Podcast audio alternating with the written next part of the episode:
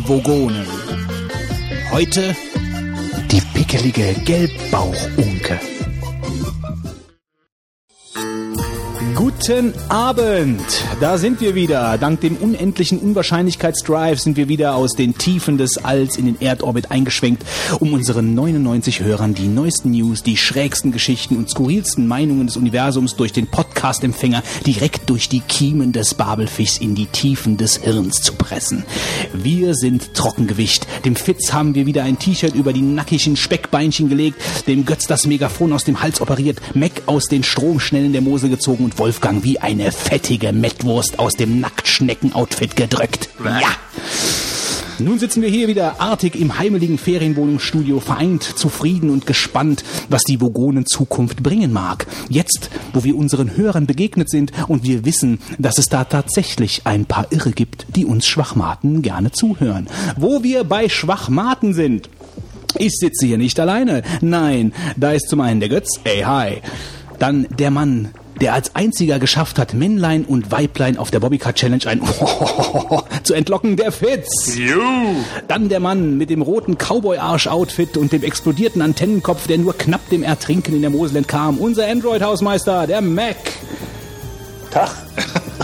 Und natürlich der Anwalt, der nichts Besseres zu tun hatte, als unseren, unserem Live-Publikum obszöne und verstörende Bienen-Hardcore-Pornos auf einer Großleinwand aufzuzwingen. Der Wolfgang! Guten Abend. So, meine Freunde, willkommen in gewohnter Umgebung, ohne störende Knabbergeräusche und Gelache aus dem anonymen Dunkel. Ja, Ne? Ist doch Haben wieder wir- schön, hier wieder hier zu sein. haben oder? wir die Bobbycar Challenge doch tatsächlich überlebt. Ich vermisse die Nebelmaschine und den Einlauf. Ja, den Sound von der Nebelmaschine, ja, genau. Und den Sound jetzt nicht, auch wieder vor dem Banner? Ja, wir sitzen jetzt, wir, wir haben dem, dem Fitz seine ganze Bücherwand mit dem Banner zugeklebt. Ja, den Rest war rosa angestrichen. ja. Also äh, äh, so ein bisschen, so ein bisschen froh, wieder hier zu sein, bin ich schon. Also so wieder im Ach, heimeligen Tee, Ruhe. im heimeligen äh. Ferienwohnungsstudio hier an dem, an dem riesigen Tisch. Der Tisch ist plötzlich doppelt so groß. Liegt das an, an unserem Ego oder woran liegt das, dass der Tisch plötzlich doppelt so groß ist? Was hast du getan, Fitz? Ich habe ihn ausgefahren. Warum? Erwarten wir noch Gäste? Das stimmt, du hast den Tisch ausgefahren. Ich erwarte noch Gäste, aber nicht mehr heute, sondern morgen. Ach, dann fährst du heute schon den Tisch aus. Ja. Der Fitz hat den Man weiß Tisch ja nie, was passiert, wenn man so einen Tisch ausfährt. ja. Ja, sollen wir mal so ein bisschen Rekapitulieren. Revue passieren lassen, ja? Äh, Das wäre, glaube ich, mal ganz angebracht, so über die Bobbycar Challenge. Wer will denn mal anfangen? Fitz. Ja, ich kam irgendwie zu spät, weil ähm, da ein riesiges Dreiktreffen irgendwo in der Nähe war. Und bist du mit quietschenden Reifen auf den Hof gefahren? Hast du dann noch mitgemacht oder wie bei dem Bist Trike-Treffen? du da zuerst in die Mosel gefahren? Genau. Schon mal geübt. Aber vor Angst wahrscheinlich vor denen. Also es gibt Leute, die haben erzählt, du wärst sehr flott angefahren. Ja, mit quietschenden Reifen. Ja. Fietz! Fietz, genau. Ja, Also ich- ich wurde nur bewundert, wie schnell ich doch die Parklücke gefunden hätte. Da war doch Ja, bestimmt schon da ein war Auto doch, ein, drin bi- da war vorher, doch ein bisschen Platz auf dem Parkplatz. um die Uhrzeit ging das noch, glaube ich. Ja, ja, ja. Nachher war kein Platz mehr. Also ich muss sagen, ich habe die Woche davor äh, mir echt Gedanken gemacht, wie das so ablaufen wird mit dem ähm, mit dem Wasserevent letzten Endes. Ja, also das habe ich schon irgendwie als kritisch angesehen und ähm, Wegen dem Wetter oder warum? ja, äh, ja, wegen den Temperaturen halt auch. Ja, also deswegen. Er hatte sind- Angst, er friert. Ja, der, die, Teil, die Angst teile ich, glaube ich, mit dem Götz, der auch die Sportgeschäfte Das war aber da, als du noch gedacht hast, wir müssten die DLRG einschalten. Ja, wo wir noch einen Schwimmer brauchen vielleicht, der uns herauszieht, nachdem wir einen Frostschock bekommen haben im Wasser. War aber angenehm. Also das Wasser war ja wirklich. Ja, also Aber die Strömung war ziemlich krass, fand ich. Also, Das hat er ja vor alle allem den Markt gesehen. gesehen. bei Ja. Marc war das richtig Aber- cool. Ich habe mir das Video nochmal angesehen, wo man sieht, dass der Marc richtig wegtreibt. Der hat ja? angefangen zu pumpen. Also man sieht also bei Marc auch, der kommt aus dem Hund zurück. Der kommt aus dem Hund zurück. Der, der, der hat nicht verstanden in dem Moment. Er ist in die, er ist nach Strom aufwärts geschwommen und nicht zum Ufer. Ja, das, ich kenne ich kenn Ja. Flüsse nur eigentlich in 50 Zentimeter Tiefe höchstens. Und das Schöne war, Flüsse. er hat dann irgendwie was gesagt, das muss man sich auf dem Video nochmal ansehen. dass er da hinten rauskäme oder so, ja.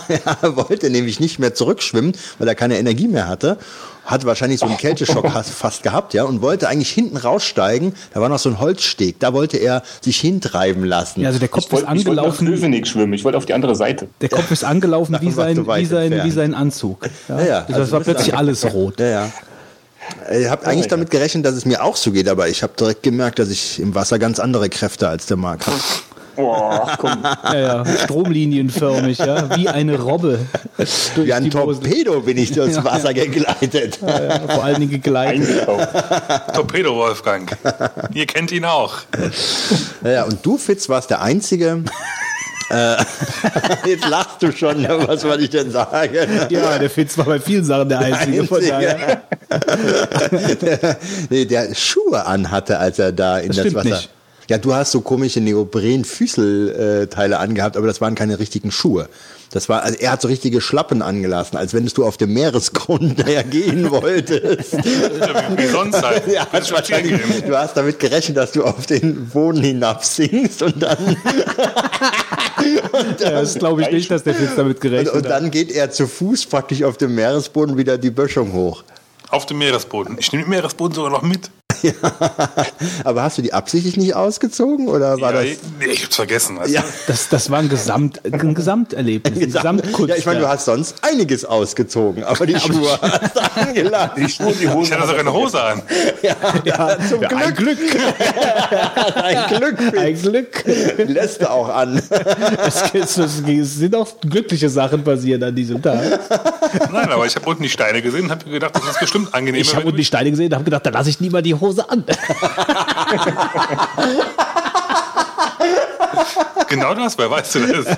Wer weiß, wohin die Glocken schlagen. Ne?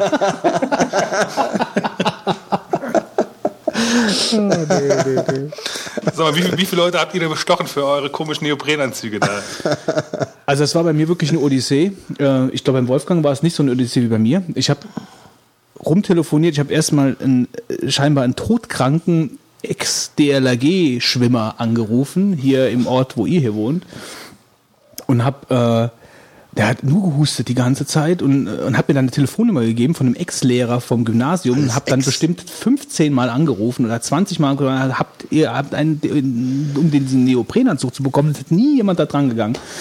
Dann habe ich in einem Sportladen noch angerufen und habe Sportladen. gefragt, einen äh, Sportladen? äh, habt ihr einen Neoprenanzug? Äh, nein. Und, so. und wer hatte nachher einer? Einen? Der Nachbar. Mein Neffe. Dein Neffe. Mein Neffe hatte einen Neoprenanzug. Und da ich ja ein bisschen schlanker geworden bin, hat er mir auch wunderbar gepasst. Ja, war- hat oben ein bisschen gedrückt, aber, äh, aber es war okay. Aber im Nachhinein, man hätte das Ding natürlich wirklich nicht gebraucht. Ne? Hattest du nicht das Format für den Anzug? Wolfgang war ja sogar. Wolfgang, Ich bin überformatig gewesen, um es mal so auszudrücken, Wolfgang, Wolfgang. ich an deiner Stelle wäre sehr vorsichtig. Ja, der Wolfgang war ja zu geizig, sich einen zu kaufen. Der hat den sich ja nur geliehen, einen Ja, ja. gebrauchten auch noch.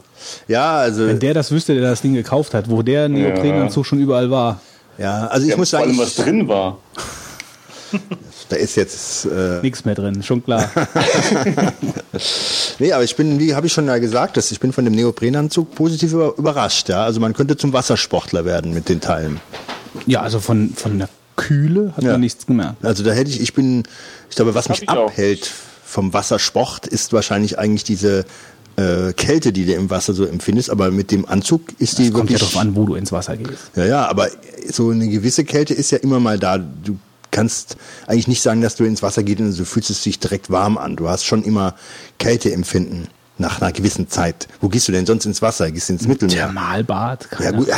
Thermalbad würde ich den ähm, Würdest nicht anziehen. würde ich jetzt nicht den Neoprenanzug fürs Thermal, Thermalbad anziehen. Naja, aber wo geht man denn? Wo, 36 ich meine, wir haben doch hier auch keine Eisbecken mit Eisschollen drauf. Nee, aber die Mosel langt ja schon, oder du gehst hier zu so einem Mar, ja, Ein Mar. ein Mar, äh, oder äh, weiß ich nicht. Mare sind ja sehr kalt, weil Mare ja sehr tief sind. Ja. Die gehen runter bis zum Mittelpunkt der Erde, ganz Genau. oft heißt es. Ne? Ähm, ja, oder man muss es in den Urlaub mitnehmen, aber das ist halt, das ist halt so eine Sache. Also mir hat das schon vom Anzug her, fand ich das schon ein Erlebnis her, ja. Ähm, Wir lassen übrigens Fitz nicht, nicht zu Wort kommen, sondern Fitz hat den Tisch verlassen. Jetzt ist aufgestanden und Fitz hat die ist Katze, und hat die er- Katze Er gefüttert, ist einfach wieder gegangen. Ja. Er kann doch, er geht einfach. Er geht einfach und kommt dann irgendwann wieder. Weil Hallo er, Fitz. kann, er kann es nicht ertragen, dass die Katze hungert. Ja, das, das ist absolute Priorität. Die Die Katze. Katze, äh, das Futternäpfchen gefüllt. Er, er lässt Nee, die ich Maus weiß, was die Katze rein. macht, wenn sie Hunger hat. Was macht sie denn, wenn sie Hunger hat, die Katze? Sie kann ziemlich nerven. Gut, ähm, sollen wir mal über das Bier sprechen? Wir hatten ja gerade eben noch Thema Bier hier. Wir waren eigentlich dumm. Wir hätten sagen müssen, Echt? bringt doch äh, Kästen aller Arten mit. Weil das mit dem Bier, wir werden zum Alkoholiker letzten Endes. Vor allem Also- Bier, die kein Bier haben. Also es gibt viele Leute, die haben alkoholfreies Bier gekauft, Ja, was ich nicht nicht. gedacht hätte. Auch nicht schlecht, ja. Ich glaube, Aber das steht doch noch am meisten da. ja, also bis wir das alles getrunken haben, äh, es- müssen wir wahrscheinlich eine Entzugsklinik dann nachher zum Abschluss äh, aufsuchen. Wir haben das Problem, dass der Tom, bei dem wir das ja äh, veranstaltet haben, das Bier in einer Gitterbox zwischenlagert und der Tom braucht jetzt demnächst die Gitterbox fürs Holz, weil der Holz braucht, Er braucht Holz. mhm, weil er ja mit einem Ofen feuert. Ja. Und deswegen müssen wir jetzt äh, Der schauen, Tom ist der Veranstalter des. das dachte nicht ich der- gerade, ja, Ja, ähm, wohin mit dem Bier? Mit den Bierkästen. ja. Ich trinke zwar viel, aber alles trinke ich halt dann auch nicht. Ja, vor allen Dingen kein alkoholfreies Fitz. Das Alkoholfreie ist eine Beleidigung für den Fitz eigentlich. Ja. Ja, und ansonsten, was gibt's denn sonst noch zur Revue passieren zu Also lassen? was ich schön fand, es haben viele Leute Bilder gemacht. Ja, wir haben ja eine Ja. eigene Internetseite eingerichtet. Die auch überhaupt nicht funktioniert hat. Aha. Genau, wir hatten so ein paar technische Probleme und dann ist der Server zwischendrin auch nochmal abgekackt. Aber Ist es eigentlich offiziell mit der mit der Bilder-Internetseite für die Hörer oder nur für die, die da? bis jetzt ist es nur noch intern. Aber Ist nur noch intern. Bleibt das es ist jetzt dabei. nur für die Teilnehmer und es kommen jetzt auch noch mal ungefähr 2 Gigabyte dazu von, von Chris. Okay. ach so, Also wir die, sind die, noch die lange du auch nicht noch kopieren heute. ja, ja, genau. Mhm. Wie viel ist denn das im, äh, in- insgesamt? Viereinhalb oder so. Ja gut, wenn die jetzt noch dazukommen, dann, obwohl wahrscheinlich reichen viereinhalb Gigabyte bis zum Abwinken an Fotos. Also, Da sind halt viele Videos auch dabei. Also die brauchen halt schon ein bisschen Platz halt. Ja, aber ich also mein- mit Videos, alles drum und dran haben wir jetzt schon über 6 Gigabyte. Und jetzt noch, kommen noch zwei dazu. Ich brauche ja keine zehn verschiedenen Videos von uns. wie Man kann dich aus vielen verschiedenen Blickwinkeln aber was ist denn eigentlich aus dem Trailer? Das gab doch diesen coolen Trailer bei Ja, YouTube. super. Äh, aber ein Trailer ist ja ein Trailer. Wo ist denn der Ja, Film zu dem Trailer? Das ist doch bei dem iMovie so äh, suggeriert worden, dass schon, man nur gut, die aber Trailer der hieß macht. ja auch Trailer. Naja, okay. Ja, gut. Also. Das Aber ich fand das auf der BCC einfach cool, auch mit den ganzen Leuten, also die ganzen Leute, die erstmal da waren, dass man die mal gesehen hat, obwohl ich jetzt inzwischen wieder das Problem habe, dass ich äh, manche gar nicht mehr zuordnen kann. Da twittert man wieder mit Leuten und denkt, ah, wer war das noch? das stimmt. Mich Und kennst du man noch, hat oder? auch irgendwie. Wer warst du? Du warst doch der in dem roten Auto da runtergefahren ist als letzter. Marc? Genau. Also Ähm, und das, äh, ja, Ja, also ich fand das überhaupt äh, sehr interessant, ähm, die Personen dann mal kennenzulernen, die einen hören, weil wir haben ja überhaupt keine Vorstellung, was das für Wolfgang ähm, hatte insgeheim hier schon äh, die gro grobsten Befürchtungen des Weltuntergangs ausgemalt, wer uns da hört, ja? Ich würde ja einen Psycho Psychopathen treffen, wer weiß. Ja.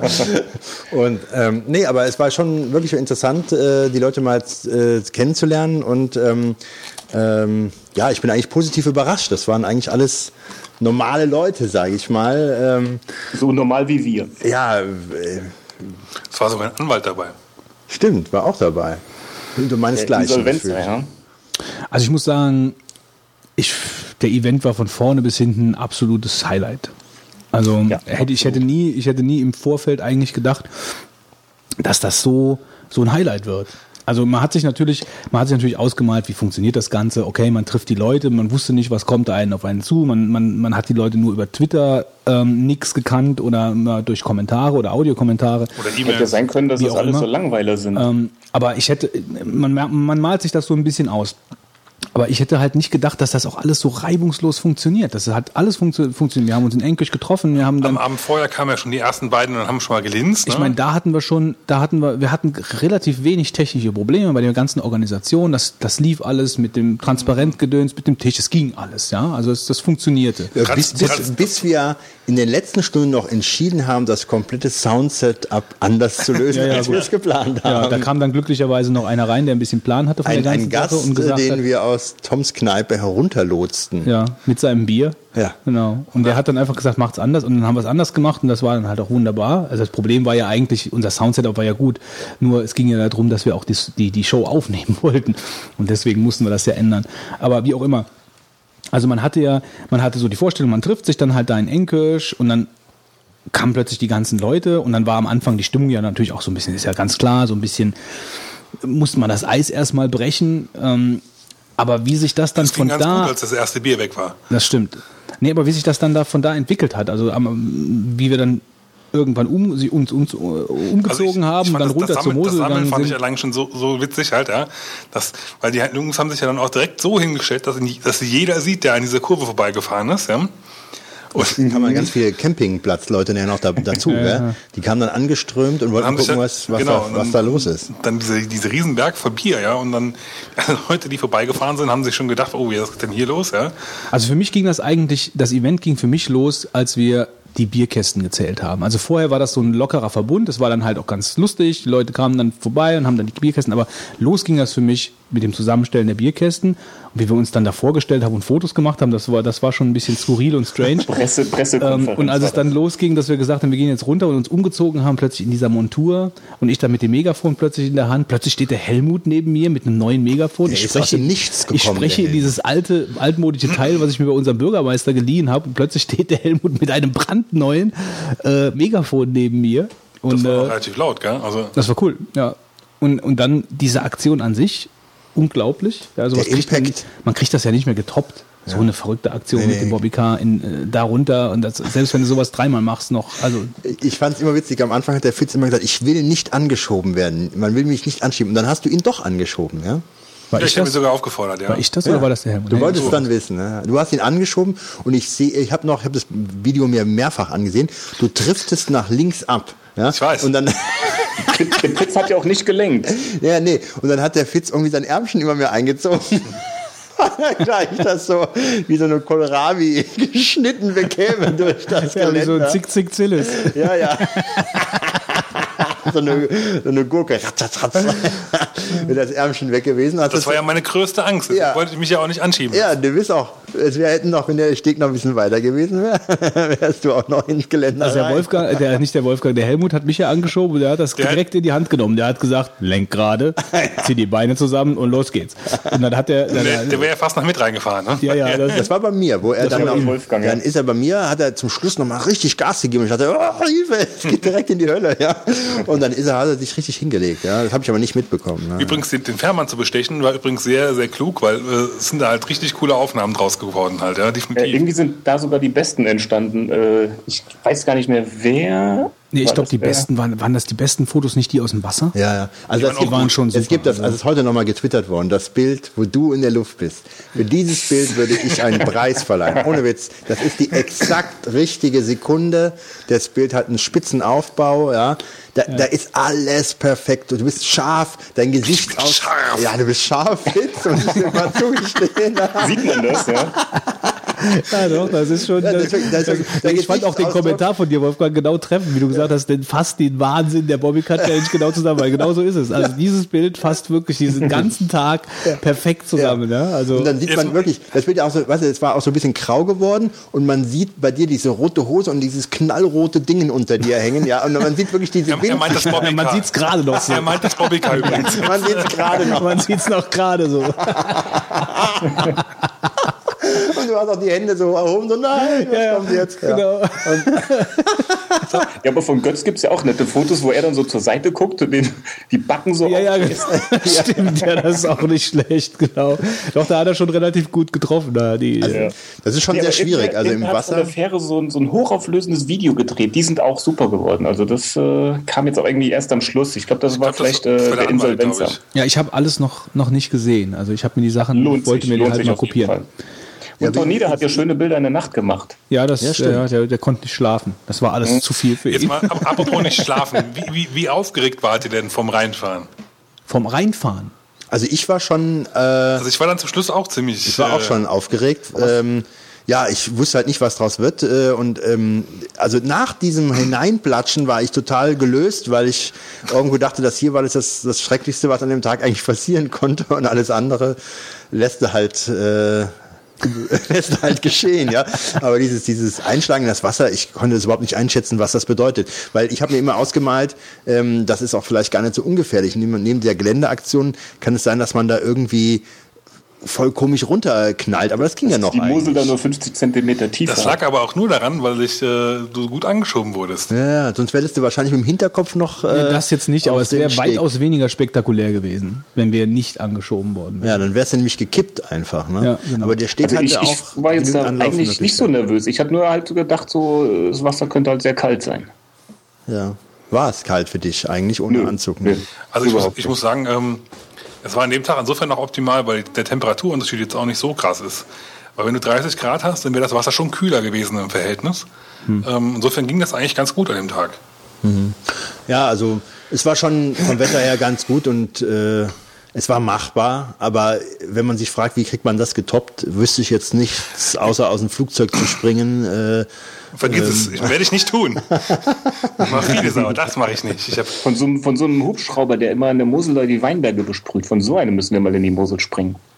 Ja, so ein Bungee-Jump. bitte, jetzt, äh, bitte jetzt sofort aufhören. Bitte sofort aufhören. Nee, aber jetzt bei ernsthaft, du kriegst doch so, du kriegst so eine Aktion einfach nicht mehr getoppt. Das muss man auch wirklich so mal anerkennen. Man kriegt so, äh, das war eine Aktion, die von vorne bis hinten absolut verrückt war. Und äh, das Verrückteste eigentlich an der ganzen Sache war, dass wir Hörer hatten, die da mitgezogen sind. Das muss man ja, Ja. auch mal so se- sehen, ja. Ich meine, die, die Idee, mit dem Bobbycar in die Mosel reinzufahren gegen 99 Kästen Bier, die ist schon abgedreht.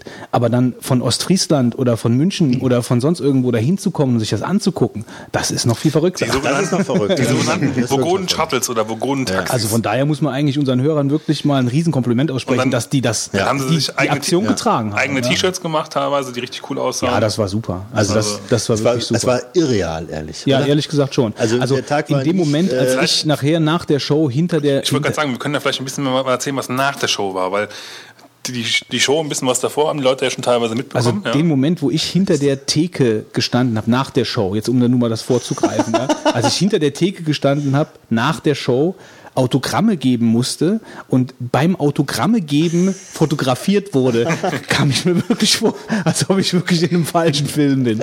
Also das muss ich ja auch mal ganz ehrlich sagen. Das Ja, kam ich mir so vor, als ob das eine gestellte hat. So, wir tun jetzt mal so, wir fotografieren den jetzt mal und fragen den nach dem Autogramm. weißt du, ja, das, vor allen Dingen kamen dann auf einmal 40 Leute oder so an und wollten Autogramme haben. Das ja. war unglaublich. Also ich hab's, ich hab's, ich, das habe ich nicht geglaubt. Aber die Show an sich, jetzt mal, ich glaube, die haben wir wirklich ganz gut hinbekommen. Also War ein bisschen schade mit, mit dem, ähm, also das hört man leider auch in der Aufnahme also, ganz gut raus. Wir waren immer ganz kurz vorm Übersteuern. ja, wir hatten diese komische Rückkopplung da oben die ganze Ja, Zeit. das war ein bisschen blöd, aber wir haben es echt nicht hingekriegt. Das tut uns leid, ich aber habe auch keine Ahnung, wo dran das gelegen hat. Die Mikrofone, die zu sein sollten, waren zu. Ich weiß es nicht. Also ich glaube, das war teilweise also der Johannes, der hinten am Mikro äh, an dem Genau, Mischpult- der war's. Der hat die Schalter der- hoch und runter der hat, gezogen, nee, der hat die, glaube ich, manchmal hochgezogen, damit der Sound besser rüberkommt, wenn der Wolfgang zum Beispiel zu weit weg vom Mikro Ja, war. Und dadurch ist die Ja, Wolfgang- Ich bin's schuld. Sache. Aber nee, so von der Planung her fand ich die Show eigentlich, wir haben im Vorfeld Gedanken gemacht, wie wir das machen, mit diesen Mini-Deep Thoughts, mit den Gästen, die die Hörer ja kennen von den vergangenen Shows und so, das, das, das Plänchen ist aufgegangen. Also, Äh, auf jeden Fall, der, Was- der ähm, Achim kam ja super an. Ja, zum Beispiel, ja. Die Also das, twittern also- ja jetzt noch, wenn sie den Wein trinken. ich wollte gerade sagen, also es standen nach der Show auch du- durchaus ein paar Leute und haben sich dann noch mit Achim unterhalten Ja, und dann ja, auch ein bisschen so mit dem probiert. Also Aber ist er doch so ein schwieriger Typ eigentlich. auch wenn man mit jemandem mal da sitzt und welche trinkt. Ja. Aber was ich eigentlich wirklich eine sehr gute Entscheidung von uns fand, wenn wir uns hier schon so selber loben, ist, dass die Show nicht so lange war, sondern dass man Zeit hat, nachher noch mit den Hörern ein bisschen sich zu unterhalten, ja. Und die Zeit Und das hätte sogar noch länger Obwohl sein du können. dabei warst, Wolfgang. Wobei ich muss jetzt eigentlich, also ich fand, ich hätte nie im Leben gedacht, dass die Hörer so aufmerksam so lange überhaupt dabei bleiben. Also ich dachte eigentlich, die fangen irgendwann merkst du, dass die anfangen zu gähnen, dass die, dass die unaufmerksam werden, dass sie einfach genug haben nach der ganzen Sitzerei. Und wir hatten ja eigentlich das Gefühl nachher, als wir dann diese Frage-Antwort-Geschichte, die auch gut war, ja, also das war auch gut, dass wir sowas gemacht haben, ähm, Lob, Lob, dass die eigentlich noch hätten weiter, weiter, weiter zuhören. Ja, Ja, man hatte nicht das Gefühl, man dass hatte nicht das Gefühl, dass die jetzt über sind, aber es war auf jeden Fall die richtige Länge, dann da Mhm. auch aufzuhören, weil wir haben das ja auch für uns gemacht, damit wir Leute mal kennenlernen. Mhm. Und da schließe ich mal direkt noch hinten dran an.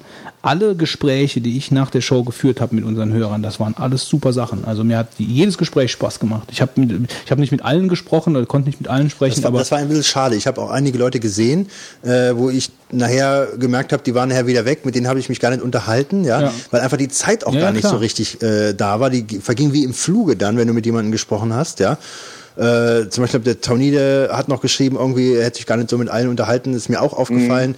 Ich habe nur kurz mit ihm mal so ein paar Sachen gewechselt, aber ähm, irgendwie war der Abend vorbei nachher wie im Fluge und einige äh, noch schlimmer, mit denen habe ich vielleicht gar nicht gesprochen oder so, aber das geht halt vielleicht irgendwie zeitlich gar nicht und Ja, das ähm, also ich bin durch Einiges zu kurz, ja. Ich bin durch Zufall eigentlich nach der Show nach, hinter die Theke gegangen, um mir nur was zu trinken zu holen. Und da bin ich hängen geblieben. Und die Theke war eigentlich ideal, weil da konntest du, da hattest du, Konntest bewegen. ja, du konntest, du hattest eine große Bandbreite an Die Leuten. Fans auf Abstand. ja genau, damit du nicht so verdrückt wirst die ganze Zeit. Genau, und sich so gedrückt. Ähm, ein großes Dank auch, muss ich jetzt mal loswerden, an, äh, an Silvia, die die ganze Sache mit die der ganzen an der, die im Hintergrund. An die Pizza-Geschichte halt Der super im Johannes, Griff der hatte und der Johannes. Also das war, ohne die hätte es auch gar nicht funktioniert. Heiko. Der Björn, Also, ja, Heiko. Also die haben viel auch im Hintergrund gemacht während der Show. ja.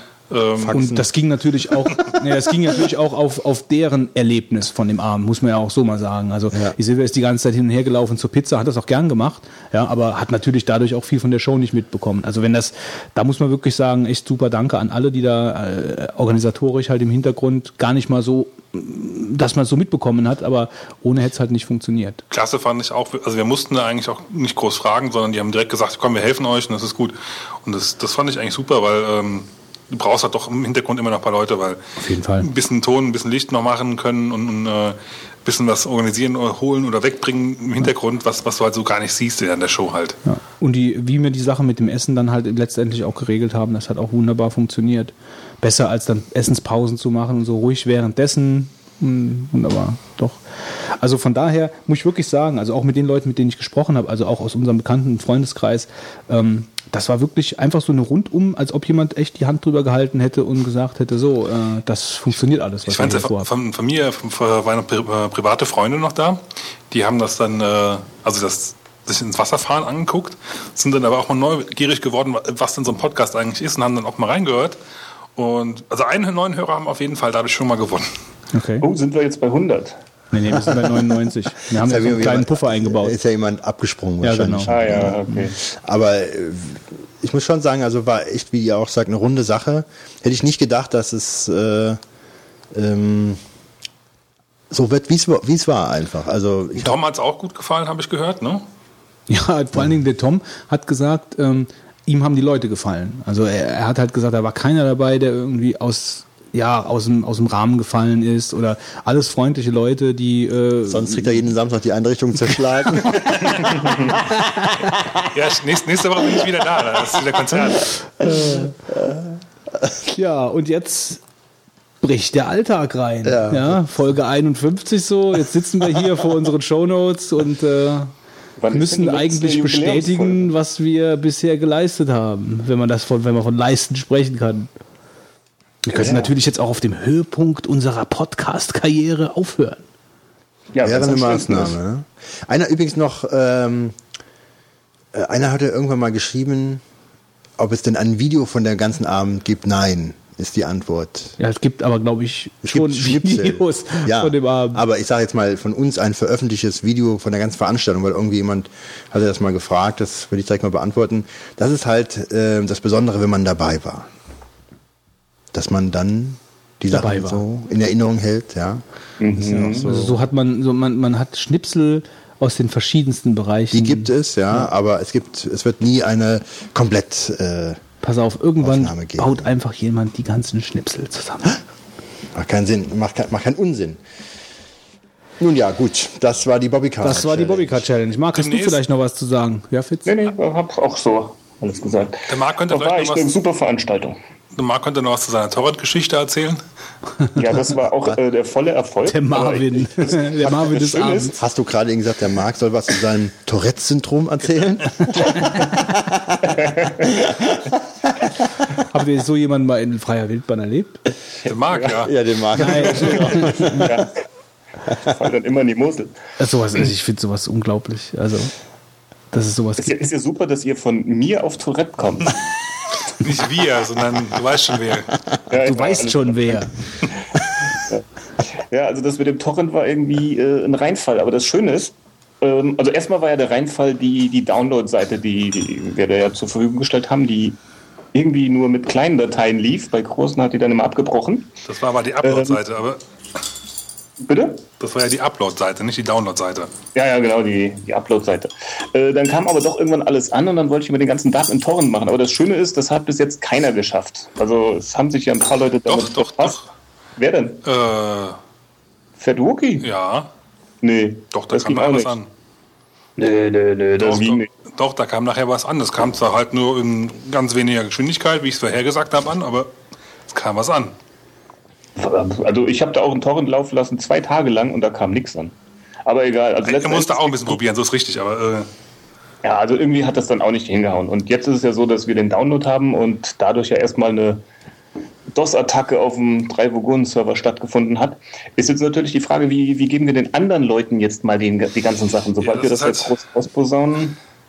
das ist halt so meine große Befürchtung, weil ich, das sind ja tendenziell noch ein paar Leute mehr und wenn die dann auch noch alle saugen, Also es bleibt letzten Endes nichts, als wirklich nochmal einen Torrent zu machen. Äh, weil wenn dann ja erstmal so 10, 20, 30, 40 Leute saugen und die dann auch wieder hochladen, dann geht das ja schon mit einer ordentlichen Geschwindigkeit.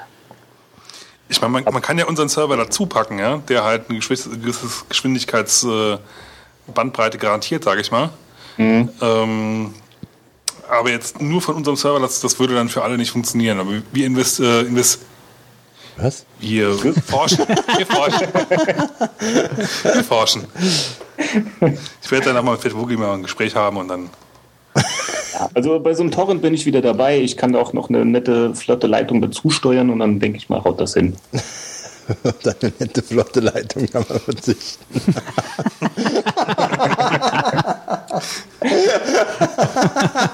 Wie war das vorhin noch? Mit den größten und kleinsten. Ja. Ja, Ja, also zum Alltag, oder was? Ja, Alltag ist hier zum Beispiel ähm,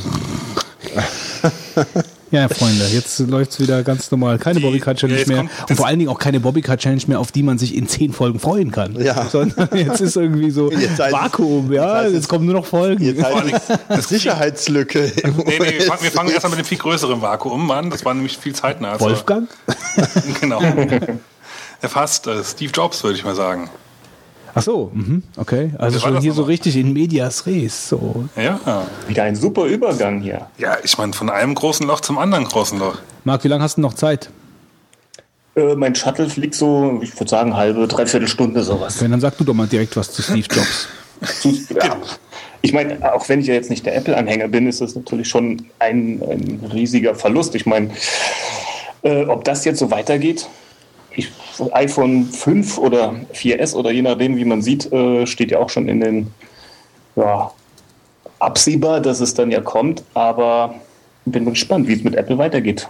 Und letzten Endes ist ja auch so ein bisschen die Frage, ähm, die Innovationen sind ja jetzt gerade irgendwie schon wieder vorbei. Also iPhone war ein Knaller, iPad ist ein Knaller. Jetzt kommen ja eigentlich nur so die Verbesserungen. Wo sind jetzt wieder die, die genialen Ideen von Apple? Und ob da jetzt groß was kommt, ohne Steve Jobs. Na, was heißt ohne Steve Jobs? Also wie ich das verstanden habe, er bleibt im Aufsichtsrat.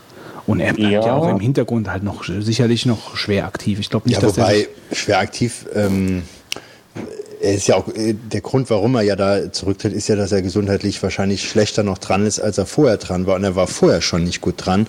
Und ähm, ich weiß nicht, wie viel der überhaupt noch macht und Der ob Wolfgang diese ist eingeweiht, aber ich kenne ja, aber schon mal ehrlich, also wie viel, man sieht ja auch, er ist schwer krank und ähm, ähm, dieser Job im Aufsichtsrat, äh, das ist ja nun wirklich jetzt wahrscheinlich keine äh, Funktion, die da dazu Ja, führt, dass er da Einfluss nimmt auf, auf die Produkte oder ähnliches. Ich glaube, das ist so mittlerweile so ein Konzern, der, der so ähm, durchwachsen ist von kreativen Leuten. Ich meine, das kannst du jetzt ja nicht mehr vergleichen mit der Anfangszeit von Apple, wo er alleine der Mastermind war. Also Ich wollte gerade sagen, ich glaube auch nicht, dass, dass Apple jetzt nur aus Steve Jobs nee, bestand. auf der keinen Fall.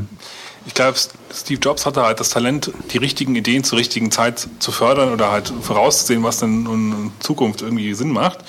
Ähm, und konnte, denke ich mal, auch da relativ gut Sachen simplifizieren oder fordern, dass sie simplifiziert werden halt, ja. Und vielleicht auch gut aussortieren. Das verfolgen wir, das verfolgen wir nicht. Ja, und, Ja, und genau das wollte ich gerade sagen. So, ich glaube, Steve Jobs war der, der aus allem, was da so zusammenkam, einfach gesagt hat, das nehmen wir und das nicht. ja, so ein bisschen so ein halt, Katalysator halt. Ja, genau. Und äh, da ist halt auch, ich denke schon, dass, weiß ich nicht, ich habe so das Gefühl, dass man einfach ein bisschen merken wird, dass er fehlt. Ja, bestimmt. Ja, er ist einfach auch so ein Symbol ist das äh, Aushängeschild. Also, geworden ich ne, für die Marke. Wo es schwierig werden wird, äh, ist zum Beispiel jetzt die, die, die nächste Keynote, die jetzt ja wahrscheinlich dann kommen wird für, für das äh, ähm, iPhone-Event, ja. Ich glaube, weil Steve halt doch schon eigentlich ein sehr guter Redner war und auch sehr gut die Leute überzeugen konnte, aus meiner Sicht. Und ähm, ich denke, da, da, da wird Apple zum Beispiel nicht auf dasselbe Niveau kommen können, einfach, weil da ist halt Steve Jobs halt schlecht zu erreichen oder nachzuahmen. Klar, das Charisma fehlt dann ein bisschen. Äh, Aber ich, das kommt darauf an, wenn man so eine Keynote anders organisiert und vielleicht auch die, die Präsentationsart, also jetzt nicht versucht, so weiterzumachen wie bisher, sondern dass man, dass man die Sache reflektiert, wie man die Produkte präsentiert, ähm, dann kann man auch so eine Keynote auch ähm, gut gestalten und auch ähnlich vielleicht gestalten, wie Steve Jobs das gemacht hat. Es ist nur anders dann. Gut, ich meine, ich gehe, ich gehe mal stark davon aus, dass die, die Keynotes eh Steve Jobs nur zum Teil selber mitbestimmt hat, sondern da werden im Hintergrund natürlich auch entsprechende Leute sein, Natürlich, äh, die, natürlich. Ja. die sagen, was er da sagen soll. Aber klar. Deswegen meine ich, also man, man, man darf das nicht so, äh, er ist der charismatische Anführer, das seit Jahren, weil er halt mit dem Wozniak zusammen halt in der Garage dieses Ding aufgebaut hat. Ähm, das ist, das ist, natürlich fehlt da jetzt was, aber ich glaube schon, dass sie das kompensiert bekommen. Also, da bin gehe ich definitiv. Und der, wie heißt der, ähm, der Tim Cook? Nee, Tim, Tim Cook ja. heißt er, ja. Ähm, der hat ja schon länger eigentlich im Prinzip Apple geführt jetzt in, in den letzten Ja. Jahren. Ähm, äh, nee, den meine ich ja gar nicht. Ich meine nicht den Tim Cook, ich meine den, den, den Chefdesigner eigentlich. Der Ives, den Johnny Ives. Genau. Ähm, und es ist ja jetzt nicht so, dass der uncharismatisch wäre, sondern der bringt das ja auch schon sehr, der, der so rüber, als ob er hier sehr hinter diesen Produkten steht, als ob er praktisch dieses Produkt auch ein bisschen ist. Ja, also wenn ich Videos von ihm gesehen habe, wie er da irgendwelche aus äh, per Hand gefrästen Aluminiumschalen gesehen habe, also und dann in seinem Muskelshirt, ähm, dann äh, ja, ich denke mal, da sind schon ein paar Leute, die das, die das halt auch ähnlich äh, dann äh, präsentieren können. Und ich glaube auch, guck mal, die haben mittlerweile so viel Geld und sie haben auch Fast so ein, mehr als die USA. haben auch so ein, charismatisches äh, äh, Branding von der von der Firma. Ich glaube, die Leute wollen auch einfach bei Apple arbeiten gehen. Ich glaube, wenn du wenn du irgendjemand bist, ein kreativer Typ und du bekommst die, die Chance bei Apple arbeiten zu gehen, dann gehst du dahin. Ja, von daher haben die, glaube ich, momentan ein relativ gutes Standing da ähm, in, äh, im Osten der USA. Was sagt ihr denn dazu, dass mal wieder so ein neues iPhone verschwunden sein soll? Ob Also mir kommt es eher fast vor wie eine ist doch schon Ente. wieder ein bisschen glaub alt, ich, oder? Das ist eine Also- alte News und es ist ja bisher nie gefunden worden. Also von daher, Ja. also es wird ja sehr viel gestreut. Ich habe ja jetzt äh, meine iPhone-lose Zeit jetzt die letzten Monate, äh, Monate, ach Gott, äh, letzten Wochen jetzt hier gehabt und ähm, Jahre, Wolfgang, Jahre. so kommt es einem vor.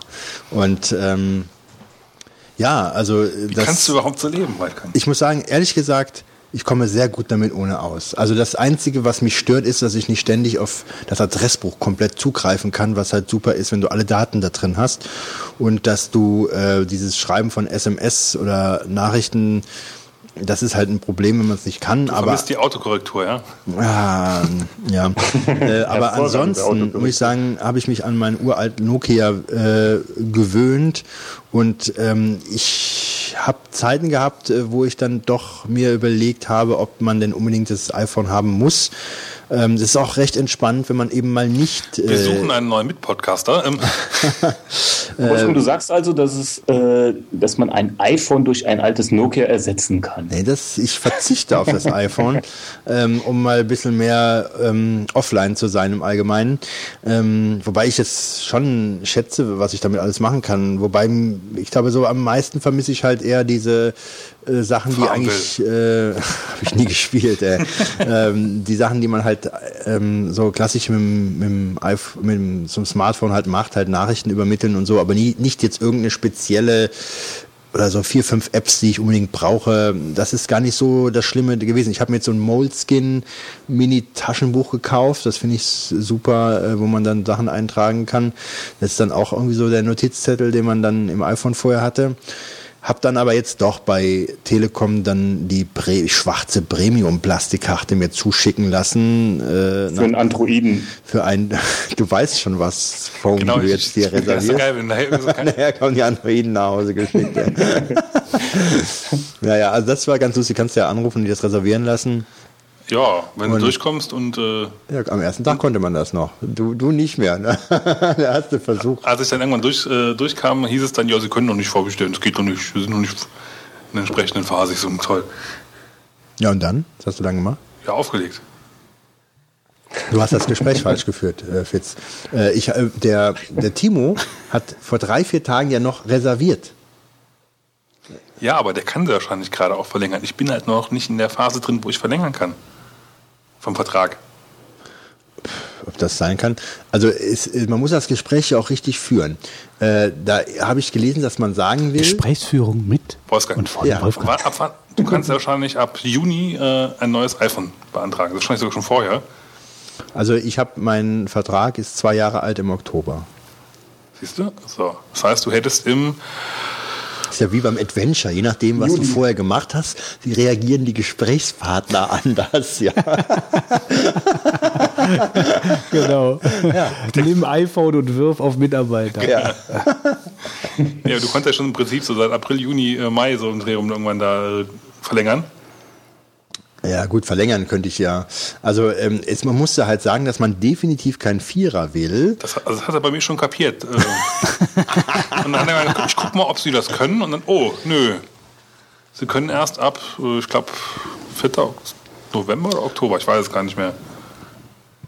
Dann hoffe ich mal, dass ich das vor dir bekomme und dann zeige ich dir das ganz oft, damit du Sabba runterlaufen hast. Also genau wie bei deinem iPad, ja, ja. Ich werde mir, ich werd mir, ich werd genau. mir nicht holen, ich werde mir nicht holen, will er jetzt sagen. ich werde es wahrscheinlich eh erstmal bei Apple bestellen, damit es unlocked ist. Ah, ja gut, das ist auch natürlich ein Argument. Ja, naja, also das wird kommen. Äh, wahrscheinlich jetzt am 4. Oktober kommt die Keynote, heißt es ja im Allgemeinen. Und äh, ich werde dann doch wieder eins nehmen, obwohl es ist halt auch schon mal eine Stange Geld, die könnte man im Monat richtig für was anderes ausgeben, für schöne Sachen. Und ähm, Tja, aber ich glaube, ich komme nicht drum herum. Was du da ein Bier kaufen könntest, in alkoholfreiem Wolfgang. Stell dir das mal vor. Ja. naja, oder ich könnte auch äh, zukünftig in Diablo 3 den, den, den Echtgeld, das Echtgeld-Auktionshaus bedienen, Götz. Dass ich das bedienen kann? Ja, wenn du dieses iPhone nicht hättest, hättest du Geld für das Echtgeld-Auktionshaus bei Diablo 3. Aha. Jetzt müsste ich nur noch Diablo 3 spielen, obwohl ich werde Diablo 3 sicherlich spielen. Wer ja. spielt Diablo 3 nicht? Wenn wir alle Diablo Wer 3 wird spielen. Das spielen? Ja, ich, ich spiele das auf jeden Fall mit Marc per Koop, aber erst in zehn Jahren, wenn wir den zweiten Teil nochmal durchgespielt haben. Kann man das ja, wenn wir so weitermachen? Ja, Sonntag müsste eigentlich klar gehen. Klappt das bei dir? Äh, sieht gut aus. Okay. Äh, Fitz, ähm, weißt du denn, was das Echtgeld-Auktionshaus ist? Ich weiß es nicht, aber vom Namen her würde ich mal drauf schließen, dass du mit echtem Geld virtuelle Gegenstände drin Im Auktionshaus bist.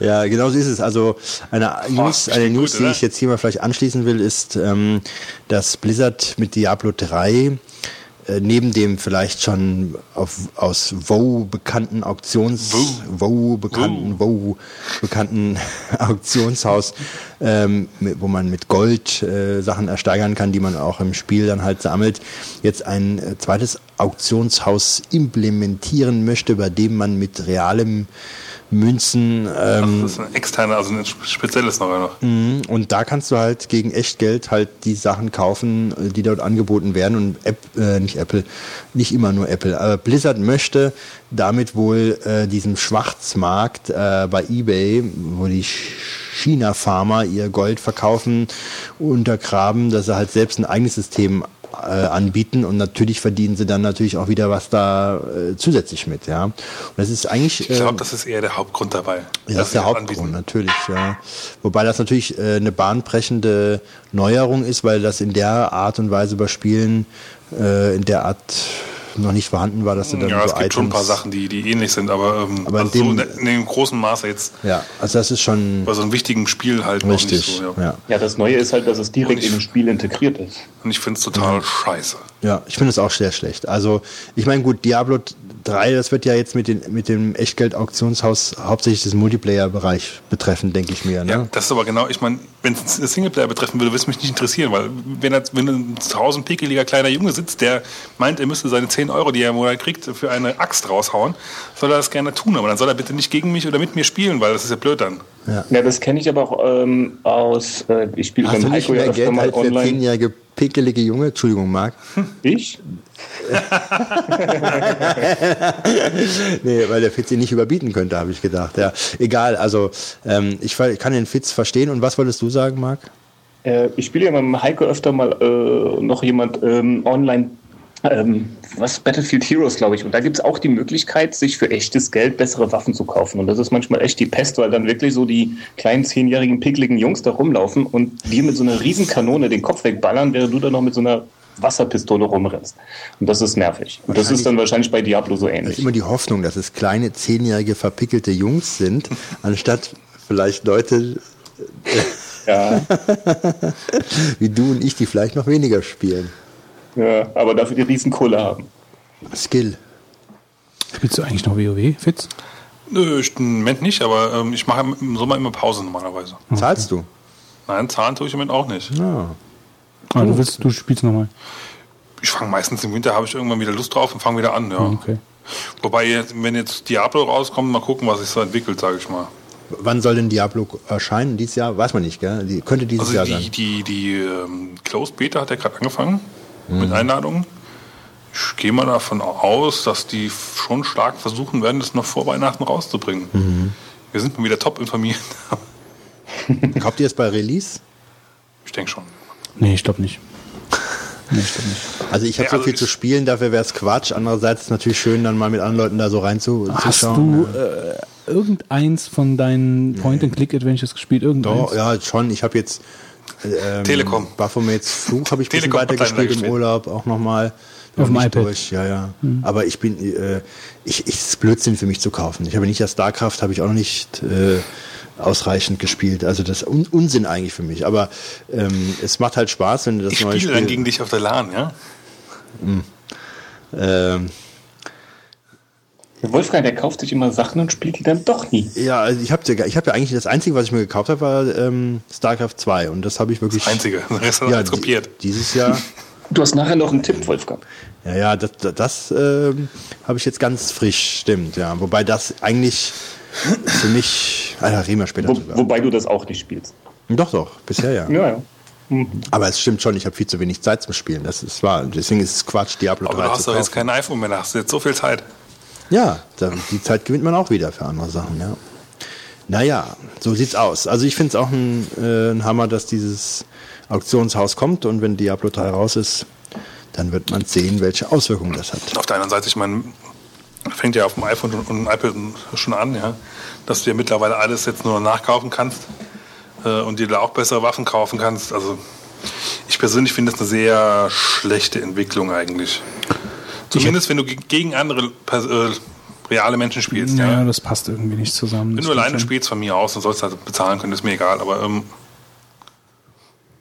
aber es sind ja meistens dann hier irgendwie, du kannst dir tausend Gummibären kaufen. Ich meine, die Argumentation von Blizzard ist ja bei WoW auch so gewesen mit dem, äh, nee, bei WoW, Quatsch ich weiß es gar nicht mehr, nee, bei, von, von, anderen, von anderen MMOs, die halt schon so Auktionshäuser haben oder diese ganze Free-to-Play-Geschichten, ähm, dass du dir damit halt einfach Zeit kaufst, so gesehen. Also die Zeit, die du nicht hast, um so zum Beispiel das epische Schwert zu finden, zu erkämpfen, wie auch immer, kaufst du dir halt einfach und dadurch bekommt diese ganze Sache so ein bisschen so einen Casual-Charakter. Du kannst halt einfach hingehen, du kaufst dir halt das Schwert, was du nicht die Zeit hast, dir zu besorgen und kannst dann aber mitspielen und mitkämpfen. Ich meine, die Frage ist ja, ob sie dann noch versuchen, das halt in irgendeiner Form zu imitieren und einfach sagen kannst, du kannst halt das fetteste Ding kaufen, ja. Also, ich meine, natürlich ist es halt schon zum Beispiel im Vergleich zu WoW, wenn du da erstmal hochleveln musst, ja, da bist du ja schon mal ein bisschen Zeit los halt, ja. Ja, ja. Auf der anderen Seite, ich sag mal so, ich finde das Level persönlich fast interessanter, als äh, wenn du da zum Schluss dann. Gut, ich meine, das ist so, ja gut, ich, ich bin da nicht repräsentativ. Also für mich. Kann man sich denn da auch ein Level kaufen oder kann man sich da jetzt nur irgendwelche Ausrüstung kaufen? Nee, du kaufst dir die Ausrüstung. Ja gut, aber dann musst du ja dich trotzdem noch hochleveln, das geht dann halt nur schneller. Ja, das schon, ja, ja, ja, so gesehen hast du recht. Also ich glaube nicht, dass du zumindest, nee, du kannst ja keine Level kaufen, nee, das geht nicht. Ähm, aber ich bin da ja eh nicht repräsentativ bei der ganzen WoW-Geschichte. Also was mir bei WoW, wenn überhaupt Spaß gemacht hat, war ja wirklich das Rumlaufen durch die Landschaft und das Rollenspiel und äh, ja, wie der Fitz sagt, so auch ein bisschen das Leveln hat dann äh, Spaß gemacht, einfach das Spiel zu erleben. Also mir ging es nie darum, epische Gegenstände zu finden und dann, also als ich einmal so ein Schlüsselerlebnis war bei WoW, äh, also es, äh, ich glaube, Sulfarak hieß, glaube ich, die Instanz. Ähm, und da gab es ein Schwert, ähm, das bestand aus mehreren Teilen. Ähm, und man musste man ging ja, glaube ich, damals nach Sulfarak mit fünf Leuten. Und die Wahrscheinlichkeit, dass ein Teil des Schwertes fiel, war, glaube ich, bei, keine Ahnung, 1, so und so viel Prozent. Und dann musste man ja auch noch äh, sich um mit den fünf anderen Typen darum streiten, wer diesen Teil von dem Schwert bekommt. Wenn der Glück ja? hat, das war einer oder zwei dabei, die halt die es schon hatten, ja klar. So und dann haben die weggedrückt beim Würfeln und mit den anderen hast du halt und dann, ich meine, was am Ende dann auf dem Blatt Papier stand, wenn du dieses Schwert haben möchtest, du musstest keine Ahnung unzählige Male immer wieder in diese Instanz gehen, um dieses Schwert zu bekommen und das ist halt für mich absolut überhaupt keine also Irrsinn. Also selbst wenn ich die Zeit hätte, würde ich es nicht machen. Ja, und ich habe äh, far away nicht die Zeit, das zu machen. Ja, also da, das war so ein Schlüsselerlebnis, wo ich mir dann gesagt habe, da hältst du dich halt komplett raus. Wobei, gut, das war jetzt ganz am Anfang so, weil da war so Frage noch relativ. Naja, gut, aber ich meine, sowas gibt's ja dauernd jetzt ja. auch noch. Also das ist, hat sich ja nicht geändert. Also wenn ich sehe, was, was mein Arbeitskollege da an Zeit in diese Raiderei halt reingesteckt hat, ähm, äh, weiß ich nicht, da ziehen andere Leute Kinder groß. Ja, also das ist halt wirklich, äh, das, das, das ist unglaublich. Ja, und das nur für im Endeffekt irgendwelche Gegenstände zu finden, äh, da habe ich mich von Anfang an komplett direkt also nicht, dass ich das jetzt verurteile, das soll jeder selbst wissen, aber ich habe mich da ausgeklinkt. Und bei Diablo jetzt, ähm, ich meine, Diablo ist ja sowieso so ein eigentlich ein Spiel, was nicht so viel Gehalt hat, sage ich jetzt mal. Also weniger Gehalt als WoW. Es ist ja schon Klickerei, es ist ja ein Hack'n'Slay, wo man sich halt durch die Dungeons halt einfach kämpft. Es macht super Spaß. Also wir haben jetzt, der Marc und ich spielen ja im Koop den zweiten Teil nochmal durch, was wir vor Jahren schon mal gemacht haben. Und es macht ja immer noch Spaß. Also es oder Marc? Das, also das ja, auf doch, jeden Fall. Also das ist, ist doch, absolut geil. Ja. Das macht doch wirklich Spaß. Und wenn ich mir jetzt vorstelle, das in einem, in, einem, in einem grafischen Gewand und in einem spielerischen Gewand von heute, das wird der Knaller. Mhm. Also ich bin gespannt. Also, aus meiner Sicht ist halt Diablo auch eigentlich so ein, so ein No-Brain-Kauf, ja, weil es ist, Blizzard schafft es halt auch da vernünftige Spiele rauszubringen. Ja. Vor allen Dingen aber auch die gleichzeitig zum Release auch auf dem Mac rauskommen. Und dann auch einigermaßen gut drauf auf dem Mac laufen, muss man auch mal so sehen, ja. Also. Da das stimmt, die haben sich von Anfang an ja, ich meine, selbst StarCraft 1 und Diablo 1, das kam ja alles damals schon äh, in, äh, für den Mac mit raus und vor allen Dingen auf einer, soweit ich das weiß, auch alles auf einer, hm? in, auf einer DVD. Also die haben noch nicht mal doppelt abgezockt. Du hattest die Windows-Version und die Mac-Version, hattest du beides halt auf einer DVD. Also ich habe ja, bin ja ab und zu immer mal wieder eine Mission Warcraft 3 auch am Spielen, das ich auf dem Laptop noch habe. Ähm, und das sind einfach qualitativ super hochwertige Spiele. Ist denn bei Warcraft 3, läuft das? Welcome äh, back, um in der WoW-Sprache zu bleiben. WoW. ähm, Hoffe, denn, er hat LOL gesagt. Ist denn, äh, läuft das überhaupt noch auf dem Line, dieses ähm, Warcraft 3? War das, war das nicht unter Rosetta vielleicht noch am Laufen? Also unter, also unterm Snow Leopard läuft es noch. Ja, ja, das ist ja klar, da ist ja dieses äh, Snow, das, nee, ist, nee, das, das ist, noch dabei. Nee, das ist kein Rosetta-Programm. Das äh, StarCraft 1 und Diablo, das sind Rosetta-Programme. Aha. Bist du aber, auch sicher, aber Fitz? Warcraft 3, Keine Ahnung. Warcraft 3, also da bin ich mir zu 99% sicher, dass das nichts mit Das ist Rosetta auch zu tun ein hat. super schönes Spiel, Wir gell? können ja mal ganz kurz ein Zwischenfazit ziehen zu Laien, vielleicht noch ganz kurz. Steht zwar nicht in die Shownotes, aber Ich hab's nicht drauf. Ich kann gar nichts dazu sagen. Wolfgang? Also ich komme damit perfekt klar. Es ist mir leider schon mal, ich sag mal, einmal die Woche stürzt es mir ab. Ja, das muss ich nämlich Oh. auch. Ja. Das muss ich nämlich auch feststellen. Also es läuft überhaupt nicht mehr so stabil wie früher. Ja, also ich hatte auch das Gefühl, dass es vielleicht mal ein bisschen stabiler äh, war. Es stürzt schon mal ab, das stimmt.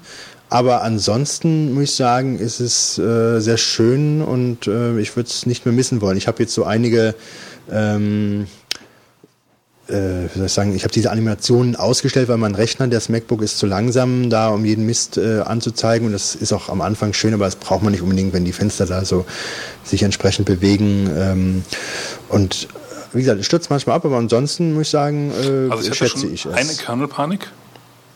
Fand ich auch schon ziemlich krass, weil ähm, also ich hatte sonst, ich glaube in meiner ganzen Mac-Zeit, das sind jetzt mittlerweile auch schon vier Jahre, ich glaube eine andere halt, ja.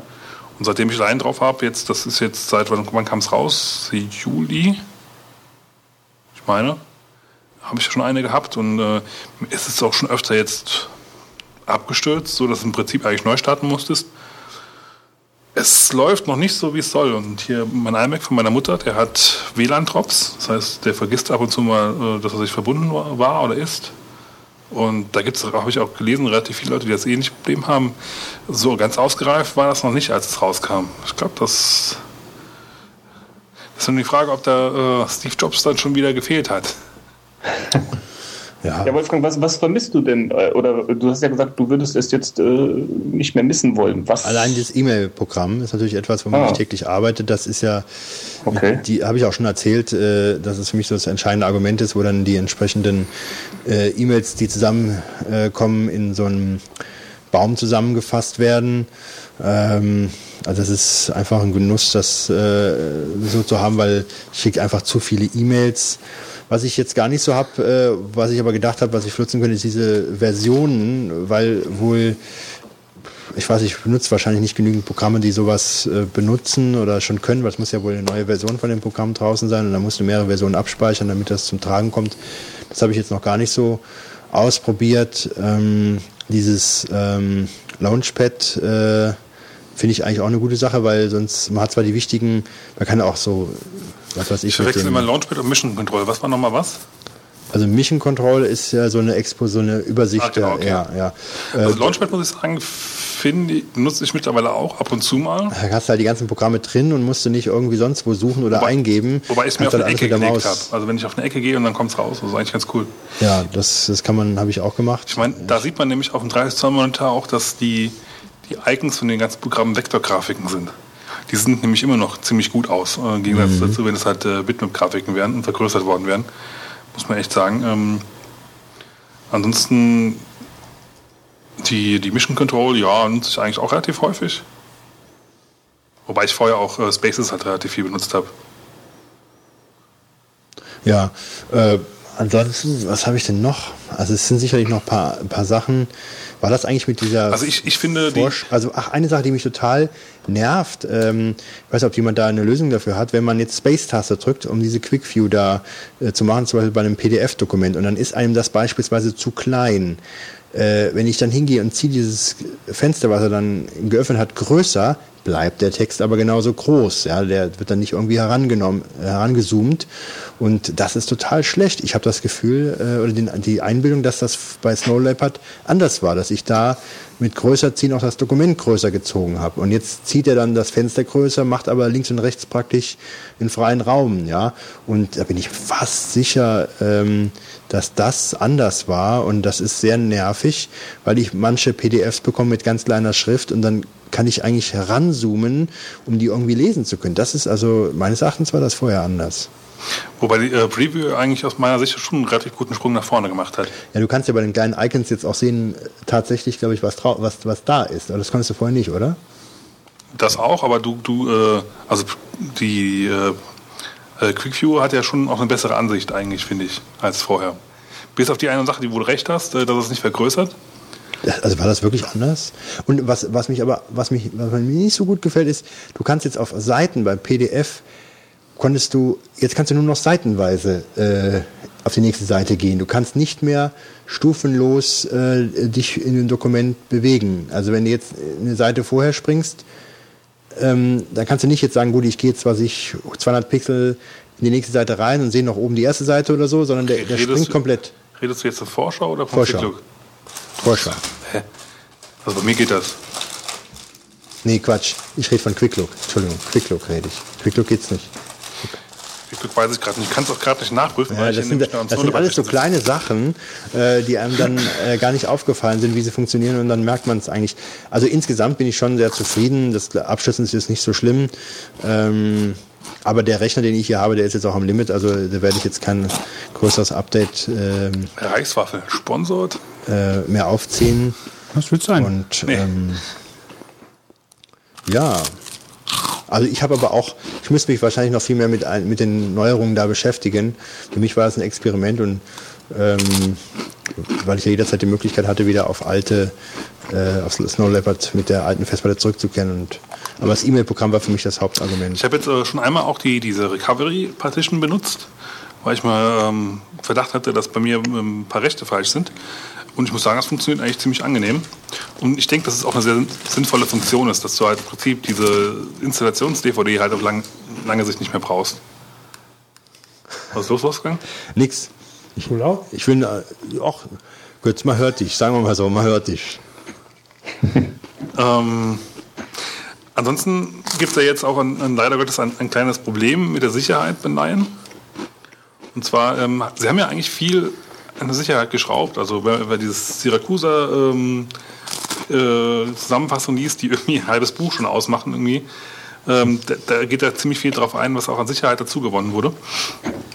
Äh, leider Gottes haben sie halt bei diesen ganzen Umstellen ähm, auch ein paar Sachen vergessen oder ja, ja doch, wahrscheinlich vergessen, einfach sich umzu, äh, umzuschreiben. Und zwar kannst du jetzt äh, pa Passwörter ähm, auslesen, die, ähm, die in sogenannten Chat-Dateien drin sind. Das sind äh, Dateien, die ja im Prinzip die Passwörter zu den Benutzern halt speichern. Ähm, und normalerweise kann die halt nur der äh, Root-User auslesen, also ein Administrator. Ähm, das geht aber jetzt in dem Fall, kann das jeder machen. Und äh, du kannst da halt mit ein bisschen Rechenaufwand quasi die Dinge dann auch hacken. Ist nicht so schön und du kannst leider Gottes wohl auch von dem angemeldeten Besitzer, ohne das Passwort zu kennen, das Passwort auch ändern. Sprich, wenn du jemanden ärgern willst und, dann physischen Zugriff auf den Rechner hast, änderst du halt mal kurz sein Passwort und dann äh, ist es halt weg. Ist ein bisschen schade und eigentlich auch überhaupt nicht so Apple-like. Also ich habe so ein bisschen das Gefühl, dass sie das auch so ein bisschen, bisschen herausgedrückt haben eigentlich. So, dass es eigentlich noch nicht wirklich reif war, aber sie haben gesagt, es muss jetzt irgendwie raus, weil äh, alles reinkommt. Und Naja, es war ja eine nette, klitzekleine Abschweifung. naja, ich habe schon eine News mit reingepackt. Insofern, Jetzt im Nachhinein, ja. ja. Ja, war doch ein guter Übergang. Was haben wir denn noch an News? Ja, eigentlich nichts mehr. Also ich habe Eigentlich noch was reinge ich habe eigentlich was reingeschrieben noch. Ähm, da bin ich jetzt drüber gestolpert bei tagesschau.de. Da hatte ich vor ein paar Tagen schon mal von gehört oder vor, vor einer Woche oder vor zwei. Äh, Apple äh, hat ja so ein Problem mit Logos, die irgendwie so aussehen wie ein Apfel. Apple hat viele Probleme mit anderen ja gut, okay. Firmen, die irgendwas machen, was so Hab, habt ihr das eigentlich aussehen wie. mitbekommen? Aber das dass ist in so- China einen kompletten Apple, äh, so einen Ja, Apple ja, ja, ja, ja, genau. Ich habe Fotos gesehen, das sah echt genauso aus wie Das ein Apple ist Store. Ich unglaublich. dachte, das wäre eigentlich ein Spaß gewesen. Und aber es, das ist jetzt auch, das ist jetzt auch genau so ein Punkt, wo ich dann wiederum auch so wieder ein bisschen Verständnis habe für diese Paranoia, die dieser Konzern an den Tag legt, weil sie wirklich von hinten bis vorne kopiert werden. Selber kopieren, wollen wir nicht drüber reden, aber ähm, die haben ja wirklich sehr viele Probleme mit Copycats. Äh, und die haben jetzt hier einen, äh, einen Lebensmittelhändler in China, ähm, äh, per Anwalt abgemahnt, dass er sein Apfelblättchen oben von seinem Logo wegnehmen soll, weil das halt so aussähe wie äh, an dem Apple-Zeichen. Und den Laden gibt's schon seit den 80er Jahren oder so. Ähm, und ich finde sogar, wenn ich mir das, äh, ich weiß nicht, ob ihr das euch mal aufgerufen habt, äh, wenn ich mir die beiden Logos angucke, dann finde ich sogar, das sieht eher wie das LG-Logo aus, als wie das Apple-Logo. Diese, mh, diese, dieses Zeichen in dem Apfel, ja. Oh, ja, ja. Sieht wirklich ein bisschen aus wie LG. Ähm, aber das hat doch wirklich keine oder kaum Gemeinsamkeit, die beiden aber, Logos, ja. Äh, Ich habe gedacht, auch bei sowas muss immer geguckt werden, dass es auch in demselben Bereich ist. Also Ja, das ist halt- Logo Technik. Ja, ja, schon. Also es ist eigentlich ein Lebensmittelhändler, aber er hat halt gesagt, äh, er hat, er hat mal, äh, er würde eventuell oder er denkt darüber nach, vielleicht auch mal ein bisschen Computerzeug zu verkaufen in seinem Laden. Okay. Ja, und da Mal sind sie dann scheinbar auf den äh, aufmerksam geworden. Ähm, ich will das jetzt gar nicht verharmlosen. Nur für mich ist das wirklich wieder, also vollkommen übers Ziel hinausgeschossen. Vollkommen. Ja, wo wir bei dem Thema gerade sind, ich meine, äh, Apple und Samsung äh, machen ja gerade diese Riesenschlacht mit äh, dem iPad und dem äh, Samsung Pad. Ja, ja.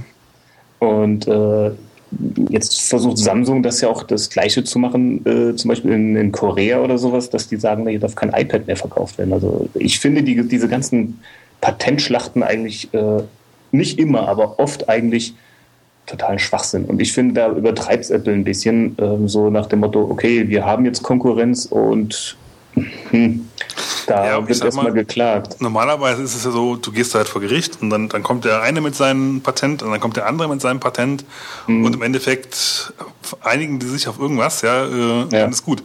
Ähm, nur bei Samsung und Apple habe ich mittlerweile so das Gefühl, es sind halt dann in dem Fall wirklich halt so zwei kleine Kinder, die sagen, nee, nee, du machst jetzt hier auf jeden Fall nichts. Ja, das Schöne ist ja auch noch, Samsung äh, stellt ja endlos auch äh, Komponenten her für iPad und iPhone und sowas. Ja, wobei sie jetzt, ähm, ich habe gerade heute wieder gelesen, dass Apple da zum Beispiel versucht, jetzt da auch ein bisschen von wegzukommen. Ja, klar. Logisch. Naja. Ja, war's das jetzt von News? Ich denke mal, das war Die 42 Sekunden, Wolfgang! 3, 2, 1. Richard Stallman, Gründer der Free Software Foundation, sieht in Android keine freie Software. Googles Ablehnung, den kompletten Quellcode zu veröffentlichen, die in Android enthaltenen proprietären Treiber und gesperrte Bootloader sind für Stallman ein Indiz dafür, dass Android die Prinzipien der freien Software nicht vollständig respektiere. Die Flightgear-Entwickler haben nach anderthalb Jahren Entwicklungszeit den freien Flugsimulator in der Version 2.4 veröffentlicht. Die neue Version bietet unter anderem ein neues Wettermodul und neue Flugzeugmodelle. Die Desktop-Umgebungen GNOME und KDE zeigen unabhängig voneinander Bestrebungen, ein komplettes Betriebssystemangebot für Tablets und andere Geräte für Endanwender zu liefern. Sie wollen damit in direkte Konkurrenz zu Android und iOS treten. Hört, hört. Wie der argentinische Spieleentwickler Senscape in einer Pressemitteilung äh, zu seinem neuen Titel Asylum bestätigte, wird das Horror-Adventure für iPad, Linux, macOS X und Windows verfügbar sein. Die Webseite Hack Mod hat eine Prämie von über 2000 US-Dollar für die Portierung von Android auf das HP Touchpad ausgesetzt. Für einzelne Aufgaben werden dabei Teilbeträge vergeben. Ein Patch für die aktuelle Entwicklerversion des Windows API-Nachbaus Wine ermöglicht es, auch unter Linux die Software für den Spiele-Streaming-Dienst OnLive zu starten. Damit sollen laut Aussage des Entwicklers sich alle durch den Dienst bereitgestellten Spiele starten und nutzen lassen. Und ab sofort steht die aktuelle fünfte Auflage des IT-Handbuchs für Fachinformatiker als HTML-Version zur Online-Lektüre und zum Download auf der Webseite von Galileo Computing zur Verfügung. Vielen Dank, Wolfgang. Bitte, Götz. Dazu hätte ich jetzt noch mal ganz kurz eine Frage. Und zwar, ähm, hat, hat einer von euch mal irgendwie was mit OnLive zu tun gehabt? Ist das denn jetzt online? Ich dachte, das wäre noch irgendwie in der Das ist Beta-Phase. irgendeine? Beta-Geschichte, ja. Also in Amerika ist es, ist es, ist es in Amerika nicht schon? Nee, ich glaube, das ist überall noch Beta. Ich habe jetzt auch mal eine Frage. Ähm, ja. dieses Online, äh, dieses Horror-Adventure da für iPad, Asylum oder wie heißt Du es? spielst doch keine. Du hast doch keine Zeit dafür. Ist damit die Frage jetzt obsolet? Ja, irgendwie schon. Ja, ob es das gibt, ja, es kommt ja raus. Hast du, hast du das schon gespielt? Nein. Also nicht gespielt, aber hast du das schon mal irgendwie, nee, nee. ob es was taugt oder wie? Nee, nee, eigentlich nicht. Aber also ich finde es immer interessant, äh, wenn irgendwas plattformübergreifendes kommt. Deswegen erwähne ich das meist. Das ist eigentlich auch eine ätzende Sache mit diesem plattformübergreifend, wenn man dann nicht weiß, welche Version dann vielleicht die wirklich geeignete für einen ist. Ne?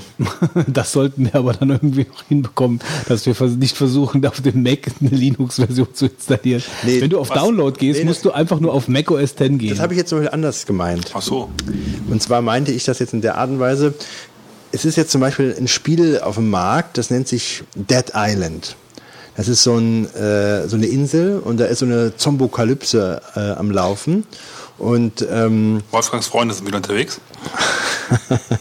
ich wollte eher von deinem Saufclub sprechen, den man da antreffen kann. Tote Anwälte, immer gut. Ja, und äh, hast du auch von dem Spiel schon gehört, Fitz? Nee, aber also, wir könnten mal ein Spiel rausbringen, Sauf, äh, Saufbund gegen Anwälte, tote Anwälte. Das wäre auch mal ähm, Wäre eine App wert, ne?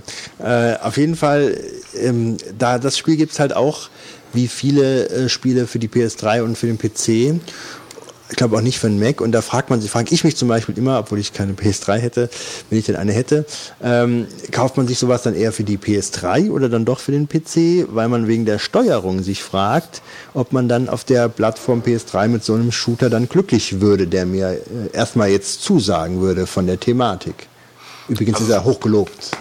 Es gibt ja viele Leute, die Shooter auf der Playstation oder auf der Xbox spielen und du gehörst nicht dazu. Ich habe ein paar Spiele auch schon äh, versucht zu spielen, aber als alter Mausgamer ist das natürlich ja, für das mich. Das ist ja mein Problem auch seit Jahren. Also ich finde, so Spiele, Shooter spiele ich inzwischen sehr gerne auf der Wii, einfach wegen der Steuerung. Das Zielen direkt auf dem Bildschirm und das Rumrennen mit dem... Ja, aber, ja, aber die sind wahrscheinlich die Monster auch so groß wie der Bildschirm, oder? Ich muss aber sagen... Gut, äh, aber das ist ja letztendlich egal. Äh, wenn ich jetzt nee, zum Beispiel... Wenn, das, äh, wenn, du zielen musst, weil, man, weil das Ding halt irgendwie nur ein Zehntel von der Größe von dem Bildschirm hat und... Äh, ja, aber dann habe ich ein klitzekleines Ziel, oder kein klitzekleines Ziel, aber ich habe halt einfach mein Ziel auf dem Bildschirm und kann das schon ziemlich genau steuern. Also, weiß nicht, so richtig wie hast du schon mal gespielt? Ja, ich habe schon mal wie Golf und so einen Scheiß gespielt, ja. Ja, gut, das ist was anderes. Aber also ich habe noch keinen Shooter gespielt. Ich habe mal. Eben. Eben. Ich hatte auch schon mal äh, ähm, hier Pro Evolution Soccer drauf gespielt und das war nicht richtig scheiße von der Steuerung her im Verhältnis zur normalen. Äh, welche Version? Boah, frag mich das schon. Also, ich, ich habe die letzte Mal so gespielt und wenn du dann mit dem, einfach mit dem Zeigen äh, einen Pass spielen kannst, dann ist das auch ziemlich genial. Also ich finde, so Shooter spiele ich am liebsten inzwischen auf der Wii. Zum Beispiel GoldenEye. Ja, wobei, ich muss schon sagen, das kommt auf den Shooter auch vielleicht ein bisschen drauf an. Wenn es wirklich auf pixelgenaues Zielen ankommt, dann braucht man nicht zu diskutieren, dann muss mhm. es mit der Maus sein. Ähm, also das, ähm, das ist halt schade. Es gibt viele Shooter jetzt erstmal, die mich ansprechen, aber ah, da habe ich ein Problem, ob das auf so einer Konsole gut wäre. Ähm, ja, und da frage ich mich halt immer, ob das, ob ich da irgendwie einen Zugang für finden würde. Und deswegen meinte ich zum Beispiel, dass ich, ob ich mir jetzt Dead Island meine, auf dem PC oder auf so einer PS3 spielen würde. Auf, auf der anderen Seite muss man ja auch sagen, du hast, wenn du online spielst, spielst du ja dann auch gegen PS3-Spieler zum Beispiel. Und da hast du ja zum Großteil den Vorteil, dass, dass die anderen Jungs ja genauso dieselben Bedingungen haben wie du auch, ja. ja. Das heißt, die ziehen ja auch nicht mit einer Maus oder so.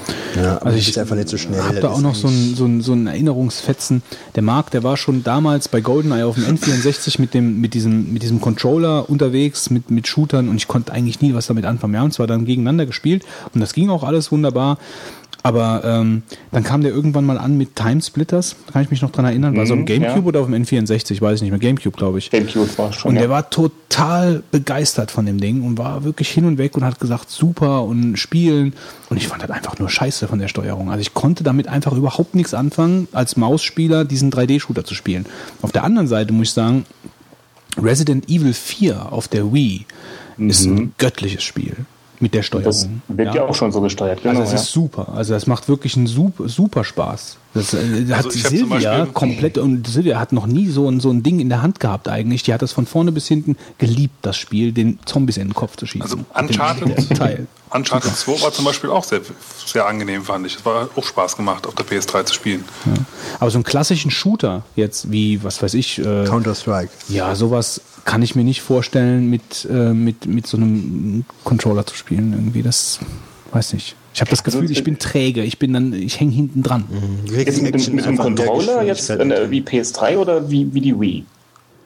Äh, wie meinst du jetzt? Das, ja, also mit dem Controller so Ja gut, das sind zwei verschiedene, das ist mir schon klar. Also deswegen ja, ja. sage ich, die Resident Evil Geschichte, das war aber auch, ähm, ich meine, da hast du ja vor allen Dingen gegen Monster gekämpft, die ja dann auch sehr träge unterwegs waren, die natürlich mhm, gefährlich ja. waren, aber das war eine andere Spieldynamik, wie jetzt zum Beispiel bei Counter-Strike. Ähm, da würde es dann auch bei der Wii auf die Steuerungsumsetzung ankommen. Wie machen die das? Mit dem mit der Wiimote und, den, und dem Nunchuk, Nunchuck. Mhm. Ähm, aber äh, ein Shooter mit dem klassischen ähm, PS3 äh, Controller. Nee, also da würde ich sagen, nee, das ist für mich ein No-Go. Das würde ich nicht spielen. Das ja. wird mir, glaube ich, auch keinen Spaß machen. Also ich brauche diese WASD-Maussteuerung. Dafür bin ich einfach schon zu alt, um da so mhm. flexibel zu sein und zu sagen, das ist jetzt meine neue Steuerung der Wahl. Ja, was mir halt da fehlt, ist die, die, diese exakte Steuerung. Und das Ziel kriegst du entweder nur mit der Maus hin oder meiner Meinung nach auch mit der Wii-Fernbedienung. Also es kommt auf den Shooter an. Ich denke, diese Wii-Fernbedienung ist ganz nett. Damit kann man sicherlich auch viele gute Shooter-Sachen machen. Aber wenn es wirklich darauf ankommt, dass du da äh, sehr präzise und schnell handelst, dann ist die Maus die erste Wahl. Und dann kommt es halt aufs Spiel an, ob, ob man das anders regeln kann oder nicht. Und ja, und ich meine, für mich jetzt zum Beispiel bei Dead Island habe ich mich gefragt, das Spiel ist schon grafisch äh, äh, so auf dem neuesten Stand, ob das mein iMac 2008 äh, noch einigermaßen gut darstellen kann. Und da hast du natürlich auch mal den Vorteil, wenn du die Konsole hast, da weißt du, es gibt nur eine, ja, und äh, da wird's laufen drauf dann. Ne? Beim Rechner hast du eigentlich auch immer das Problem, wenn ich mir dann ausdenke. Deswegen sagte ich eben nochmal, welche Version hole ich mir. Das ist gar nicht so einfach. Naja, gut. So, Kommen wir zu was ganz anderem. kommen wir zum Deep Thought, ähm, zu einem Thema, wo Ich ich, sehe aber auch gerade, dass hier mein, mein Shuttle gerade eintrudelt. Okay, Shuttle trudelt ein. Dann können wir mal. dann würde ich sagen, wir machen was zeitgleich. Wir verabschieden jetzt erstmal den Marc. Tschö, Marc. Tschüss, Marc. Ciao. Vielen Dank fürs dabei Auf sein. nie mehr wiedersehen. Gern geschehen. Thank, Ja, thank you for traveling with Deutsche Bahn. Nee, äh, bis, bis Air Berlin. Gut, wir verabschieden den Marc. Vielen Dank fürs dabei sein. Nächstes Mal wieder aus der Konserve wahrscheinlich. Ähm, ähm, ja. Marc war aus einem Hotelzimmer zugeschaltet. Haben wir das eigentlich gesagt? nee.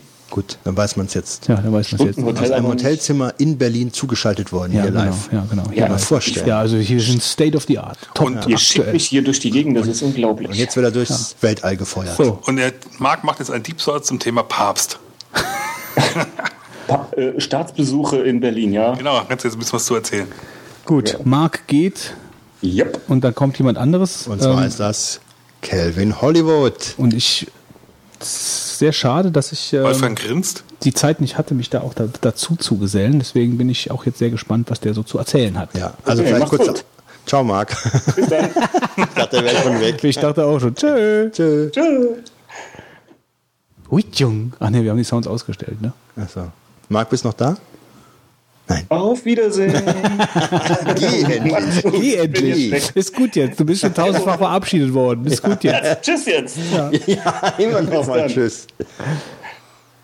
Ah, endlich. Marc? Marc? Das Geräusch müsste man sich irgendwie mal auf die Tastatur legen, ja? Dann könnte man immer genau, könnte man muten und sagen, oh, Marc hat leider aufgelegt. dieses Geräusch machen und dann ja, genau, und dann muten. Könnte man Ja. Wolfgang machen, aber äh, Also, ganz kurze Einleitung zum heutigen Deep Thought. Ähm, ich fotografiere gerne und heutzutage, wer nicht nur gerne fotografiert, der hat vielleicht auch das Bestreben, die digitalen Bilder dann irgendwie noch zu bearbeiten. Und ähm, da gibt es ja mittlerweile im Internet einige Photoshop-Gurus, die halt sich bei der Bildbearbeitung, Bildbearbeitung sehr gut auskennen. Und ein bekannterer ist Calvin Hollywood ähm, aus Deutschland, aus ähm, Oftersheim heißt, glaube ich, der Ort äh, bei Mannheim, äh, in dem er lebt. Und ähm, Calvin Hollywood kenne ich schon ein bisschen länger insofern, als dass er eine Menge DVDs, Schulungs-DVDs rausgebracht hat. Er ist bei äh, Video to Brain, Kelby Training gibt's ihn und er hat eine ganz lockere Art, ähm, babbelt äh, gerne so, wie ihm der Mund gewachsen ist. Perfekt für einen Deep Thought Ja, bei den drei genau so. Muss ich schon und, sagen. Ähm, nee, aber es, eigentlich äh, kommt das alles sehr lebhaft rüber und ich fand eigentlich, äh, dass er, ähm, er macht viele Seminare, glaube ich, äh, ein interessanter Interviewpartner sein könnte für uns und ja, und dann will ich euch ein Interview mit ihm äh, euch jetzt nun nicht vorenthalten und sage ganz einfach, Bühne frei für unseren heutigen Deep Thought. Wir sind gleich wieder da.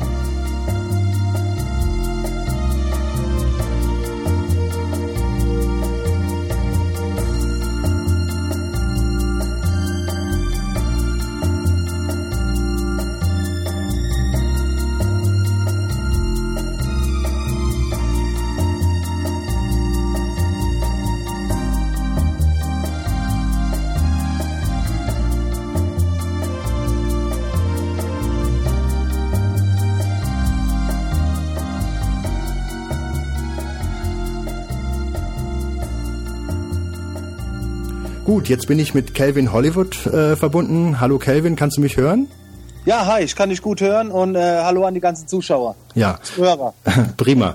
Ähm, also ich habe äh, mir gedacht, wir machen mal ein Interview mit dir, weil ähm, ich verfolge dich in Anführungszeiten ähm, schon seit ein, zwei, drei Jahren äh, im Internet. Ähm, und zwar bist du jemand, der zum einen auf den, sag ich mal, sozialen Netzwerken häufiger zu finden ist und zum anderen ähm, bist du jemand, der fotografiert und in Photoshop äh, mehr als gut bewandert ist.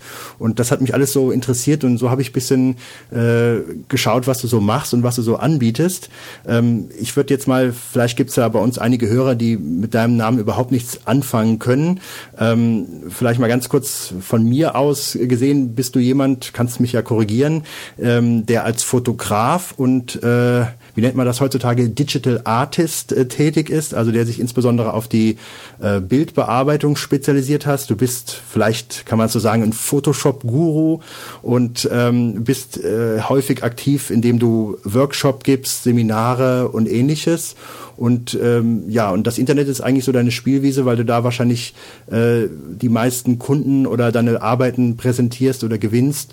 Oder wie würdest du dich jetzt so beschreiben, wenn ich das mal so einleitend sagen darf? Äh, ja, du hast es eigentlich schon treffend formuliert und es gibt kaum was hinzuzufügen. ähm, also für, für jemanden, der jetzt äh, nicht so tief drin hängt in dieser Fotoszene, da würde ich mich eher als Fotograf bezeichnen, weil viele mit dem Begriff zum Beispiel Fotokünstler nichts anfangen können. Aber um es kurz zu beschreiben, ich bin jemand, der Bilder erstellt, also mit Fotografien und der dann einen Schwerpunkt in die nachträgliche Bildbearbeitung, in dem Fall mit Photoshop setzt, um dem Bild ja, den Feinschliff zu verpassen, um dem Bild meine persönliche Handschrift zu verpassen, meinen Geschmack zu verpassen. Und ganz am Ende kommt dann meistens ein Bild heraus, das zum Teil auch sehr künstlich aussieht. Und aus diesem Grund nenne ich Fotokunst, Fotokünstler, Fotografie und die Künstlichkeit und ähm, all diese Arbeit, wie ich arbeite, unterrichte ich dann auch auf Seminaren, DVDs, ich schreibe für Fachzeitschriften und teile meine Techniken quasi auch ähm, ja, im Internet. Und das ist so mein, mein Beruf. Also ja. mein Beruf ist Fotografie, Bildbearbeitung und äh, meine Trainertätigkeit. Ja, das war ja noch nicht immer so gewesen. ähm, was hast du denn, wie kamst du überhaupt zu der, zu der Thema, zur Thematik Fotografie? Ähm, was hast du, äh, wie kamst du dazu? Weil eigentlich diese ähm, digitalen Spiegelreflexkameras, mit denen das eigentlich so losging, ist ja erst so eine Erscheinung der letzten Jahre. Ähm, wie kamst du da überhaupt in Kontakt mit? Also ich habe mein ganzes Leben lang eigentlich noch nie groß etwas mit Fotografie zu tun gehabt und bin dann äh, ja vor etwa es müsste 2005 gewesen sein ähm, über einen Freund an das Programm Photoshop gekommen. Also ich habe quasi mit der Bildbearbeitung angefangen. Das Problem war nur, ich hatte keine Bilder und äh, ja deswegen habe ich mir eine Kamera gekauft. Zuerst so eine kleine Digicam und habe aber dann gemerkt, okay, du willst mehr fotografieren und habe mir dann äh, 2000, Ende 2005 eine Spiegelreflexkamera gekauft und äh, so hat das Ganze dann angefangen und am Anfang war es halt eben mehr, ich erstelle Fotografien, um sie bearbeiten zu können und mit der Zeit habe ich dann mehr Aufmerksamkeit bekommen und dann habe ich gemerkt, okay, Kelvin, du musst dich mehr mit der Fotografie beschäftigen, denn das ist die Voraussetzung für eine gute Bildbearbeitung. Mhm. Und jetzt ist es so, dass du einerseits dann natürlich sehr viel fotografierst. Du hast dich, glaube ich, ähm, spezialisiert eher auf Porträts oder ist das äh, eher nur die Werke, die man meistens sieht, dass du halt Menschen fotografierst? Ähm, oder was ist so dein, dein Spezialbereich, sage ich mal, den du am liebsten machst? Ja, wenn man, wenn man es als Spezialität bezeichnen müsste, dann wäre es definitiv die Menschenfotografie. Ich fotografiere also andere Personen, andere Menschen. Das ist das, was ich am meisten zeige. Das ist das, wo ich meine Aufträge haben will und das, worauf ich mich in Anführungszeichen spezialisiert habe. Privat sieht es natürlich so aus, dass ich mich für alles Mögliche interessiere, für Streetfotografie, Naturaufnahmen. Also ich fotografiere alles, aber wie du schon sagst, ähm, ich habe mich auf ein Gebiet spezialisiert, da wo ich auch äh, ja mein Geld mitverdienen will, und das ist ganz klar die Menschenfotografie. Mhm. Und ähm, es gibt ja immer so, ich habe irgendwann habe ich mal gelesen, oder anders angefangen, eigentlich gibt's ja immer so die, die Frage bei der Fotografie immer, brauche ich das neue Objektiv oder die Kamera, wie wichtig ist das? Und man denkt immer, wenn man die neuen Sachen kauft, dann werden auch die Bilder immer besser.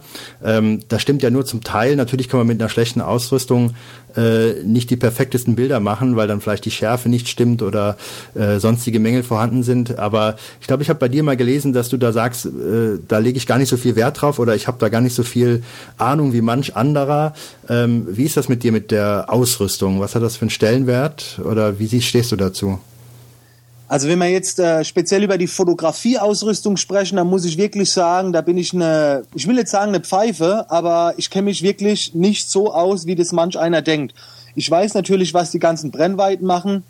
Ich kenne die ganzen Objektive, die es äh, auf dem Markt gibt, die ganzen Kameras, die Vor- und die Nachteile. Aber wenn es dann wirklich ins Detail geht, da konnte ich mich noch nie so richtig intensiv mit äh, befassen, weil es mich nie so extrem interessiert hat.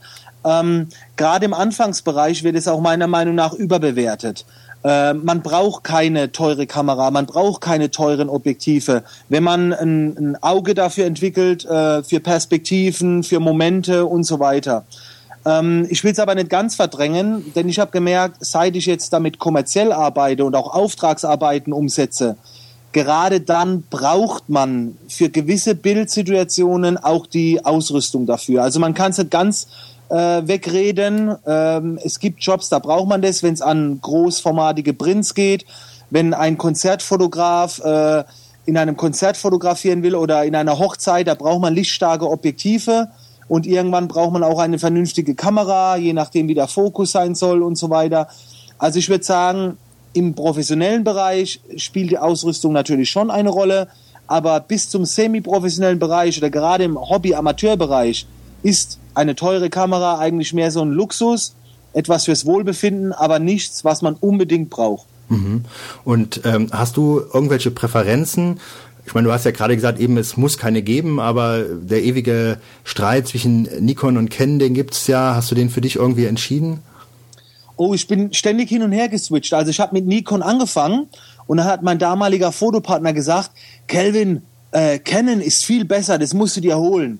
Und irgendwann hat er mich dann so weit gehabt und ich bin dann zu Canon geswitcht und dann ist er wieder zu Nikon geswitcht und jetzt bin ich hin und her. Also im Ende ist es, am Ende ist es so, dass ich jetzt mit Canon fotografiere. Ähm, aber da mein Fotopartner, wenn wir Jobs zusammen machen, größere Jobs, er fotografiert mit Nikon, er ist mehr der Techniker, er hat viel mehr Linsen, viel mehr Objektive.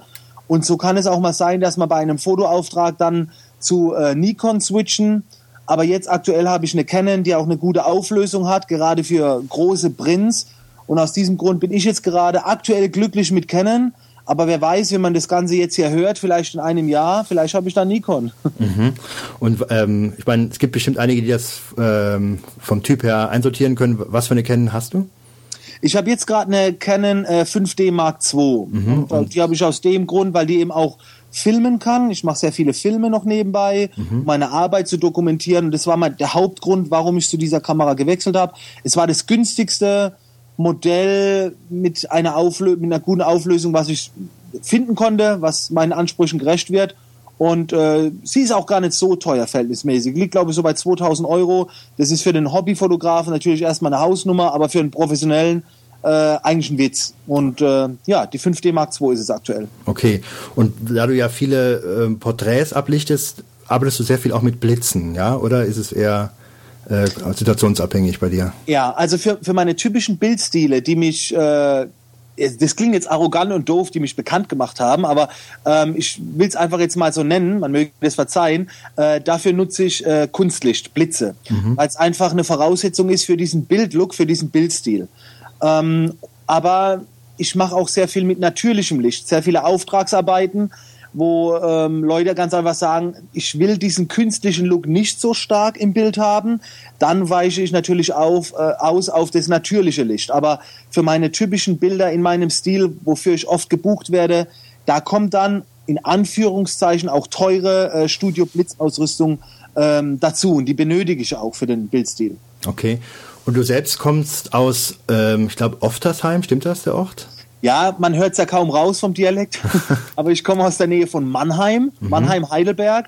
Und da gibt's ein, äh, ein kleines Städtchen namens Oftersheim. Wir haben 11.000 Einwohner. Wir nennen es auch Photoshop Country und äh, da komme ich her. Okay, und da hast du ein eigenes Studio. Äh, ja, das ist ein Atelier. Also Ja. das ist so eine Mischung zwischen äh, kleines Fotostudio, Büro, Seminarraum, Mhm. ähm, recht klein. Und äh, ja, da bin ich quasi drin und äh, verbringe meinen Alltag. Okay.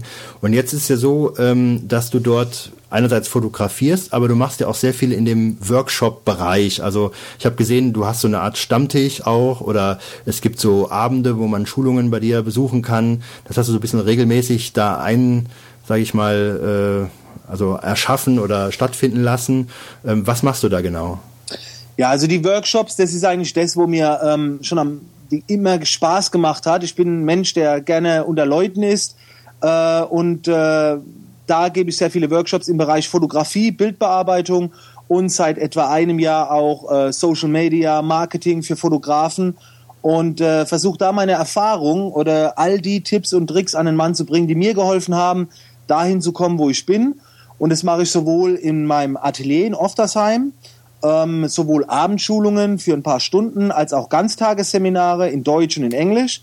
Und äh, mache die dann aber auch deutschlandweit beziehungsweise ähm, circa drei bis fünfmal äh, im Ausland dann. Und immer zu diesen Bereichen Fotografie, Bildbearbeitung, Social Media und Marketing. Und ähm, ein ganz großes Thema ist ja Photoshop. Ich denke, ohne Photoshop würden wir wahrscheinlich das Interview hier nicht führen. Oder vielleicht würde es dann GIMP benutzen oder irgendwas anderes.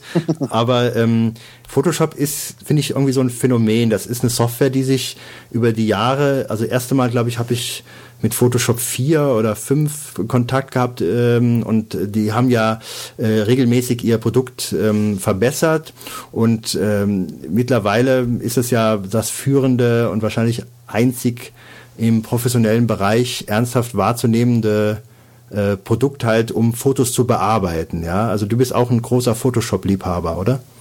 Ja, ich bin Photoshop-süchtig, ich bin äh, ein Photoshop-Freak. Ähm, man muss ganz klar sagen, man kann auch mit anderen Bildbearbeitungsprogrammen seine Bilder optimieren und äh, oftmals braucht man gar nicht so ein mächtiges Programm.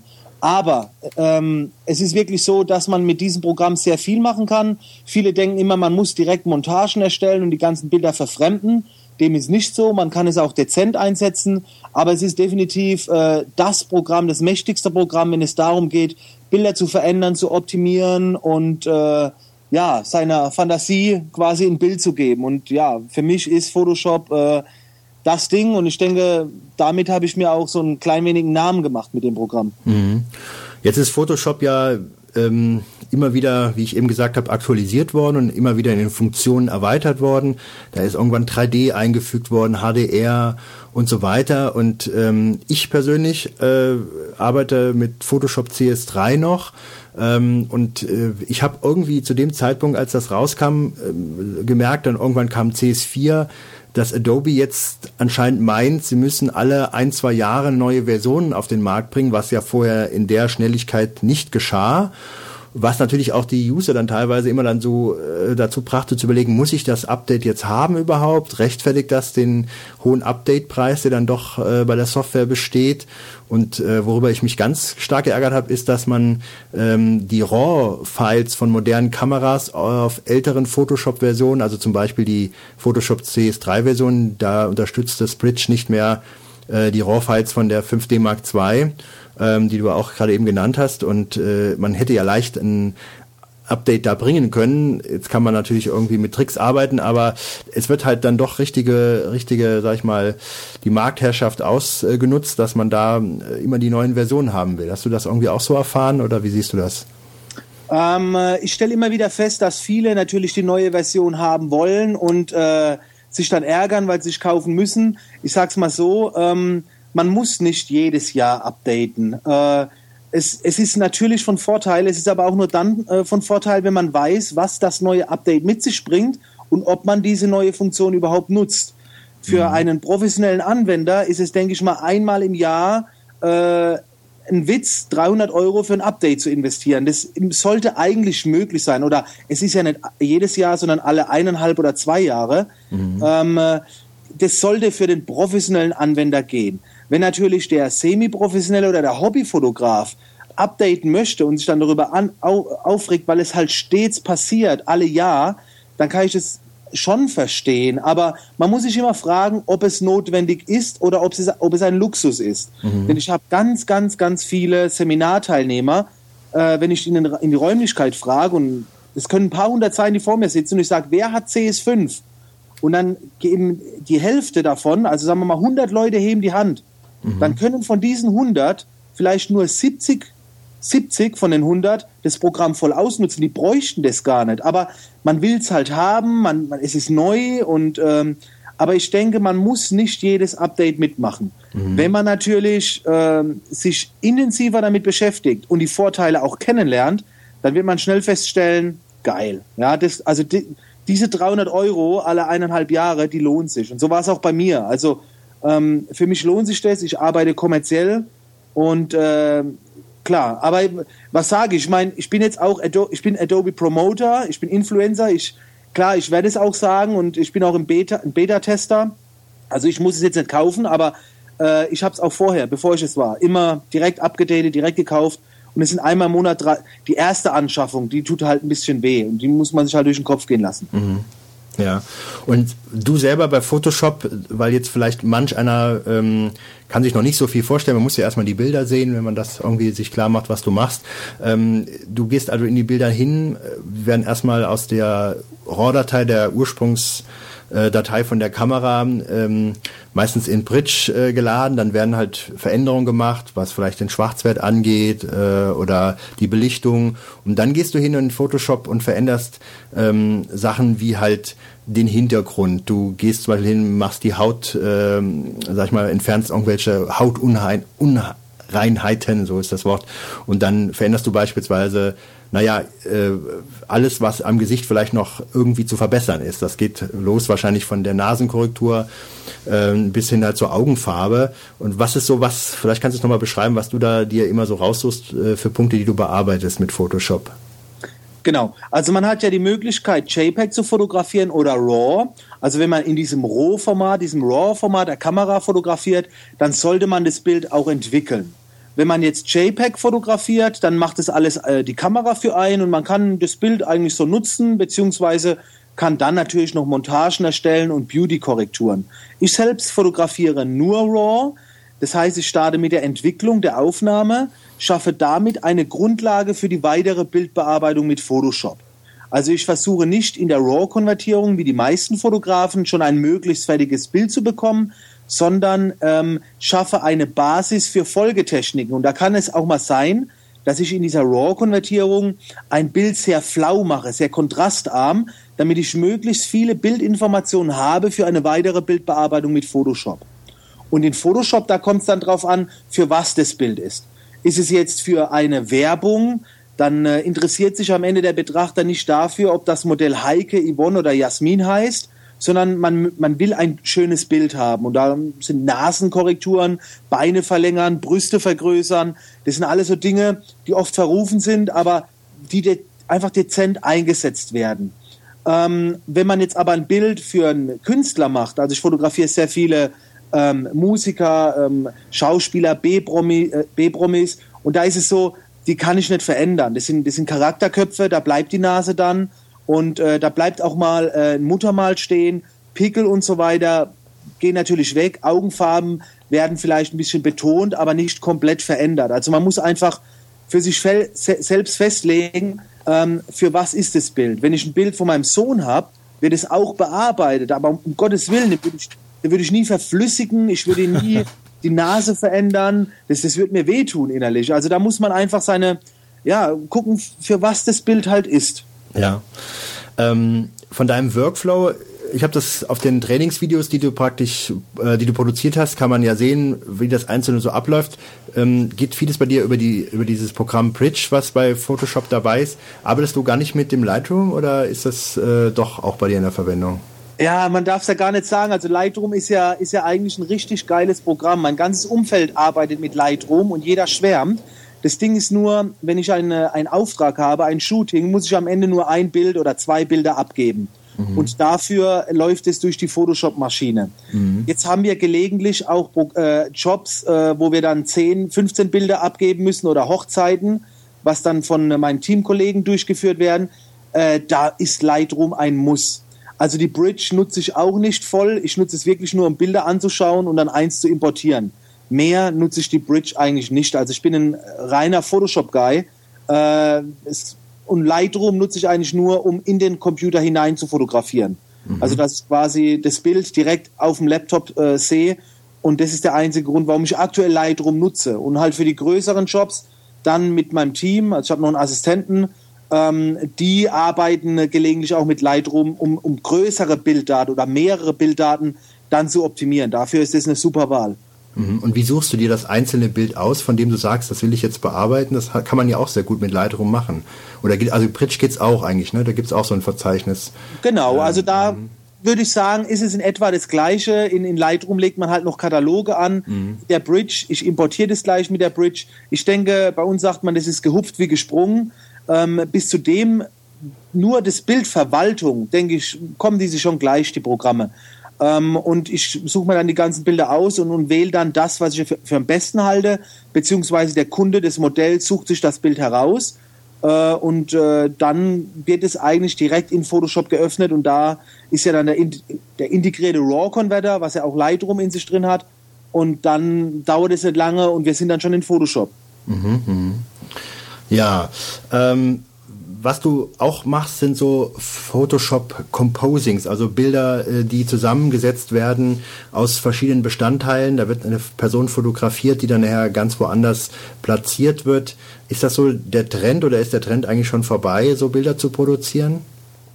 Ähm, schwer zu sagen. Also ich habe halt für mich festgestellt, ganz am Anfang, als ich angefangen habe, dass ich ohne Foto, ohne Hintergründe austauschen, also nur mit Fotografie, mhm. äh, dass ich es nicht schaffe, Bilder zu erstellen, die sich von anderen abheben. Mhm. Hätte ich das tun müssen, hätte ich ein Budget gebraucht, eine Location anmieten und so weiter, ähm, was oftmals sehr teuer ist. Und so habe ich mich dafür geschlossen, eine Technik herauszufinden, welche es mir ermöglicht, schnell äh, Studiohintergründe zu ersetzen mit Texturen und so weiter. Und das funktioniert ganz gut. Und ich habe so einfach äh, Möglichkeit, Bilder zu erstellen, was ein anderer, der das vielleicht mit Photoshop nicht kann, fotografisch nicht machen kann oder sehr schwer, nur mit einem sehr großen Aufwand. Generell würde ich aber sagen, ähm, ich ziehe es auch vor, on Location zu fotografieren, in der Kulisse zu sein und das fotografisch zu erstellen. Doch wie gesagt, manchmal hat man die Genehmigung nicht für die Location, man hat das Material nicht und äh, kann diesen Aufwand einfach nicht be betreiben und deswegen greife ich dann zurück in Photoshop und es geht da für mich einfach schneller. Mhm. Also Photoshop selber ist ja eigentlich nicht nur ein, also man kann es ja einfach als Bildbearbeitungsprogramm bezeichnen, ist aber letztendlich ja ein riesiges Werkzeug, äh, mit dem man die unterschiedlichsten Sachen, also die unterschiedlichsten Sachen auch über unterschiedliche Wege teilweise auch mal erreichen kann. Und ähm, ich fand es immer recht schwierig, sich klar zu machen, was man alles macht, beziehungsweise die Bearbeitungsschritte sich zu merken. Also oft sieht man Sachen, äh, sei es auf einer DVD oder bei YouTube, da gibt es ja auch eine ganze Menge Videos zum Anschauen. Ähm, und die Kunst ist ja eigentlich zu verstehen, was gemacht wird und sich diese Arbeitsschritte zu behalten. Ja? Ich habe zum Beispiel mal gesehen, du hast verschiedene Techniken, wie man beispielsweise eine Haut ähm, glättet oder wie man die also ersetzt oder, oder sag ich mal, ähm, eine neue Struktur gibt. Das ist aber dann mit so vielen Arbeitsschritten verbunden, wo irgendwann es schwierig wird, äh, in den ersten, sag ich mal, Male, wo man das anwendet, das alles zu behalten. Hast du dafür ein besonderes Gedächtnis? Schreibst du dir so Sachen auf oder wie gehst du mit so abstrakten, sag ich mal, Verfahrensweisen vor oder sind die gar nicht abstrakt für dich? Für mich sind sie weniger abstrakt, also wie du schon sagst, und äh, du hast es gut verstanden. Also da liegt auch der Schlüssel drin, in dem Verstehen. In, mit dieser Erkenntnis äh, kommt man auch schneller voran. Viele sehen immer eine Technik und wollen diese quasi eins zu eins für andere Bilder übernehmen. Das funktioniert aber nicht immer so. Auf meinen DVDs vermittle ich die Techniken, aber ich erlebe es natürlich auch immer wieder, dass viele sagen, ja, bei dem Bild hat es nicht funktioniert und so weiter. Mhm. Man kann die Techniken rein auswendig lernen, das geht. Und dann kann man sie probieren anzubringen. Und bei vielen Bildern klappt es, bei manchen vielleicht nicht. Wenn man die Technik aber versteht, den Gedanken dahinter, die Prinzipien, dann äh, ist es erstmal wesentlich einfacher, die ähm, zu verstehen und äh, die natürlich dann auch zu dosieren, dass man auch die Werte ein bisschen variiert. Und bei mir ist es so, das ist wie, ich beschreibe das immer gerne wie mit dem Autofahren. Wenn ich auf die Bremse drücke, muss ich wissen, was passiert. Ich muss wissen, der Wagen bleibt stehen. Wenn ich, fest, wenn ich zu fest drücke, renne ich mir vielleicht den Kopf an der Scheibe an. Wenn ich zu langsam drücke, fahre ich dem Vordermann auf. aber ich muss nicht wissen, was mit der Bremsflüssigkeit und so weiter passiert. Und so ist es mit Photoshop genauso. Man muss nicht zu tief einsteigen und man braucht sich nicht verrückt machen lassen mit den ganzen Sachen, die es da gibt. Man darf da nicht den Spaß verlieren. Man muss einfach nur das Wichtigste wissen, das Prinzip, was dahinter steckt. Und dann sucht man sich so ein paar Techniken raus und macht die einfach ganz oft. Und die muss man dann können. Man muss gar nicht immer alles wissen. Es ist okay, wenn man ab und zu nachliest und ich muss manchmal auch nachlesen.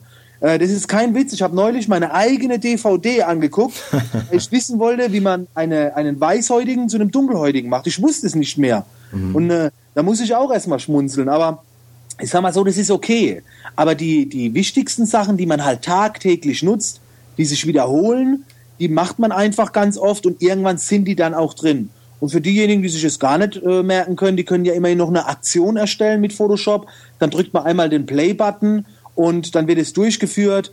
Dann muss man halt wieder schauen, wie man das Ganze dosiert, die Deckkraft ein bisschen regelt und so weiter. Mhm. Du hast gerade eben auch schon die DVDs angesprochen, die ich auch schon mal am Anfang erwähnt hatte. Was hast du, vielleicht erzählst du mal, was hast du an DVDs so rausgebracht und was sieht man da drauf? Also man muss sich erstmal ganz klar bewusst sein, wenn man sich eine DVD äh, von mir kauft, man hört meinen Dialekt. Damit da müssen erstmal viele mit klarkommen. Also die Filmmethode weiches Licht äh, mutiert zu weiches Licht. Mhm. Ähm, und so versuche ich auch meine DVD-Trainings ähm, quasi durchzuführen, persönlich. Also ich möchte einfach zu den Leuten reden, äh, wie zu einem Kumpel, wie zu einem Freund und ich vermittle meine Erfahrung. Ich vermittle keine ähm, Grundlagen, ich vermittle keine technischen Dinge, sondern ich versuche einfach, die Dinge zu vermitteln, wie ich sie täglich nutze. Also coole, effektive Photoshop-Techniken. Und die meisten meiner DVDs beschäftigen sich eben mit kurzen, knackigen Photoshop-Techniken, die man bei verschiedenen Bildern einsetzen kann.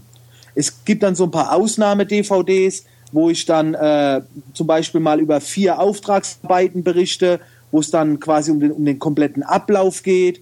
Ich habe eine DVD, wo ich so ein bisschen meine Art der Lichtführung, der äh, Fotografie vermittle, aber im Schwerpunkt sind es dann doch äh, Retusche-DVDs und in naher Zukunft dann auch die ersten zum Thema Marketing, Social Media und äh, vielleicht ein bisschen was, wie man Workshops durchführt, wie man präsentiert und so weiter. Aber das steht dann noch eher in äh, der nahen Zukunft. Ja, jetzt sind so die DVDs, das war nach den Büchern, die es dann äh, vor zehn Jahren, sag ich mal, die, die, der große Renner waren, sind dann die DVDs gekommen.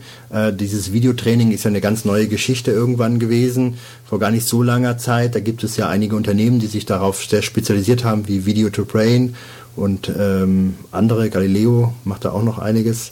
Ähm, ja, ähm, jetzt gibt es mittlerweile aber auch andere Angebote, nicht nur diese, sondern die reinen Online-Angebote. Da gibt es zum Beispiel Kelby Training.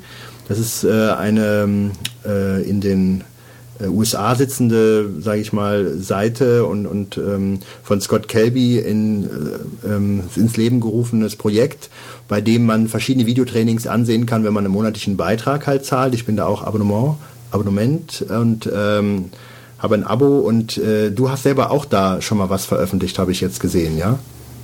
Genau, also zum einen klar in äh, Deutschland äh, mache ich halt die Videotrainings, in dem Fall ich mache sie mit Video to Brain und mhm. ähm, Videotrainings, äh, also ich war, war, nie ein Bücherleser. Am Anfang war das halt schwierig, äh, weil wenn man noch nicht so dieses Wissen hat, in die Bücher reinzufinden. Erst später mit ein bisschen mehr Grundwissen habe ich dann auch angefangen, Bücher zu lesen. Und äh, ich bin halt jemand eher, ich muss das sehen, was passiert. Ich, ich will es nachmachen und ich muss sehen, wie sich der Mauszeiger bewegt jetzt im, zum Schluss muss ich jetzt sagen, jetzt mit dem ganzen iPad-Zeug und so weiter kommen jetzt auch PDFs raus und man kann es bequem unterwegs lesen, ohne dicke Bücher zu haben, ist auch eine tolle Sache. Aber ich bin halt eher, ich bin auch ein fürchterlicher Schreiber, also das ist Horror.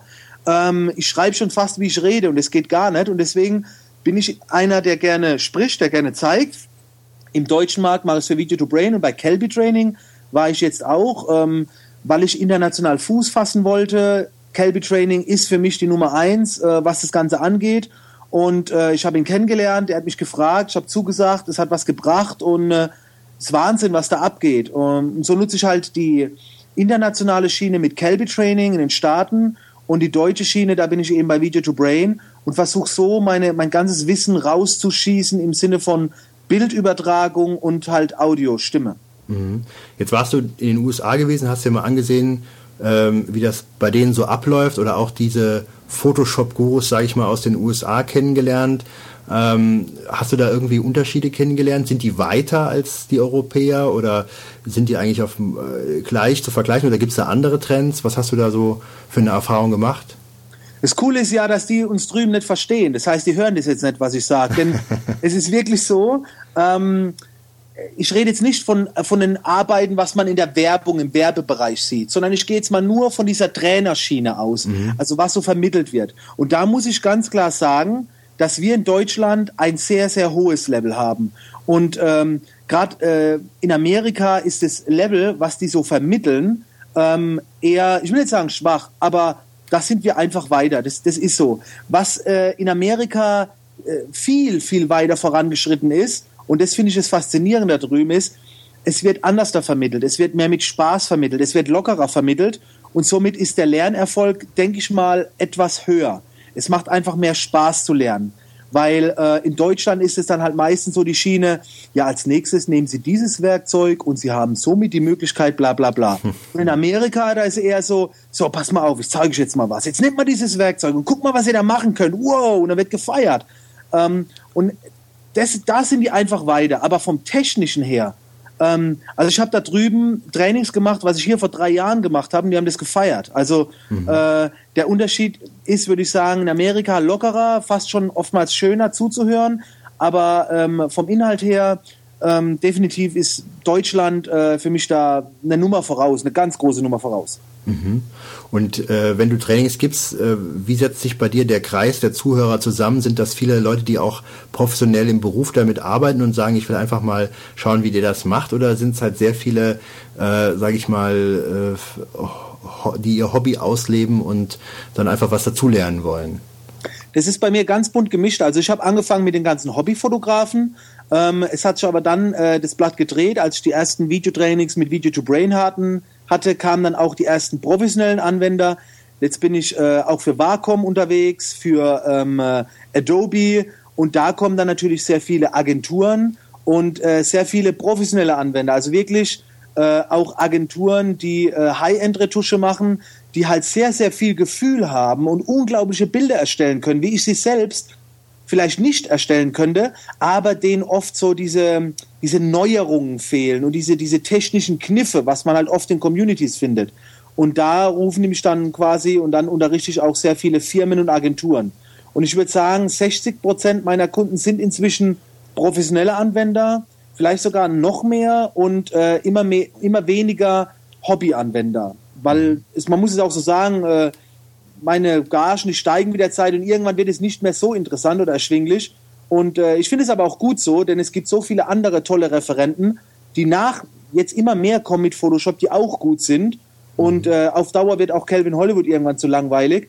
Und deswegen versuche ich mich da auch so ein bisschen jetzt mehr in die professionelle Schiene zu orientieren. Und äh, ja, der überwiegende Kreis ist jetzt eher so der professionelle Anwender, semi-professionell und vielleicht 30, 40 Prozent jetzt der Hobbyanwender. Mhm. Jetzt haben wir gerade eben über Kelby gesprochen, Kelby Training, was so ein Angebot aus den USA ist. Und es gibt noch was äh, Interessantes, äh, was ich im Internet verfolge. Äh, das ist diese Geschichte von Creative Life ähm, dieses Projekt, bei dem man ähm, einen Workshop, ein Seminar, was dann zwei, drei Tage geht, von vielleicht Donnerstag bis Sonntag oder Freitag bis Sonntag oder was halt für Kurse da sind, wo professionelle Fotografen in der Regel sind, äh, erscheinen und dann wird dieses komplette Angebot gestreamt für äh, Umme, also für Lau. Ähm, das heißt, äh, man kann sich einklinken und kann praktisch ein ganzes Wochenende ein Seminar sich ansehen. Durch die Zeitverschiebung etwas problematisch, weil das bei uns bis in die Nacht hineingeht. Ähm, das fand ich ein ganz interessantes Projekt. Später wird, wird dann dieser Workshop verkauft ähm, über die Internetseite äh, zu einem festen Preis. Das heißt, wer nicht die Gelegenheit hatte, alles sich anzuschauen oder das einfach für sich haben will, um immer, um immer wieder zu gucken, kann darauf zurückgreifen. Ähm, hast, kennst du das auch? Klar, ja, das ist von Chase Jarvis. Äh, ich kenne Chase auch, habe schon ein paar Mal mit ihm äh, Kontakt gehabt und geschrieben. Ähm, das Prinzip ist natürlich Bombe. Äh, und klar, weil es in englischer Sprache ist, ist da alles weltweit offen. Ähm, und ich habe sehr viele E-Mails bekommen, ähm, dass es sowas nicht in Deutschland gibt, ob ich nicht sowas auch mal machen möchte. Ja. Und das ist nicht auf meinen Mist gewachsen. Ich habe sowas schon durchgeführt mit dem Livestream. Äh, das funktioniert super. Wir haben zum Teil 500 Leute, die sich zeitgleich eingewählt haben, was für deutsche Verhältnisse eigentlich schon ganz gut ist. Ähm, und wir werden es weiter ausbauen. Ähm, demnächst äh, werde ich also weiterhin Livestreams anbieten. Die haben sich bewährt, die Leute freuen sich drüber. Vor allen Dingen ist es eine Möglichkeit, kostenlos teilzunehmen. Nicht jeder hat immer das Geld für eine DVD. Und wenn dann jemand eine Aufzeichnung will, kann er sich das dann später kaufen. Ist ein klasse Prinzip, äh, aber es bedarf sehr, sehr viel Aufwand, auch technischen Aufwand, der halt immer ein bisschen schwer ist umzusetzen. Mhm. Ja, also ich fand es auch ein sehr interessantes Projekt und habe mich auch gedacht, das äh, wäre interessant, wenn man das in Deutschland umsetzt. Ja, ja ganz anderes Thema ist, ähm, du hast, glaube ich, jetzt zum zweiten oder dritten Mal ähm, eine, wie soll man das nennen, ein, ein Seminarwochenende, eine Photoshop- oder Bildbearbeiter-Convention ins Leben gerufen. Die nennt sich Tion. Ähm, die findet jetzt wieder Ende September statt. Äh, ich glaube 24. 25. September kann das sein? Genau, 24. Ja. 25. September. Was ist das? Äh, ja. Genau in Köln. Und was, was passiert da genau? Kannst du es mal beschreiben? Ja, das ist also ein Event. Äh, der Grundgedanke war ganz einfach, äh, es gibt sehr viele Events, ähm, aber sobald halt sehr viele Profis zusammenkommen, jetzt äh, als Dozenten, als Referenten, wird der Preis schießt in die Höhe äh, von diesen Events. Die kosten dann mal unter Umständen für zwei Tage 400, 500 Euro. Und ähm, ja, mich hat es ein klein wenig gestört, weil eben es gibt viele Hobbyanwender und Semi-Professionelle, die auch mal die äh, Chance haben wollen. Und ich habe dann äh, das Event letztes Jahr zum ersten Mal mit, mit der Unterstützung von Video to Brain und vielen weiteren Partnern durchgeführt. Wir hatten 400 Fotografen und es, äh, es, es geht zwei Tage. Und auf zwei Tage verteilt finden immer zwei bis drei Vorträge gleichzeitig statt zu gewissen Themen, wo erfahrene Referenten quasi ja, ihre Erfahrungen, ihre Techniken preisgeben. Keine Geheimnisse. Und es hat sich bewährt. Es, äh, das, ich bin da offen. Es war beim ersten Mal finanziell eine Katastrophe für mich. Also wir haben, äh, sind auf die Nase gefallen, haben quasi draus gelernt. Ähm, aber beim zweiten Mal sieht es jetzt schon besser aus. Also das, das dauert, bis sich so ein Event immer etabliert hat. Ähm, und die Preisklasse, wir konnten es jetzt also auf 150 Euro im Schnitt, also je nachdem, wann man bucht, ähm, äh, runterziehen. Tiefer geht leider nicht mehr. Das haben wir letztes Mal schon probiert. Aber ich denke, das ist immer noch ein faires Event für zwei Tage Vollpower und ja, das, das ist die Tion quasi. Mhm. Und das sind inhaltlich, also gibt es Vorträge zu Photoshop, zu Fotografieren oder was genau ist das zum Beispiel? Genau, es geht um Fotografie, es geht um Photoshop. Bei der ersten Tion noch im Schwerpunkt Photoshop. Bei der zweiten Tion haben wir versucht, noch mehr Fotografie reinzubringen. Und uns ist auch wichtig, dass die Referenten nicht nur ihre Bücher, Tutorials abklappern, sondern wirklich aus persönlicher Erfahrung berichten, Einblicke geben in ihre Auftragsarbeiten, äh, es gibt viel zum Thema Marketing, Social Media ist auch ein bisschen was dabei und äh, es sind viele Partner, Magazine vor Ort. Man kann testen, experimentieren ähm, und es geht einfach darum, Erfahrung zu vermitteln und man darf auch nicht das Soziale vergessen, dass halt dass man Kontakte knüpfen kann äh, zu vielen Firmen, Freunde und andere aus der Branche und andere Hobbyfotografen. Also es ist ein Community-Event. Mhm. Internetseite ist, glaube ich, www.tion2011.de, oder? Genau, also falls nur einer interessiert und es äh, vielleicht ist auch nur noch ein Tag hin, je nachdem, wann ihr das Ganze hört. Vielleicht gibt es auch die Möglichkeit, es gibt auch Tageskasse. Mhm. Dann überlegt euch das, wenn ihr es rechtzeitig hört, kommt noch vorbei in Köln und äh, dann sehen wir uns. Okay, prima. Du hast gerade eben auch nochmal angesprochen, ähm, diese Social Media äh, Geschichte, was ja über Twitter, Facebook, Blogs, YouTube und so weiter, alles äh, jetzt Google Plus noch äh, verwirklicht wird. Ähm, du bist jemand, der fast überall dort zu finden ist, der auch, sage ich mal, sehr viel äh, bei Twitter zum Beispiel beschreibt, was er macht, wo er ist, wenn er irgendwo ein Seminar gibt oder irgendwelche Links zeigt. Ähm, man, kann, man kann also schon ein bisschen verfolgen, was bei dir so im Arbeitsalltag so passiert. Das ist ganz interessant, äh, fand ich. Deswegen folge ich dir auch und ähm, äh, du nutzt aber das natürlich, na klar, wenn man natürlich äh, sich entsprechend vermarkten will, muss man das natürlich machen. Wie ist das so, deine Beziehung zu diesen sozialen Netzwerken oder zu diesen Diensten? Also ich bin sehr froh, dass ich da sehr früh das für mich entdeckt habe. Ich habe das direkt 2005 angefangen mit dem ganzen Community und Social Media. Ähm, ich habe schon damals zu meiner Frau gesagt, wenn die mich gefragt hat, was machst du jeden Abend am Rechner? Sag ich, ja, ich surf hier rum und, und, und lass mich sehen, ich verbreite meinen Namen. Äh, das hat ich nicht verstanden, aber ich wusste, das macht sich irgendwann mal, mal bezahlt. Und ich habe versucht, meinen Namen Calvin Hollywood wie ein Virus zu verbreiten. Und es, es hat mir auch so viel Spaß gemacht. Es hat mir Selbstbewusstsein gegeben. Ich habe dann äh, meine ersten, in Anführungszeichen, es klingt jetzt wieder ein bisschen doof, aber Fans bekommen. Und äh, es ist, es ist unheimlich, wie Fans einen helfen können. Also wenn ich Erfolg habe, hab, haben alle, die mich auch verfolgen, äh, die haben auch Erfolg, weil ist einfach ganz, ganz wichtig.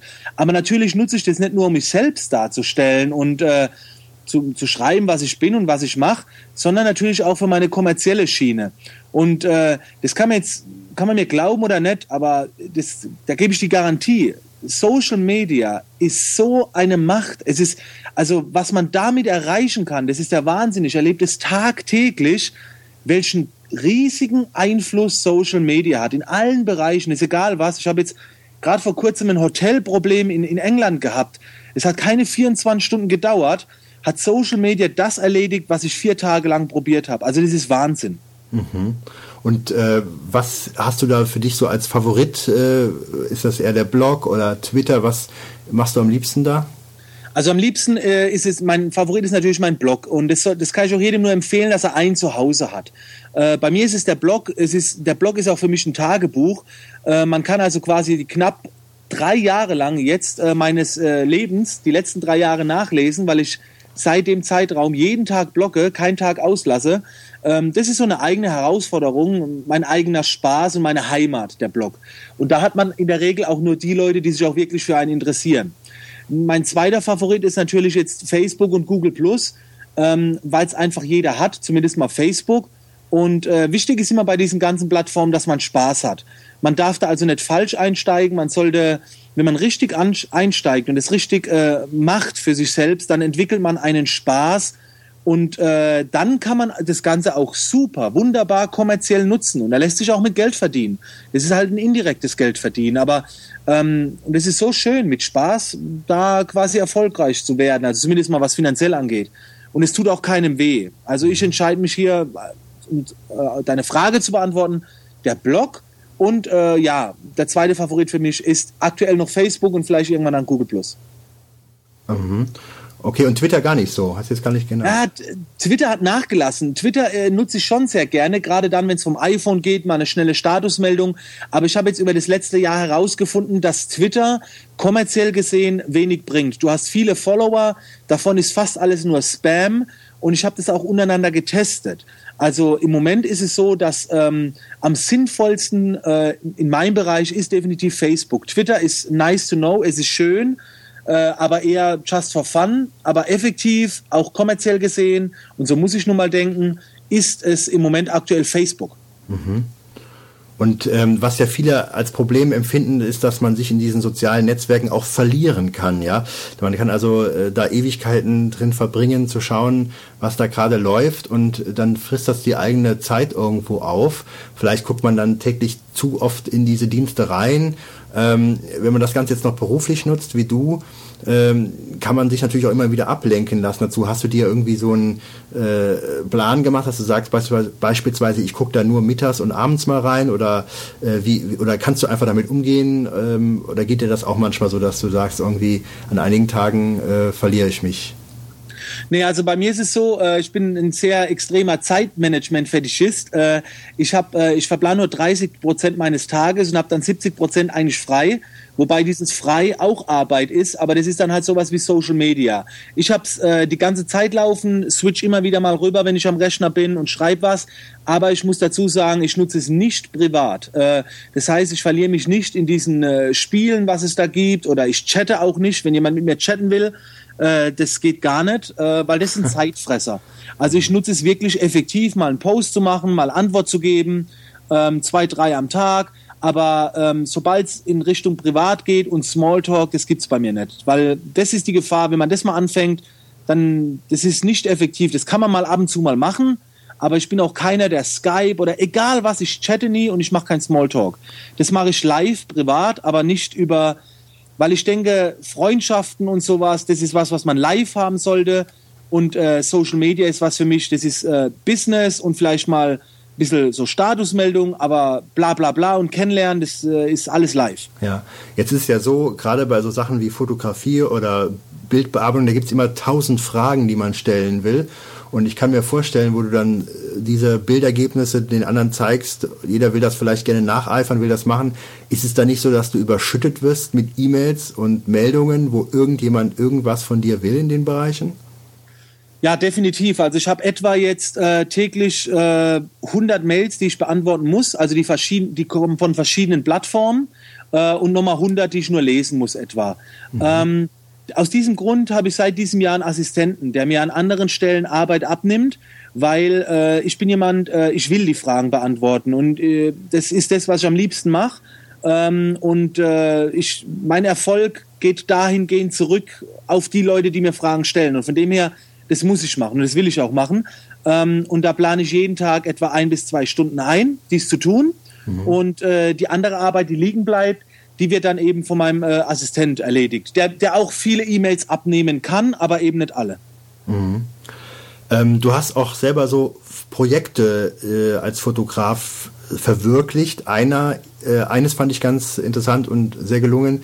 Ähm, das ist noch nicht so alt, da hattest du, ähm, äh, glaube ich, also es gibt zwei, vielleicht sprechen wir gerne mal gleich über zwei, über die beiden. Das eine ist dieses Projekt, wo du, glaube ich, äh, ist richtig Perschen praktisch zusammen gemorpht hast in Photoshop. Was, genau. was war das? Kannst du das mal beschreiben? Genau, also äh, ich hatte mal vor einigen Jahren ganz am Anfang äh, einen Wettbewerb gewonnen, wo ich ein Ehepaar äh, kombiniert habe, beziehungsweise ein junges Ehepaar und ein älteres Ehepaar und habe die altern lassen. Und diese Idee, ähm, die hat mir damals einen Preis gebracht. Aber äh, ich habe dann später die Jury kennengelernt, sind heutzutage Freunde von mir und die haben immer gesagt, ja, ja, so toll war das technisch gar nicht. Aber die Idee war halt cool. Und dann habe ich gedacht, komm, das machst du nochmal. Und dann habe ich Ehepaare fotografiert und habe die kombiniert. Äh, das heißt, es kommt ein neuer Mensch heraus. Das war immer ein, ein, eine männliche Person, aber mit äh, ja, Gesichtszügen oder Gesichtsteilen von der Frau. Äh, es hätte also quasi der Sohn in 30 Jahren sein können. Und dieses Projekt, ähm, ich wollte dann auch mal eine Ausstellung machen und dieses Projekt habe ich dann auch direkt für eine Ausstellung umgesetzt, eigentlich nur für die Ausstellung. Also ich habe das nie irgendwo so gezeigt, sondern nur bei der Ausstellung. Und die Ausstellung war auch für einen guten Zweck, für einen Kindergarten. Das war einfach rein für mich zum Spaß. Ich wollte mal was Gutes tun und äh, wollte mir da mal selbst eine Herausforderung setzen. Habe viel gelernt dadurch, es hat viel Spaß gemacht. Ja, und das war das Projekt One. Mhm. Und dann gibt es noch ein anderes Projekt, äh, das sind, da hast du Fotografen fotografiert in einem ganz besonderen Bildstil, ja. Der ist dann ah, genau. auch, glaube ich, zigfach nachgeeifert worden, beziehungsweise den findet man häufiger. Ich ich glaube, ich habe irgendwann mal gelesen, es gibt so eine Fotografin, die heißt, äh, kann es sein, Jill Greenberg oder ähnliches? Genau. Der ähm, ist auch ein ähm, bisschen vergleichbar, was sie manchmal machte, ja. Genau, also Jill Greenberg hat den Stil auch. Ähm, es haben noch viel andere. Sascha Waldman ist einer, bei dem habe ich es zum ersten Mal gesehen. Jill Greenberg war die, die es am meisten publiziert hat. Deswegen denken viele oder sagen viele, ist auf sie zurückzuführen. Ähm, ihr Stil ist ein bisschen zu hart, also er ist ähnlich, aber die Lichter sind so hart, der Verlauf hinten dran äh, zu heftig und sie hat sieben Blitze oder so. Und das war mir alles ein bisschen zu viel.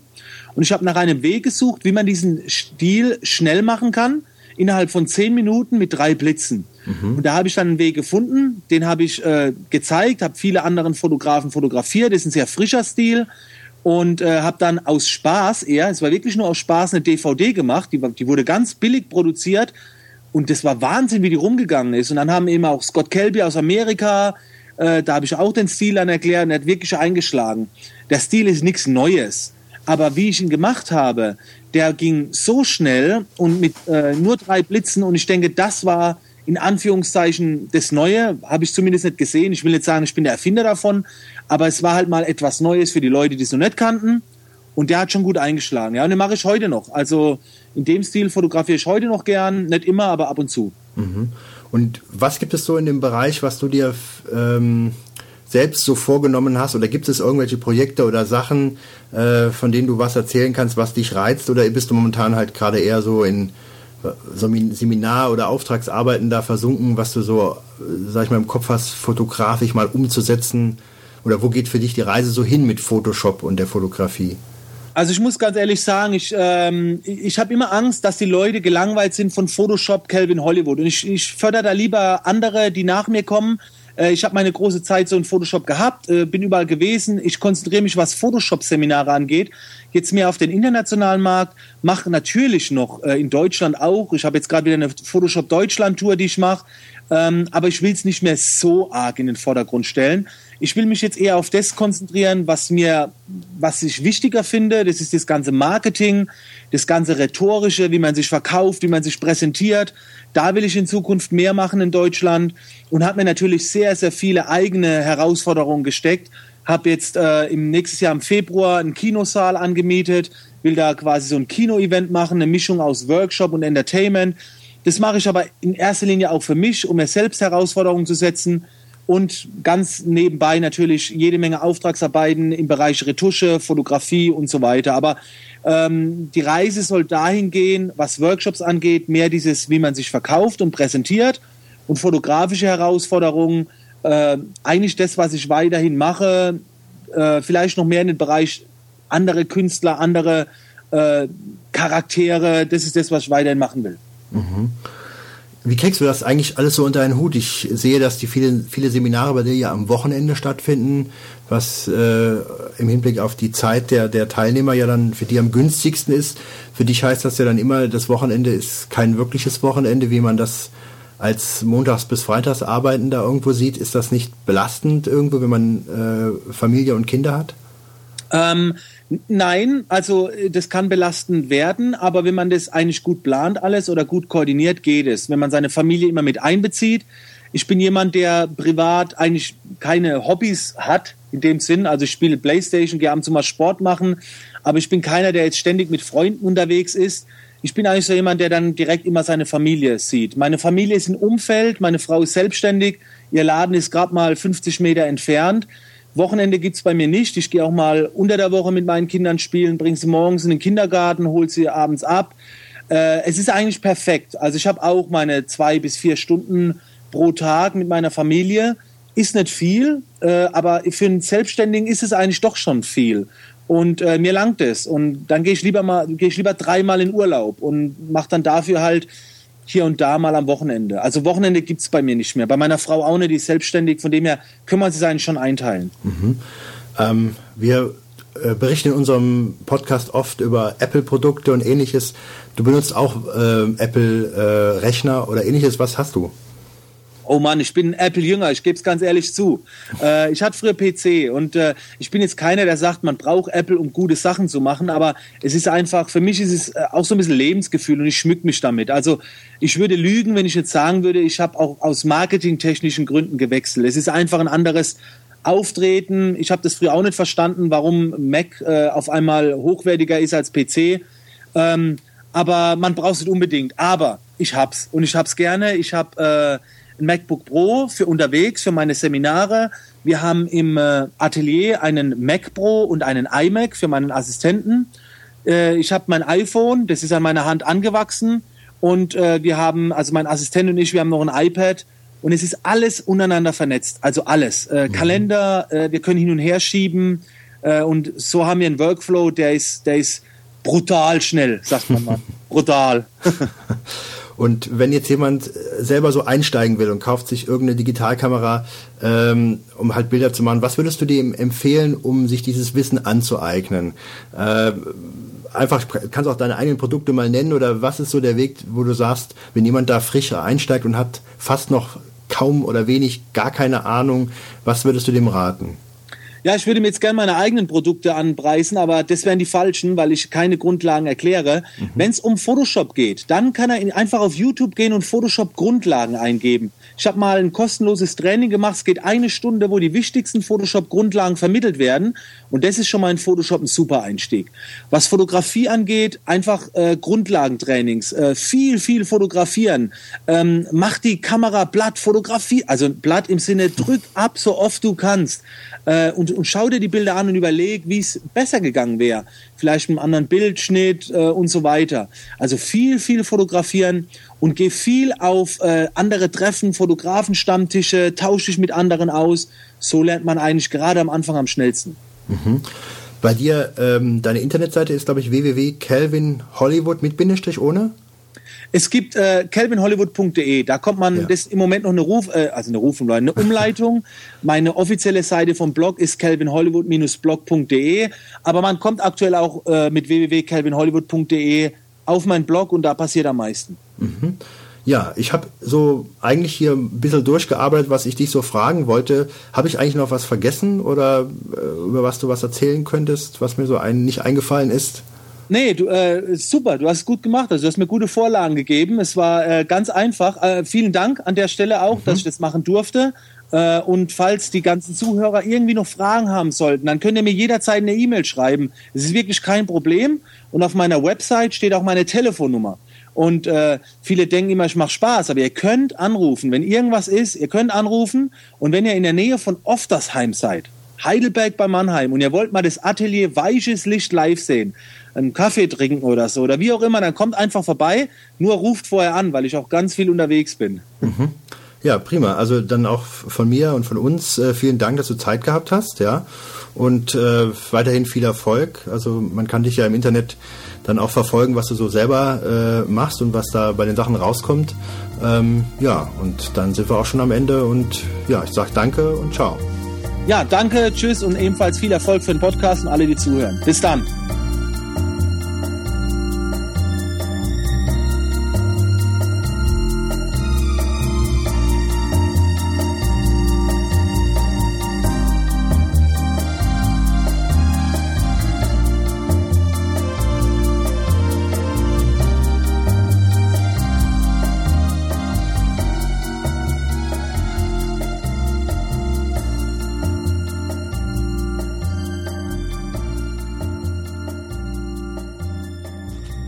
So, da sind wir zurück. Das sind wir zurück. Nochmal danke an den Kevin Hollywood Nochmal danke an den Calvin Hollywood. und äh, an meinen Papagei, den Götz. Mein Papagei in Köln. er wieder die Reiswaffel-Intos hat. Ja, also äh, vielen Dank und äh, wer sich für die Sachen von Calvin Hollywood interessiert, der kann auf dessen Website, Webseite ja das jetzt genannt hat. Schleichwerbung? Ja, natürlich. Ähm, kann er dort mal vorbeischauen. Ich habe, wie gesagt, äh, einige von seinen DVDs und ähm, hat mir sehr gut gefallen. Und wie gesagt, bei Calvi Training gibt's auch äh, und bei Video to Brain ebenso Material. So, Kommen wir zum Brainstorm. der heutige Brainstorm. Wollten, den wollten wir eigentlich ähm, bei der Bobbycar Challenge Ja. hinter uns bringen. Den Brainstorm hier. Ebay. Ja. eBay. Wir haben gedacht, lasst uns doch mal äh, über eBay sprechen. eBay, ein ganz alter Internet äh, Service. Kennt ihr eBay noch? Ja, nutzt das noch jemand? Ja. Der Powerseller, die Powerseller-Plattform. Ja, und äh, ich denke, eBay gab es schon recht früh. Wie hieß eigentlich in Deutschland? Der eBay hat ja irgendwann mal, in Deutschland gab es mal ein anderes Auktionshaus. Das ist aufgekauft worden von eBay dann und ist komplett mit übernommen worden, so erinnere ich mich. Weiß das einer von euch? Also als eBay damals, in Deutschland hatte eBay, ähm, hatte, äh, es war am Anfang, wie gesagt, ein amerikanisches äh, Dienstleistungs-Internetseite, die dann nachher nach Deutschland kam. Aber in Deutschland hatten ähm, Wir haben das schon kapiert, Wolfgang. andere die Nase von und die hat eBay dann gekauft. Ähm, und die Webseite dann drauf verlinkt dann von denen auf eBay. Weiß aber keiner. Soweit ich das auch in Erinnerung habe, das, das finde ich eigentlich auch ganz interessant. eBay hat ja angefangen, der Mann und eine Frau, und die Frau hat diese komischen Figuren mit den Brausetabletten drin. Kennt das jemand? PEC oder Pe, Pe, irgendwas mit P. P PEG oder was da? Ja, genau. Und die Frau hat die Dinger gesammelt und der Mann hat dann so eine Online-Plattform. Alando.de. Das sind, das sind die Typen mit den Schuhen. Nee, äh, Alando.de äh, war das erste Internet-Auktionshaus in Deutschland. Naja, auf jeden Fall hat der Mann dann so eine kleine Plattform programmiert, um diese PEG-Brause-Tablettenfiguren zu tauschen. Und daraus ist eBay entstanden. Denn wenn du auf Alando.de gehst, wirst du auf eBay Schön, dass wir so parallel, so, so Paralleldiskussionen haben. mehrere, Und es ist weitaus interessanter, über Alando zu sprechen, als über diese PEG. Der- Sprechen wir über Alando? Gibt es sonst noch was Interessantes Nee, zu Alando sagen ist über ja Alando? Geschichte. Ah ja gut, dann lass uns doch weiter über Alando reden. Waren das nicht die ersten in Deutschland? Ja, ich glaube, die sind doch von eBay irgendwie dann aufgekauft worden, ne? weil Alando doch in Deutschland doch viel präsenter war als eBay damals. Stimmt, so war das, dass Ja. ihr euch noch so gut erinnern könnt. Ja. Mhm. Ja, und ähm, nutzt euch bei, von euch noch jemand eBay? Nee, nur noch Alando. da gibt es so schöne Lieber Schuhe. ewig gestriger. Also ich gucke guck echt ab und zu noch mal rein, aber mittlerweile hat das ja so eigentlich seinen ganzen Charme verloren. Haben die nicht sogar letztens verkündet, dass sie eigentlich wirklich jetzt nur noch mit Powercellern irgendwie was Nee, machen echt? wollen? Ich meine, Also ich habe letztens mal wieder was verkauft. Da. Und zwar für drei Euro irgendwas. Und zwar einen ähm, so einen Hotelrouter, den wir noch irgendwo in der Firma rumstehen hatten. Ein sündhaft teures Teil, was glaube ich mal 300 Euro gekostet hat oder so. Und äh, keiner konnte mir was damit anfangen. Mein Kollege hat gesagt, ich werf's auf den Müll. Und ich, gesagt, ich stell's einfach mal bei eBay rein. Und dann habe ich das bei eBay reingestellt und dann hat es mir jemand Hotelrouter? ja so ein Ding, so ein Ticket mit so einem Ticketsystem, wo halt äh, Leute Tickets kaufen können, sowas wie Hotsplots, nur eben dann alleine mit so einem Router. Und das Ding hat dann niemand für drei Euro gekauft. Äh, irgend so ein unfreundlicher Jepp, äh, der dann äh, Ein unfreundlicher Jepp. naja, auf jeden Fall ist das Ding. Also ich habe noch mal was bei eBay verkauft. Ja. Ja, ich habe auch ein Objektiv zuletzt verkauft bei eBay. Ähm, aber ich bin erschrocken, ähm, wie äh, teuer eBay geworden ist. eBay nimmt jetzt, äh, es ist wohl etwas komplizierter, das Gebührenmodell, aber sie nehmen, nehmen wohl in der Regel 9% vom Verkaufspreis. Maximal 45 Euro. Ja? Und das ist eine ganze Menge, 9%. Das sind fast zehn. Ja, also ich muss schon sagen, äh, ähm, finde ich eine ganze Menge Holz. Ist das ja. mehr als früher? Ja, ja. Ich weiß das nicht mehr. Die haben, ich weiß nicht, bei wie viel. mit drei oder fünf? Oder Ja, was? irgendwas, ich müsste jetzt auch lügen, aber ich glaube, mit drei oder sowas haben sie mal angefangen, ja. Und 9% ist schon saftig. Also ich habe dann 45 Euro bezahlt äh, für einen Ebay-Verkauf. Äh, boah, Also ich meine, früher war es ja echt so, da das bist du müssen auf die eBay, Geld scheffeln, ja. eBay draufgegangen, weil du halt gedacht hast, du, du findest da noch ein Schnäppchen halt. Hast du ja sogar ab und zu mal, ja. Ja. Und in gewissen Sparten ist es auch heute noch so. Aber da musst du echt die Suchfilter bis aufs Letzte ausreizen, ja. Ähm, also ich habe mir jetzt ein paar Brettspiele zum Beispiel dafür für, für 10 Euro gekauft. Aber im Großen und Ganzen findest du ja nur noch Powerseller mit neuer Ware da. Ja, eben. Ne, das macht auch keinen Spaß mehr da. Also es ist, Ja, Das also hat die den Reiz irgendwie verloren halt, ja. ja, ich, meine, ich war nie ein Weil du- Ebay-Freund du- jetzt, du- dass ich viel du- gemacht habe da, aber Du, du sparst, sparst ja auch dann irgendwie nichts oder was, weil klar. äh, meistens zahlst du sogar, wenn du eine Auktion hast, dann sogar im Endeffekt noch mehr, weil- weil du dann ja gegen irgendjemanden noch bieten musst, ja. Ja, also es richtige Schnäppchen, habe ich auch so das Gefühl, die Zeiten sind dann so ein bisschen vorbei. Es wird auch sehr viel Neuware verkauft, ja, was ja eigentlich gar nicht so das Konzept ursprünglich war. Und ähm, ich habe auch gehört, dass einige Leute in irgendwelchen Billigmärkten ja, Klamotten kaufen und die dann bei eBay einsetzen, in der Hoffnung, dass sie dann da teurer weggehen, was sich dann wohl teilweise auch lohnen würde. Ich muss weg, muss kaufen. ich glaube, das hat damals angefangen, dass mich das nicht mehr interessiert hat, als diese Sniper-Tools auf den Markt gekommen sind. Dass man so in der letzten Sekunde mitbietet. Ja, genau. Man hat die automatisch eigentlich eingestellt. Man Hast hat du das nicht mehr, gemacht? Nee, ich, hab, ich wusste das. Also ich habe das mitbekommen, dass es sowas gibt. Ich fand das irgendwie komisch. Also das, das en- entsprach nicht mehr dem Sinn der ganzen Geschichte. Die Spannung war dann weg und die Leute haben das eingesetzt. Ich meine, wenn jeder natürlich so ein Sniper-Tool benutzt, ist natürlich dann auch nur noch bedingt sinnvoll.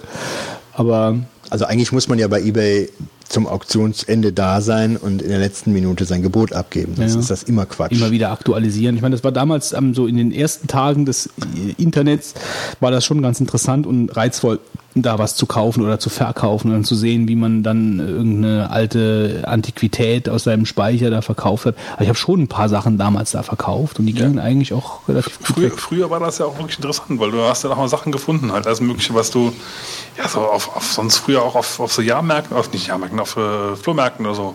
Ja, ja. aber Normalerweise. ich bin mir jetzt nicht sicher, ob man, ob das jetzt so komplett weggeknickt ist. Ich denke aber eher, man ist überflutet von anderen Angeboten, die dann noch reingekommen sind. Aber, ja, es ist auch Für mich hat Amazon ein bisschen auch ähm, abgelöst, muss ich sagen. Also bei Amazon, wenn ich äh, irgendwie nach irgendwas suche, ähm, dann gucke ich mittlerweile eigentlich bei Amazon, weil da sind ja auch diese ganzen Marketplace-Leute und da findest du auch Sachen, äh, die halt älter sind, also äh, die jetzt, wo ich früher nach bei eBay geguckt habe. Also ich habe mir zum Beispiel auch bei Amazon jetzt mal öfter äh, Bücher gekauft, die Mängelexemplare sind offiziell, ja. Ja. Die kosten und teilweise haben sie, äh, ich glaube mal, statt Wo findest du die denn? gehst du dann auch auf ähm, andere Angebote und dann musst du halt suchen, die haben dann irgendwie Amazon, oh, die haben, also du siehst, dass es von Amazon kommt, aber die haben dann halt irgendwie noch eine eigene Gesellschaft dafür oder was und äh, kriegst natürlich dann auf Amazon im Endeffekt zugeschickt und die haben dann halt irgendwo den Ticken auf, äh, die, den Stempel drauf, äh, Mängelexemplar auf der Seite. Mhm. Gefunden habe ich bis jetzt noch nicht drin, was da groß zu bemängeln wäre. Ja, das habe Also ich auch ich, ich hätte erwartet, dass da irgendwie ein Knick oder was irgendwo wäre oder so. Ja gut, oder? das, muss- da ist Das sind meistens irgendwelche, meistens die Seiten 100 bis 120 ist immer der gleiche Text drauf. Das hast du nicht gemerkt. die sind falsch gedruckt. Nee, ich glaube, das sind oft auch, äh, wo der Satz ein bisschen verschoben ist oder was du so gar nicht wahrnimmst. Oder an der Seite, wenn du von der Seite guckst, siehst du einen schwarzen Streifen oder so. Das ist Also die Zeugs, was du nicht äh, Neben Ich habe das merkst. jetzt schon zwei, dreimal gemacht und bin da eigentlich. Ich meine, du sparst dir jetzt nicht Riesenmengen, aber immerhin, du sparst was. Also verstrahlt. Ich bin ja immer noch mit dem Kindle sehr unentschieden. Würde ich mir nicht kaufen. Ich Ich hab's- habe ihn letztens in der Hand gehabt. Also ich habe letztens auch einmal zum ersten Mal eine Natur, Natur gesehen und war eigentlich erschrocken, wie klein er ist. Also äh, wenn die ganze Bedienung, die Knöpfe, die sind schon etwas nostalgisch. Also das ist nicht zu vergleichen mit irgendwelchen hochwertigen Apple ähm, Bedienelementen, Ah, sage ich jetzt darum mal. geht's mir auch nicht. Ja, ja, gut, will ich auch nicht, jetzt vielleicht nicht als Kritik an Punkt äh, bringen, aber ähm, es ist zum Lesen ist es gut, aber ich mag zum Lesen mag ich Bücher. Ja, also man kann schon auf dem Teil gut lesen, aber ich will ein Buch in der Hand halten und äh, ähm, ich werde darauf keine Bücher lesen. Das ist nichts für mich. Ich will ein Buch haben und dann frage ich mich, mich was, wozu will ich ihn dann haben? Also wozu? Ja, das ist halt. Ich will auch Bücher lesen. Also das meiste, was mich, ähm, was mich eigentlich daran stört, ist, dass, dis, dass das Display halt auch nicht bunt ist. Also wenn ich jetzt zum Beispiel irgendwelche Fachbücher lese und ich möchte irgendwelche grafischen, also ich mag halt bei den Sachbüchern auch eben den Farbdruck. Ähm, was mich ein bisschen stört oder wo ich dann immer denke, dass dafür äh, könnte ich ihn halt wirklich ganz gut auch brauchen. Es gibt halt viele Dinge, die ich im Netz lesen würde oder lesen muss, auch lese, ähm, und dass ich die ganz gerne vom Bildschirm wegziehen würde auf dieses E-Paper-Zeugs, weil es halt einfach besser zu lesen ist. Also es wäre, das wäre eigentlich die Hauptmotivation. Nicht um Belletristik zu lesen, dafür möchte ich auch mein Buch in der Hand haben und Sachbücher so direkt würde ich auch äh, wegen schon allein wegen der bunten Geschichte halt im, im Buch lesen, aber für diese ähm, irgendwelche Know-how-Artikel im Netz, die man so findet, und da gibt's ja wirklich viel, oder RSS-Geschichten, die man so auf Read It Later verschiebt, ähm, die würde ich dann, glaube ich, auf dem Kindle lesen wollen. Aber ich bin auch wirklich, bei mir steht's momentan so 70, 30, dass ich ihn nicht kaufe. Hattest du, nicht letztens, hattest du nicht letztens aber auch getwittert, überlegst jetzt dir äh, die nächste Generation fürs iPad auf jeden Ja, Fall zu da, holen? für das halte ich die nämlich besser geeignet, für Ja, die Also Zwecke. äh, ich sag mal so, wenn, wenn, also ich, wenn würde ich mir nur eins davon holen. Beides finde ich dann auch wieder Ja, schwachsinnig. ja, irgendwie, klar. Also ich, nee, also es ist so, dass ähm, äh, Silvia hat ja ein weißes MacBook und ähm, äh, das ist wirklich bei ihr absolut Perlen vor die Säue. Die benutzt das Ding eigentlich nicht. Gut, dass Hallo, ihr nicht zuhört. Ja, also nein, die hört ja manchmal hier zu. So ist das nicht. Ähm, aber ja, es ist, Säue. es ist halt, es ist so gemeint mit den Perlen vor die Säue. Ja, es ist halt ein, voll, ein vollwertiger Computer und Silvia schreibt ab und zu ein paar Mails, liest ein bisschen RSS-Feeds und das war's dann halt Ja, auch. würdest ihr denn Dafür den Windows-Rechner äh, dann lieber dann dafür Nein, dann würde ich ihr lieber ein iPad da hinlegen und würde dann würde das weiße MacBook verkaufen und würde dann ein iPad da hinlegen und dann hat sie eigentlich alles das, was sie Mac-technisch braucht, hat sie auf dem iPad. Und du ein iPad. Ja, und da liegt halt ein iPad. ähm, das war eigentlich dann der Hintergedanke. Ja, also es, Und ich bin halt wirklich sehr unentschieden. Also ich, ich weiß es halt auch nicht mit dem. Mit dem ich, ich Kindle. denke, Also ich, äh, der Kindle ist, Hin und her gerissen wenn jemand zu mir ich sagt, ich hätte gerne zehn Bücher dabei, äh, immer dann ist sowas natürlich ein Argument einfach vom Platz her. Ja, nee, aber so äh, ist es bei mir Bei mir nicht. ist es auch nicht so und ähm, ich will ein Buch haben und das nehme ich auch gerne das Papier in die Hand und so weiter. Das sind wir uns da Ja, das ich, Thema- sowieso das einig. Thema haben wir Da ja haben wir schon schon oft gehabt, genug ja. gehabt hier und ähm, ja, und für alles andere, ähm, nee. Also ich finde es insofern gerade interessant, weil bei mir ist es so, ich habe jetzt ich habe jetzt einen Tipp nachher, der unter anderem eine digitale Zeitschrift äh, um- um- umfasst, ja. Und ähm, also ich, nehme jetzt einfach mal vorweg, ich äh, werde nachher Wired tippen noch. Und ist jetzt eine deutsche Ausgabe herausgekommen, ne? Und ähm, fand ich sehr, sehr angenehm, weil die halt auch ein sehr angenehmes Konzept haben zum Lesen. Das ist halt nicht nur, sage ich mal, dieses plumpe, ähm, ja, einfach, sage ich mal, Text darstellen, sondern die, die arbeiten auch sehr multimedial. Äh, wohingegen ich mir jetzt auch mal ähm, von die, die Zeit, hat ja jetzt auch eine, eine iPad-App rausgebracht, wobei sie ja schon eine sehr gute Webseite hatten. Und ich teste das gerade mal so ein bisschen durch, muss sagen, ich bin eigentlich auch ganz angetan. Weil du es halt eigentlich sehr angenehm lesen kannst. Und bei mir geht es jetzt gerade wieder so, also gerade bei Zeitschriften, Magazinen halt in diese Richtung. Das ist Bildschirm zu lesen halt. Weil du nämlich dann diesen ganzen, äh, also mein halbes Zimmer steht voll mit, mit äh, CT-Ausgaben von, ich weiß nicht welchem Jahrtausend, ja, ähm, und, und, und, und Amiga Joker und sonst irgendwas, ja. Die CT sind bei mir mittlerweile alle im Müll. Ja, ich versuche ab und Ich zu einmal im Jahr alle ich weggeschmissen. Ich habe sie alle weggeschmissen. Mache ich dann einmal Tabula Ja, Rasa und dann, fliegt das ein- Ich muss dazu aber sagen, wir haben in der Firma schon seit Jahren dieses äh, Plus-Abo und da bekommst du ja immer diese DVD, wobei sie die jetzt auch ähm, äh, eingestampft haben. Also das machen sie nicht mehr. Das geht jetzt alles online online. ja. ja, das geht jetzt online, genau. Ja gut, aber im Prinzip ist es ja egal. Du hast aber auf jeden Fall den Vorteil, dass du halt recherchieren kannst in alten Ja, ja, Ausgaben. Wobei natürlich die CD schöner ist, weil du zahlst ja keine laufenden Kosten wie bei online wahrscheinlich. Ne? Nee, das gehört dann dazu. Ja, aber wenn du das Abo nicht mehr hast, hättest du sonst die CD noch, ja, und dann und die DVD und so hast du dann natürlich immer Zahlen, Ja. Zugang oder keins. Das ist natürlich geschickt. Ich weiß nicht ganz genau. Also das, Auf der anderen Seite, ich meine, sag mal so, wie, wie oft Wie das Modell blätter ich mal was in alten Zeitungen. Zur Not würde ich Ist dann selten, den, ja. den 1,40 Euro oder was für den Artikel halt bezahlen, mein Gott. ja, ja, eben. Ähm, wie kriegen wir die Kurve zu eBay zurück? ähm, ich habe eBay ist mir in den letzten Jahren anders irgendwie äh, noch ähm, begegnet, nachdem ich da, also ich habe so ich, Zalando.de? also übrigens habe ich 186 äh, äh, ähm, Aktionen, also Kauf oder Verkauf in meinem Leben gemacht. Wie viel Bist ihr du denn? jetzt stolz oder was? Ich weiß nicht, wie viel habt ihr denn gemacht? Keine Ahnung, unter 100. Ich glaube, ich, noch unter 50 bin habe ich hier der. Power-User bei eBay praktisch. Ja. Ne? Also ähm, ist mir noch anders begegnet und zwar beruflicher Alltag. Ähm, ich habe es mehrfach schon erlebt, dass dann Arbeitnehmer in Firmen Betriebseigentum mitgehen lassen und dann bei eBay vertickern. Ja, Das, das ist schon heftig, ja. ja, ja, das ist, äh, aber es ist eine ganz neue äh, Methode, ähm, wie man da halt äh, so kriminell aktiv werden kann, weil du kannst ja oft, wenn du Sachen klaust, ist immer die Frage, wo tust du denn das Ganze dann nachher, wenn du es nicht selber gebrauchen kannst, was bei Dingen ja immer fraglich ist, äh, du willst ja eigentlich Geld immer dazu, dafür haben, dann muss jemand haben, der es abkauft. Und bei eBay ist natürlich die ideale Plattform gegeben. Ja? Also ich habe schon äh, bei zwei Firmen die Situation erlebt, ähm, dass die dann ihre Produkte ähm, oder ihre Sachen, die sie für den eigenen Weiterbenutzung dann bei äh, eBay wiedergefunden haben. Und ähm, das äh, Haben die da gezielt nachgesucht oder? ja, also äh, war ganz witzig bei der einen Geschichte hat wohl ähm, die Ehefrau von demjenigen, der das dann geklaut hat, die hat einer anderen Ehefrau das geplappert, dass der Mann so Sachen macht und die plapperte dann irgendwie weiter und dann hat es dann die Firma rausbekommen und die konnte dann, äh, nachdem dann der Chef dann mal bei eBay die Sachen eingegeben hatte, konnte dann die ganze Palette der Sachen, die sie im Lager stehen haben, dann da sehen und die hat das dann immer schön mitgehen lassen, äh, ähm, diese Produkte, die Person. Und dann haben wir Folgendes gemacht und zwar das Problem ist, man wusste nicht, also es waren jetzt keine Produkte, die die Firma herstellt, sondern die die einkauft, um die dann wieder weiter zu verkaufen. Und war natürlich die Frage, sind die denn jetzt wirklich aus dem Lager geklaut worden, was man nicht definitiv nachweisen konnte, oder sind die von der Person selbst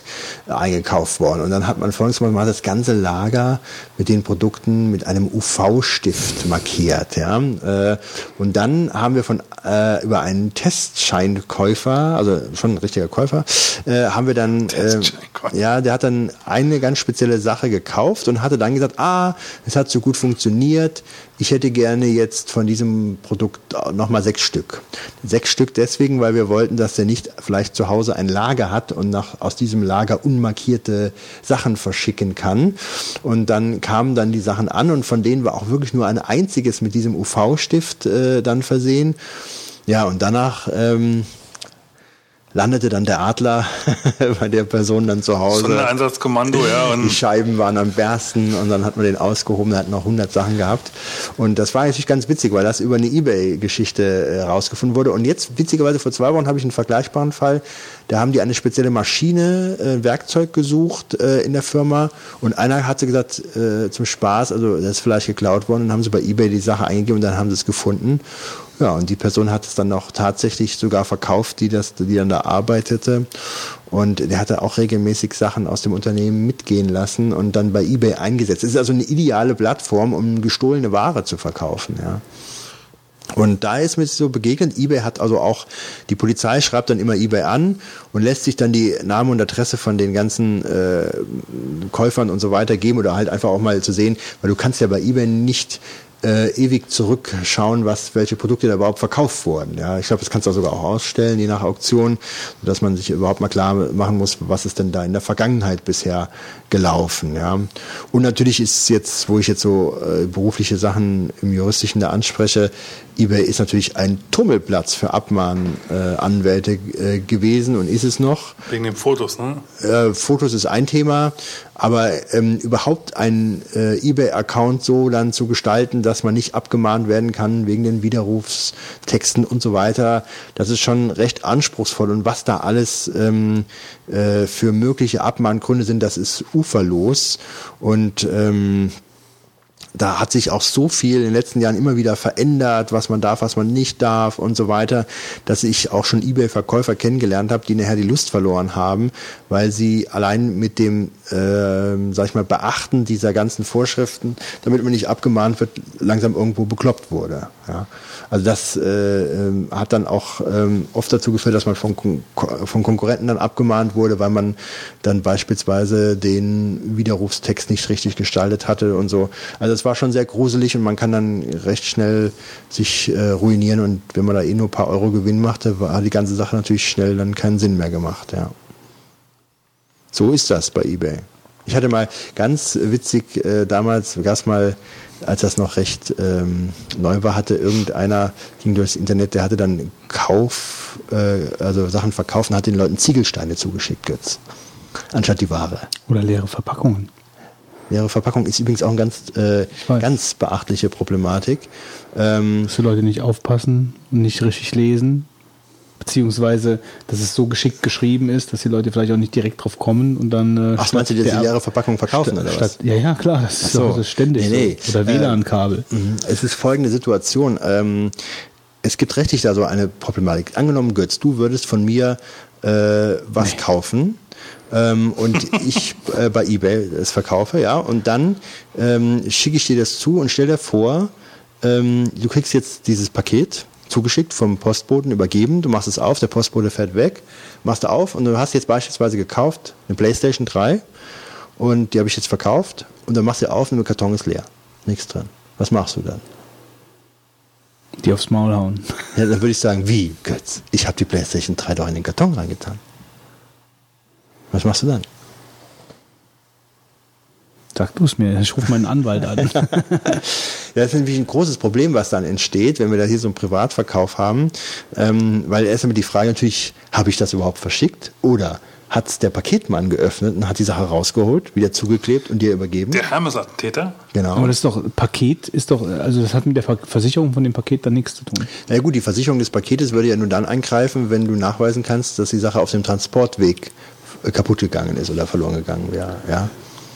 Es könnte aber auch sein, dass der Verkäufer gar nichts geschickt hat.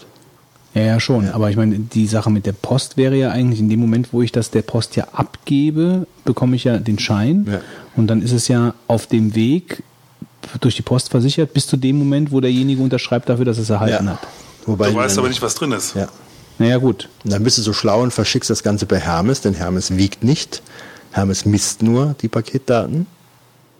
Ja. Und ähm, Anleitungen zum Beschiss von Wolfgang. und dann bist du noch, äh, was auch, was ich auch letzte Zeit festgestellt habe, dann ist man so schlau und verkauft es nicht über eBay direkt, sondern eBay hat auch so einen Kleinanzeigenmarkt. Kleinanzeigen.ebay.de. Mhm, also ja. was heißt ganz neu, aber äh, ja, ja. ich habe da ganz neu von gehört. Ja, und, äh, da was heißt das denn jetzt? Also ich habe das irgendwie, an mir ist es total vorbeigegangen. Also ich habe mich auch nicht näher mit beschäftigt, aber das, das ist eBay in eBay. Es ist ein wohl länger drin stehende Kleinanzeigen, die halt nicht wie eine Auktion ablaufen, sondern wie halt so Kleinanzeigen aus. Also einfach nur, ich verkaufe das und das für den ja. und den Preis. Und es scheint da auch keine ähm, äh, Bewertungen zu geben, äh, wie das ähm, bei eBay sonst üblich war. Ja?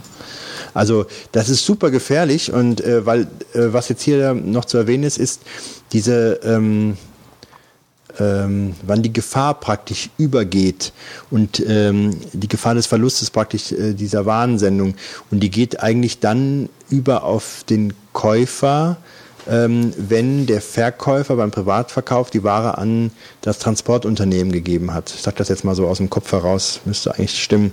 Äh, sodass das Problem ist, dass der Verkäufer, wenn er nachweisen kann, dass er die Ware verschickt hat, raus ist, wenn die nachher bei dem Versand verloren geht. Wie, wie weiß er das dann zum Beispiel auch wieder nach? Das ist auch Ja, ganz einfach. Du hast halt fünf gute Freunde und sagst, sie waren dabei, als wir das schön verpackt haben. Und da war das drin und dann sind wir zusammen zur Post gefahren. Ja. Und dann haben wir Verpackungen verschickt. Deswegen haben wir zu Weihnachten hier auch so zwei die Pa- Pakete verpackt, ja. ja, eben, ne? Genau deswegen, ja. Gut, da gab es ja keine Ansprüche drauf, auf die Sachen, die wir verschickt haben. Aber ähm, äh, das ist schon ein Problem. Also man muss aufpassen, es wird auch sehr viel beschissen, also äh, dass man bei eBay, wenn die Angebote sehr günstig sind, also man sollte eigentlich immer gucken, wie viel positive Bewertungen hat derjenige. Und äh, die sollten schon recht zahlreich vorhanden sein. Und man sollte mal durchlesen, was das vielleicht für Produkte waren und wie das gelaufen ist.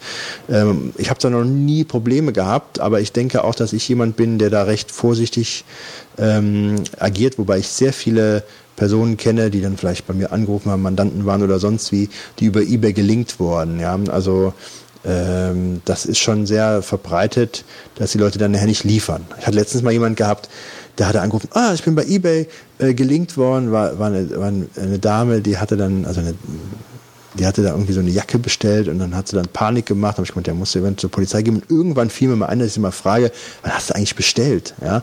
Oder wann ja, oder die, äh, die habe ich festgestellt, die Auktion war aus vor zehn Tagen. Und dann hat sie überwiesen. Ja? Dann heißt es, waren also effektiv noch keine äh, sieben waren ungefähr sieben Kalendertage vergangen, da hatte ich schon gedenkt, gedacht, sie wird beschissen, ja, weil sie die Ware nicht hatte. Also die wollen mittlerweile ja auch immer sofort äh, Versand haben, die Leute. Ne? Das stimmt, also das ist heutzutage aber auch echt, echt so. Also wenn du heute nichts mehr Sofort versendest. Also ich habe letztens, äh, was letztens, das war Anfang August, habe ich neue Schuhe bestellt. Weil meine Wo, wo hast du die nochmal bestellt? Bei Alando. Alando. Ja, genau. Und die sind gestern, nee, heute sind sie gekommen. Mitte August oder wann hast du die bestellt? Anfang August. Anfang August, ja. Wobei ich im Nachhinein jetzt auch sage, verstehe warum, weil äh, wenn, wenn du auf das Produktionsdatum guckst, sind die nämlich gerade erst im September gemacht worden. Da stand ich dann irgendwie erst für eine Woche oder so. Was für Schuhe hast du dir gekauft? Ja, Elefantenfußschuhe. Nappa, Leder. Aber was mich halt daran geärgert hat, ist halt die Kommunikation vom Händler. Was auf der Webseite drauf stand, dass, dass sie ähm, lieferbar sind, habe ich jetzt erstmal nicht, nicht drüber nachgedacht, sondern habe damit gleichgesetzt halt äh, auf Lager, was denn in dem Fall nicht dasselbe ist. Ja?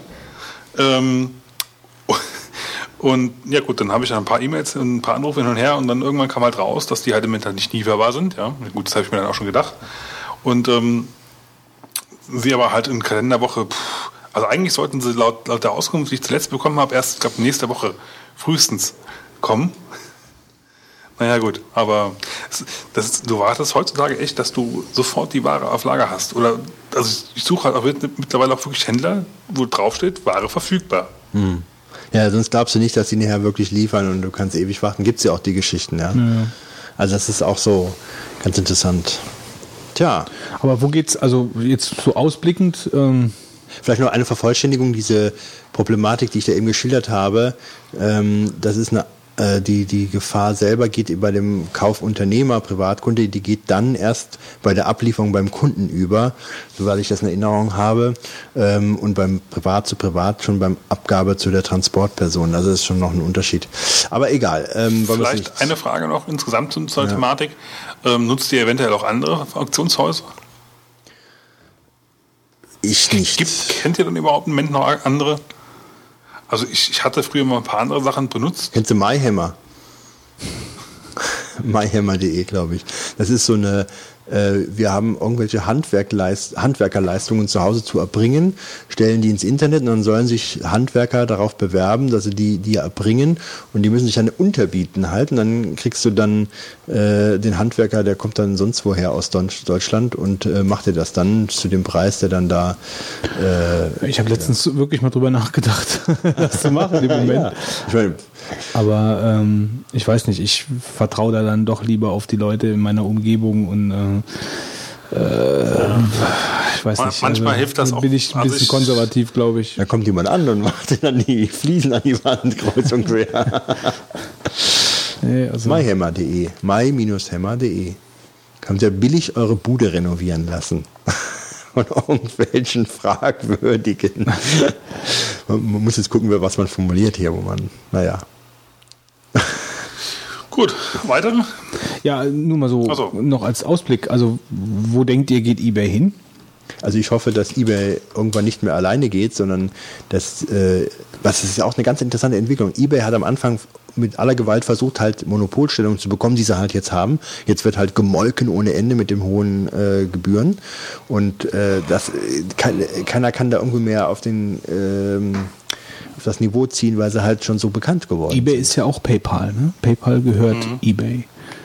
Ähm, die machen da ja auch mit diesem Zahldienst, das ist ja da alles, wobei das auch alles ein bisschen strange ist. Ich habe ich hab so einen äh, Authentifikator für eBay, ähm, dass ich mich da nur einloggen kann, wenn ich so eine, so eine Authentifikator-Nummer habe. Aber ich brauche ein eigenes Ding für PayPal. Für PayPal habe ich auch so ein Ding. Und da habe ich irgendwann dem eBay-Support mal geschrieben, ihr seid doch ein Unternehmen. Warum kann ich denn nicht das eine für das andere? Konnte mir keiner erklären.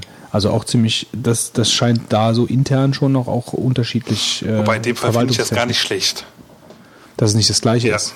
Ja, ja, ich hätte es gemacht. nicht schlecht, ehrlich ich hätte es gemacht. Also das, das wäre mir dann das Risiko wert gewesen, ähm, dass ich nicht zwei mit diesen Dingern. Gut, jetzt äh, es gibt jetzt so iPhone, äh, es gibt auch fürs iPhone die Apps und so. Das ist eigentlich dann auch ganz gut. Ähm, naja, aber ich, ich kann mir halt vorstellen, dass, ähm, dass eBay in den nächsten Jahren schon auch an Bedeutung einfach immer weiter verlieren wird. Ich glaube nicht, dass das. Ähm, mich würden mal Nutzerzahlen äh, interessieren. Also ich, ich würde sagen eigentlich, dass wenn jetzt jemand eine, eine ähm, Aktionsplattform rausbringt, die wirklich nur auf Privataktionen basiert, der würde ich sogar eine richtig gute Chance geben. Ich glaube, das wäre sch- schon nochmal was. Also das alte eBay einfach nochmal auferstehen lassen, so ein bisschen. Ohne Powerseller, also Genau. ohne gewerbliche. Verkäufer. Ja. Weil finde ich für nicht viel interessanter. ja, es hat halt mehr den Flohmarktcharakter, Ja. definitiv. Ich meine, natürlich machst du da nicht so viel äh, verschiedene Umsätze wie, wie jetzt eBay, aber es ist dann aber auch für die Leute halt wieder interessanter. Ja. Auf jeden Fall. Gut, Gut. Gut, dann kommen wir zum nächsten Thema. echt? Ehrlich? Jawohl. Und Jetzt das haben wir jetzt zwei stehen. Was macht man denn davon? Ach so. Ähm, also Gut vorbereitet wie immer. zum Thema 2 kann ich nicht viel sagen. ich auch nicht. Gut, dann haben wir spontan das erste Thema. Also Reden ich wir über die ich habe Ja. da nie, nie äh, irgendwie hab's nie verfolgt. Also ich Ich hatte nur letztens eine Diskussion über Twitter halt mit irgendjemandem zufällig drüber und äh, da kam uns die Idee, das könnte man ja eigentlich auch mal verwursteln, aber wenn ihr das nie gemacht habt, dann braucht man da auch nicht. Wer denkt, er weiß, worüber wir sprechen, schreibt bitte an geheimlaberei at die drei Burgundi. Ähm, ja, und das erste ist, äh, dass wir im Retro-Trip mal darüber quatschen, wo wir denn unsere ersten, um es hochgestochen auszudrücken, die längste Praline der Welt schieben die sich hier massenweise ins Maul. Ähm, wo wir unsere ersten literarischen oder womit wir unsere ersten literarischen Gehversuche ähm, getätigt haben. Du hast richtig neidisch auf sein Duplo geguckt, Wolfgang. Hast ihm irgendwie so komisch eins hingeschoben. Ja, nimm hier, gut, komm, wir teilen es uns noch auf. Jeder war noch zwei da. Fitz eins, ich eins, gibt's keinen Stress. Hast recht, gib mal her.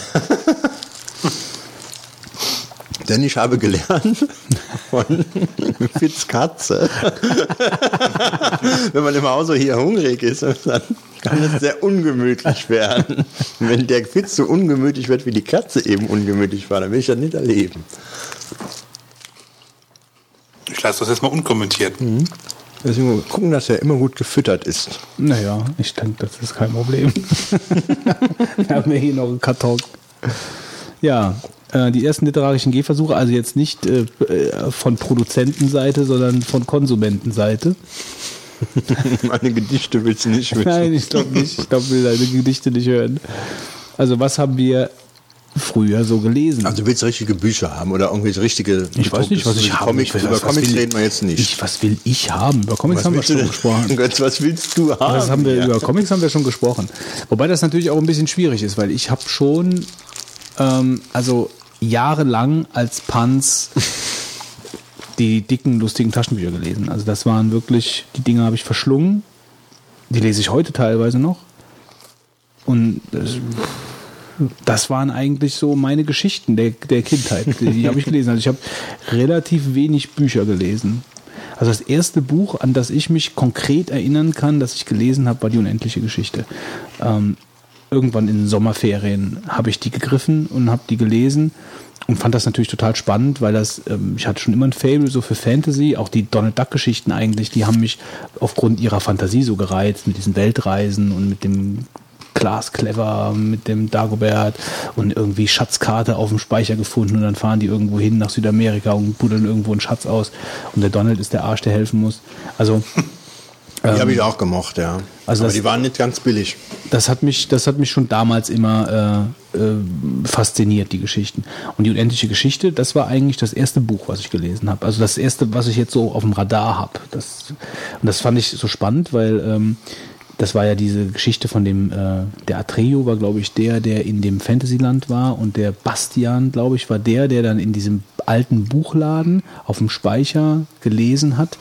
Ähm, und in dem Buch war die, die Seite von ihm, also was er in der realen Welt erlebt, in einer Farbe geschrieben und alles, was in der, in diesem, ich weiß nicht mehr, wie das Land hieß, ähm, in dem, in dem Fantasyland äh, mit dem alles verschlingenden Nichts, gehandelt hat, war in einer anderen Farbe geschrieben. Und das finde ich bis heute eine geniale, äh, eine geniale Idee eigentlich. Und habe ich so jetzt auch gar nicht mehr nie wieder mal mitbekommen, dass das so gemacht ist, aber eine geniale Idee. Und das hat mich natürlich damals total fasziniert, weil dann ist irgendwas in der Fantasy-Welt passiert und zack, wie so ein Cliffhanger, plötzlich hat das aufgehört, weil die Geschichte einfach aus zwei Ebenen bestanden hat. Und dann ging die Geschichte in der anderen Farbe weiter. Und das fand ich super. Also das hat mich damals wirklich total fasziniert. War ein dickes Buch, das habe ich über Wochen, ich weiß nicht, wie viel ich pro Tag gelesen habe, aber ich war scheinbar noch nicht so, dass ich die, dass ich so die Ausdauer hatte, mir das Buch halt wirklich am Stück reinzupfeifen, ähm, habe ich das über wahrscheinlich über drei, vier Wochen oder so gelesen und es war ein echtes Highlight. Ich habe das Buch auch gelesen. Ich kann alles nachempfinden. Ich habe auch diese unterschiedliche äh, Schriftfarbe wahrgenommen. Und ich, das ist äh, toll. ja, ja. Ich habe mir vorgestellt, dass das vielleicht in irgendwelchen Taschenbüchern nicht so gedruckt wurde, weil das nee, ja super nicht. teuer ja, ist. Ja, das war, äh, das, das war auch das gebundene. Ja, das Exemplar. gebundene. Deswegen ist das schon berechtigt, wenn ich das so ausführe. Und ich habe das auch noch irgendwo. Und das ist ein super Buch. Also ich denke auch, wenn du heute das liest, ich wollte das immer noch mal lesen, äh, glaube ich, wird das immer noch ein sehr gutes Buch sein. Und überhaupt dieser Michael Ende, der hat ja ähm, nicht nur damit äh, literarisch äh, auf ja, höchstem gut. Niveau geschrieben. Also er hat viele gute Geschichten ja. geschrieben. Also ich habe aber nur das, mhm. äh, oder man sagt, die anderen, ich habe es ja nicht gelesen, ich kann nicht beurteilen, ob sie gut waren, aber ja, Momo war auch noch so ein weiterer Momo. Hit, aber der hat auch viele andere äh, äh, äh echte echte gute Kinderbücher geschrieben. Äh, und bei manchen meint man auch gar nicht, dass es von ihm ist. Auch ganz bekannt. War das jetzt nicht die, hier der äh, Jim Knopf? Ist das nicht auch von Michael Ende? Hm. Hm. Hm. Jim Knopf. Also ich muss ja feststellen, ich hab, hm, war eigentlich nie der große Buchleser. Mhm. Wer hätte es Kon gedacht? Konnte man mich immer schwer zu. Über, über ein paar Bücher habe ich natürlich auch gelesen, also äh, Tom Clancy Sachen öfter mal. Ja, Jim Knopf ist auch von Michael Ende. Aber im Großen und Ganzen musstest du mich eigentlich immer dazu zwingen in der Schule. Ja, der ist schon verstorben, der Michael Ende. Schade. ja, in der Schule. Ähm, gut, wenn wir, wenn wir damit jetzt anfangen, das ist natürlich, die kleinen Reklamheftchen waren natürlich teilweise der Horror. Ja, also äh, ich hatte Deutsch-Leistungskurs und ich also, gut, aber das war natürlich auch wiederum später. Also was ich da, äh, was man da in den kleinen Büchlein da und dabei geschrieben und markiert und was weiß ich. Ähm, Wobei es sehr viele schöne solche ja, kleine Reklamheftchen-Geschichten und so weiter gibt. Natürlich. Aber was heißt schöne Reklamheftchen-Geschichten? Ich meine, die gibt's natürlich auch alle in anderen ja, Büchern. Aber ja, ich sag mal so, vom angenehmer zu lesen. Also ich mochte die Reklamheftchen eigentlich nie. Alles zu klein gedruckt, zu klein. Ähm, nee, einfach, das hat mir so auch ein bisschen den Spaß am Lesen genommen, muss ich mhm. sagen. Also diese ganzen Dinger, die du da im, im in diesem Deutschleistungskurs da durchprügeln musstest, das hat mir so den Spaß am das Lesen genommen. Mich jetzt aber schon wieder Wenn das natürlich die ersten literarischen Gehversuche ja, bei dir waren, ja, ja, ja, gut, nee, das ist natürlich ein bisschen, das ist natürlich ein bisschen später. Also. Wobei mich das jetzt wieder so ein bisschen in die Richtung bringt, äh, sowas könnte ich mir zum Beispiel sehr gut zum Beispiel auf Kindle vorstellen. Also ich meine, die Haptik von, von diesen Reklamdingern, die, die kannst du ja auch direkt als Papier benutzen. Ne? Ja. Also, Hast du wahrscheinlich auch. das war ja fürchterlich. Spricht aus Erfahrung. Ein Heft pro Stuhlgang. Die, Seiten, die Seitengröße passt so im Vergleich zum ja, passt sie, Klopapier. ja, okay. ja, ich weiß nicht, ob es dir auch gepasst hätte, aber nee, was ich auch gelesen habe, ähm, Ja, der Fitz war doch gerade ja, Entschuldigung, Erzählen. ja, er das wollte war doch nur nur- äh, lesen, dass, erzählen, dass er sich damit den Hintern Also- abgewischt hat. Auch das hat seine Berechtigung. Ich meine, ich kann, ich kann ja nur verstehen, also wenn du sagst, du willst Haptik haben, wenn du was liest, ja. Aber das fand ich jetzt zum Beispiel bei diesen Reklamdingern nicht gegeben. Nee, nee, In gut. irgendeiner Form. Also das war ja Ja, es bleibt natürlich trotzdem Papier, aber die Dinger waren einfach total unhandlich. Also es war irgendwie so kleines Zeugs, das ganze, äh, Weißt du, ich will, ich, will dich nicht, ich, will dich, nicht- ich will dich nicht unterbrechen, Fitz, wenn du noch was erzählen möchtest, Du darfst, wie du den rechter. Hälften, was du mit denen noch gemacht hast. ähm, aber ich wollte noch Deine erzählen, Fantasie scheint ja hier äh, sehr angeregt zu sein. Oder vielleicht sogar eigene Erfahrung. Ähm, Der Marc, ähm, tut mir leid, äh, der Marc hat äh, mal irgendwann vor längerer Zeit von Lurchi angefangen auf Twitter. Hast du das mal in Erinnerung? Lurchi? Kennst du Lurchi? nee. Lurchi ist irgendwie von Salamander, äh, die gab's, gibt oder gab, ich glaube, gibt es noch Schuhmarke? Ja, den kenne ich ja? dann. Wenn heißt der Loshi? Ja, den kenne Ja, ich und die dann. haben da so eine eigene, eigene Comicserie gehabt, ja. Ja, so. Äh, und äh, also Buch war es eigentlich. Und das war in, nur in Reimform geschrieben. Und ich habe noch zwei Bücher. Ich habe sie aber jetzt nicht gefunden. Ich bin, nachdem der Marc das getwittert habe und ich nicht darauf reagierte, aber in den Keller gelaufen, habe diese Bücher gesucht. Und die waren ganz grün. Und da gab's also die, die Lushi hatte Freunde. Und ähm, ich will mal ganz kurz äh, gucken. Fällt mir gerade ein, dass es auch Knacks gab. Ne? Das habe ich Knacks, früher sogar teilweise Von der in der Sparkasse, Sparkasse geholt. Weil die waren recht gut gezeichnet. Ja, die sind sehr schön gezeichnet. Ne? Ähm, ich muss mal ganz kurz schauen, ob man die... Gesch äh, Gibt es das noch? Knacksclub? Ja, nicht ein Knacksclub, da war ich Bist du nicht doch noch drin, oder nicht? Die Heftchen da. Du bist Vorsitzender der wahrscheinlich. Ja, genau, Vorsitzender im Knacksclub. du hast ja Knacks. Ähm, ich ich, ich frage jetzt gerade mal, ob ich die Kumpanen von Lurchi rausfinden kann. Ja? Ähm, da gab es nämlich so einen so ein Typ, es war so eine Kröte, die hatte so einen, glaube ich, so einen Kapitänshut auf oder sowas, ja. Ähm, blöd. Ah doch, der Froschhops, der Zwerg Pipping, der Mäuserich Mäusepiep und der Igel mit dem Namen Igelmann und die Gelbbauchunke Unkerich. Ja? Und die Nacktschnecke Wolfgang. Die Gelbbauchunke zum Beispiel, äh, Fitz, steht hier, welche den entspannten Lebensstil mit gutem Essen und viel Ruhe zu schätzen weiß. Ja. Ähm, auf jeden Fall die Gelbbauch, Bauchunke und, äh, und Co. habe ich sehr gerne gelesen. Das waren Reime und ähm, ist in Schreibschrift äh, war das gedruckt und äh, ganz tolle Bücher. Also ich war total fasziniert und ich wollte deswegen auch immer die, die, die äh, Schuhe haben, denn ich dachte, ich werde genauso viele Abenteuer dann mit diesen Schuhen erleben. Die Werbung ist voll aufgegangen. Und was ich gemacht habe, ist auch noch in Frühjahren, ich habe mal ungefähr für 80 Hefte, für 50 oder 80 Hefte habe ich ähm, diese Groschenromane gelesen von John Sinclair. Oh, den habe ich auch gelesen. Ja, also ich war dabei so von 503, äh, von 430 bis 520 oder irgendwie sowas in dem Teil, Teil äh, in dem Bereich, Bereich darum. Und es war natürlich erstmal so, die Groschenromane waren ja einerseits peinlich, weil ähm, das sind halt dann irgendwie minderwertige Literatur, hat man immer gesagt bekommen. Ja. darüber hat man sich ja damals noch keine Gedanken gemacht. Ach doch schon, es war schon immer so die Rede, dass man das nicht lesen sollte, weil das wäre schlechte Literatur. Und äh, es ist so, es ist ganz interessant. Ich meine, es gibt ja mehrere, es gibt ja heute noch ähm, solcher Reihen, ja. Also was gab's denn noch? Professor, ähm, Der Riesling-Dealer hat früher immer äh, Lasseter gelesen. also so eine Cowboy-Geschichte. Ja, oder? mit Lasseter, ja, mit, mit, mit dicken Brüsten und so. Cowboy. Der Riesling-Diener gelesen. Ja, doch, kann ich mich Und erinnern. gibt's ja nicht auch noch so eine, so eine Kriegsgeschichte, wie hießen die nochmal? Eiserne Kreuz. Eiserne Kreuz oder Stahlhelm oder irgendwas, ja. Wo irgendwelche Kriegsstories dann Ja, da. Vorne sein. waren so schwarz-weiß Panzerbilder drauf, ja. Ja, die sind wahrscheinlich jetzt mittlerweile, weil die Generation so ein bisschen ausgestorben ist, äh, nicht mehr wahrsch- wahrscheinlich. müsste nicht mehr wirklich, so. das mach ich könnte ich mir damals schon gut vorstellen. Ja, das war so. Also dass, dass die Leute das dann gekauft haben, um äh, also Ja, und ich werde jetzt unbedingt nochmal demnächst zum ba größeren Bahnhof gehen und mal gucken, was die überhaupt noch im Angebot haben für die, von Du solchen Sachen. willst zu einem größeren Bahnhof Naja, also gehen. hier bei uns in der Gegend werden wir, glaube ich, keine Ausgaben in der Art und Weise sehen. du hast das Internet, da gibt's alles. Ja, aber ich will Du kannst jetzt mal auch, ich glaube, in den größeren äh. Lebensmittelladen gehen. Da, ich glaube, meinst du, die sind da drin? Ja, ich meine, warum nicht? Überleg mal, Naja, wer da reingeht.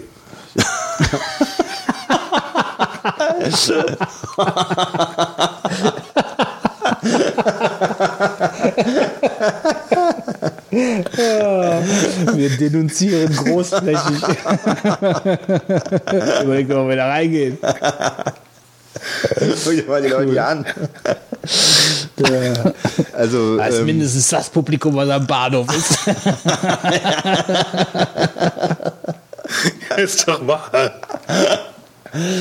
Also das würde mich jetzt gerade brennend interessieren, welche Hefte von diesen noch so am Laufen sind. Und ich hatte dann, ähm, das Interessante bei John Sinclair ist, das ist so ein Geisterjäger, der halt, äh, der hatte so einen Kumpan, ich weiß nicht, ob der heute noch lebt. Also wer heute noch John Sinclair liest und weiß, äh, ob der Suko noch dabei ist, das war nämlich so ein Chinese, ähm, der dem John Sinclair immer geholfen hat. Würde mich sehr mal interessieren. Ähm, und ähm, ich weiß nicht mal, ob die Serie noch ab, ab, äh, aktuell läuft, aber ähm, ich hatte da sogar mal einen Leserbrief geschrieben, weil ich so Der ist auch veröffentlicht worden. Ja.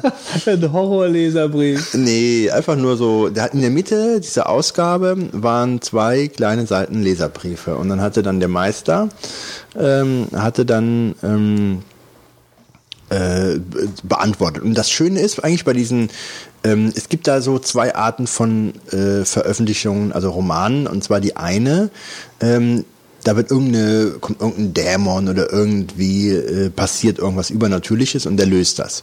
Und dann gibt es aber eigentlich so einen roten Faden. Es gibt dann so eine größere Gesamtstory, ja, dass der so ge- gegen ähm, verschiedene immer wieder auftauchende Bösewichte am Kämpfen ist. Und die wird dann natürlich nicht in jeder zweiten oder dritten äh, Roman fortgeführt, sondern das kommt dann immer mal, vielleicht alle zehn Hefte oder so, ähm, wo dann ein Zweiteiler ist oder ähnliches.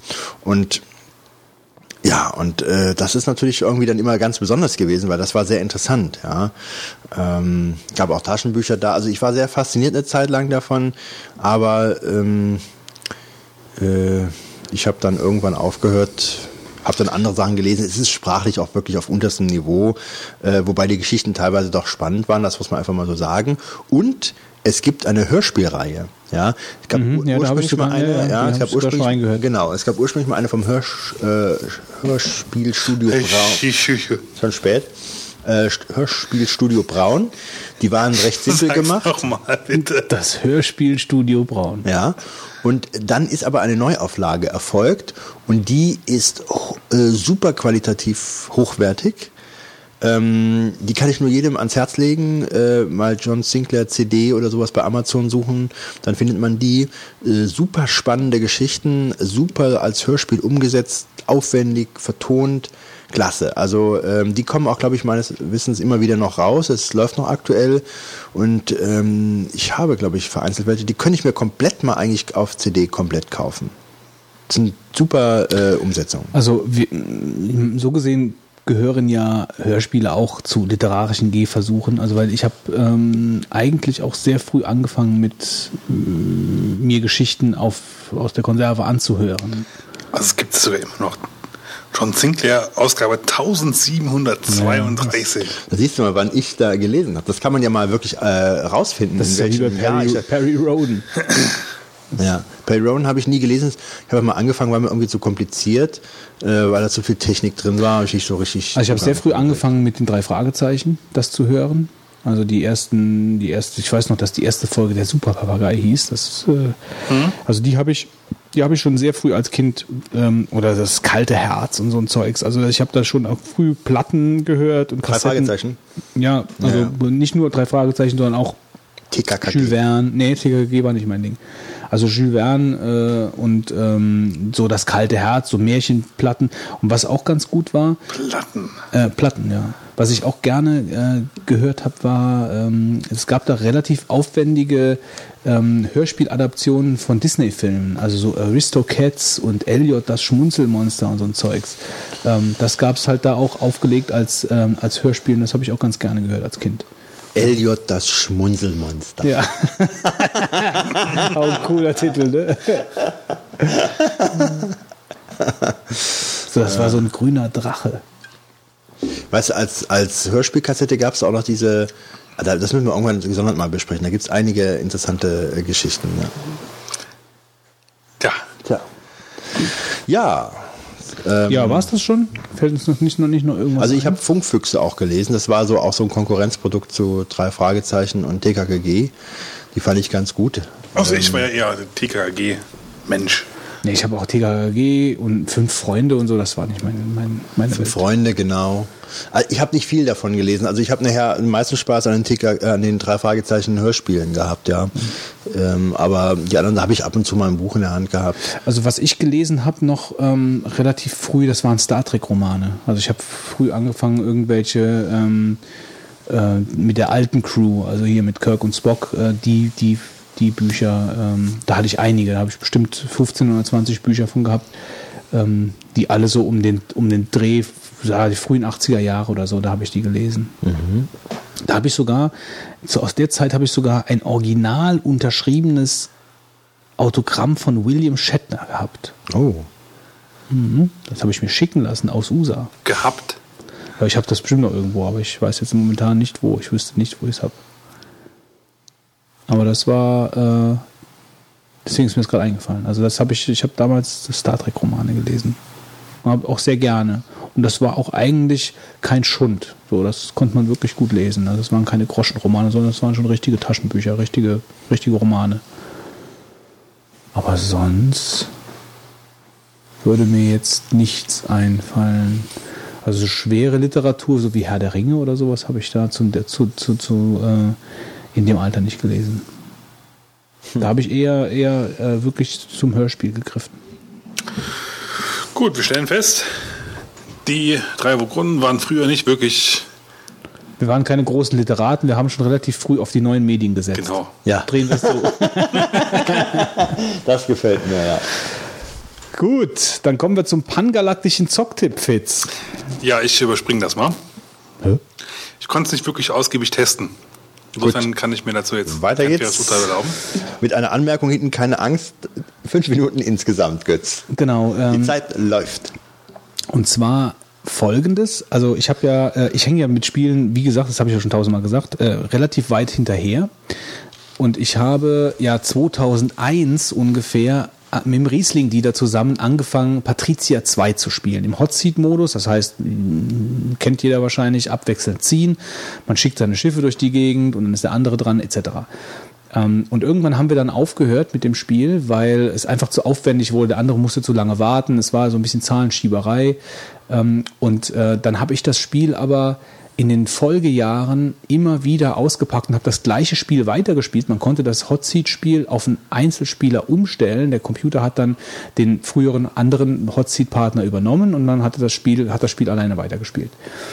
Ähm, das habe ich auch gemacht. Das war ganz lustig, weil dann zwischendurch immer wieder der andere Spieler äh, im Spiel irgendwie aufgetaucht ist. Man hat Schiffe von dem gesehen, obwohl der eigentlich gar nicht mehr dabei war. Und ich habe das dann bestimmt, ja, also bis, bis letztens habe ich das Spiel immer wieder mal gespielt. Immer wieder mal ausgepackt. Es war immer installiert auf meinem Rechner, wenn ich einen neuen Rechner mir frisch gemacht habe. Immer wieder Patricia 2 draufgeschmissen und habe das gespielt. Eine richtig gute Wirtschaftssimulation. Da kam ja jetzt der, der neue Teil raus. Der soll eigentlich genau, genau gleich sein, nur mit neuer Grafik. Hatten wir ja auch das Interview mit dem Daniel Dumont. Ähm, von daher muss ich da gar nicht mehr weiter viel zu erzählen. Auf jeden Fall bin ich Eldermann geworden. Ja, ich hat, das hatte ich mir als Ziel gesetzt, dass ich das Spiel aufhöre. Ich bin Eldermann geworden. Ich habe das also gepackt, das Spiel mehr oder weniger in den höchsten Rang äh, geschafft und habe ähm, dann noch ein bisschen, ja, ich weiß nicht, also ich konnte mich nicht so richtig so schnell davon trennen, habe dann noch ein bisschen gespielt, habe dann noch zum Abschluss ein großes Fest in Stockholm, meiner Heimatstadt gemacht und habe es dann beendet, offiziell.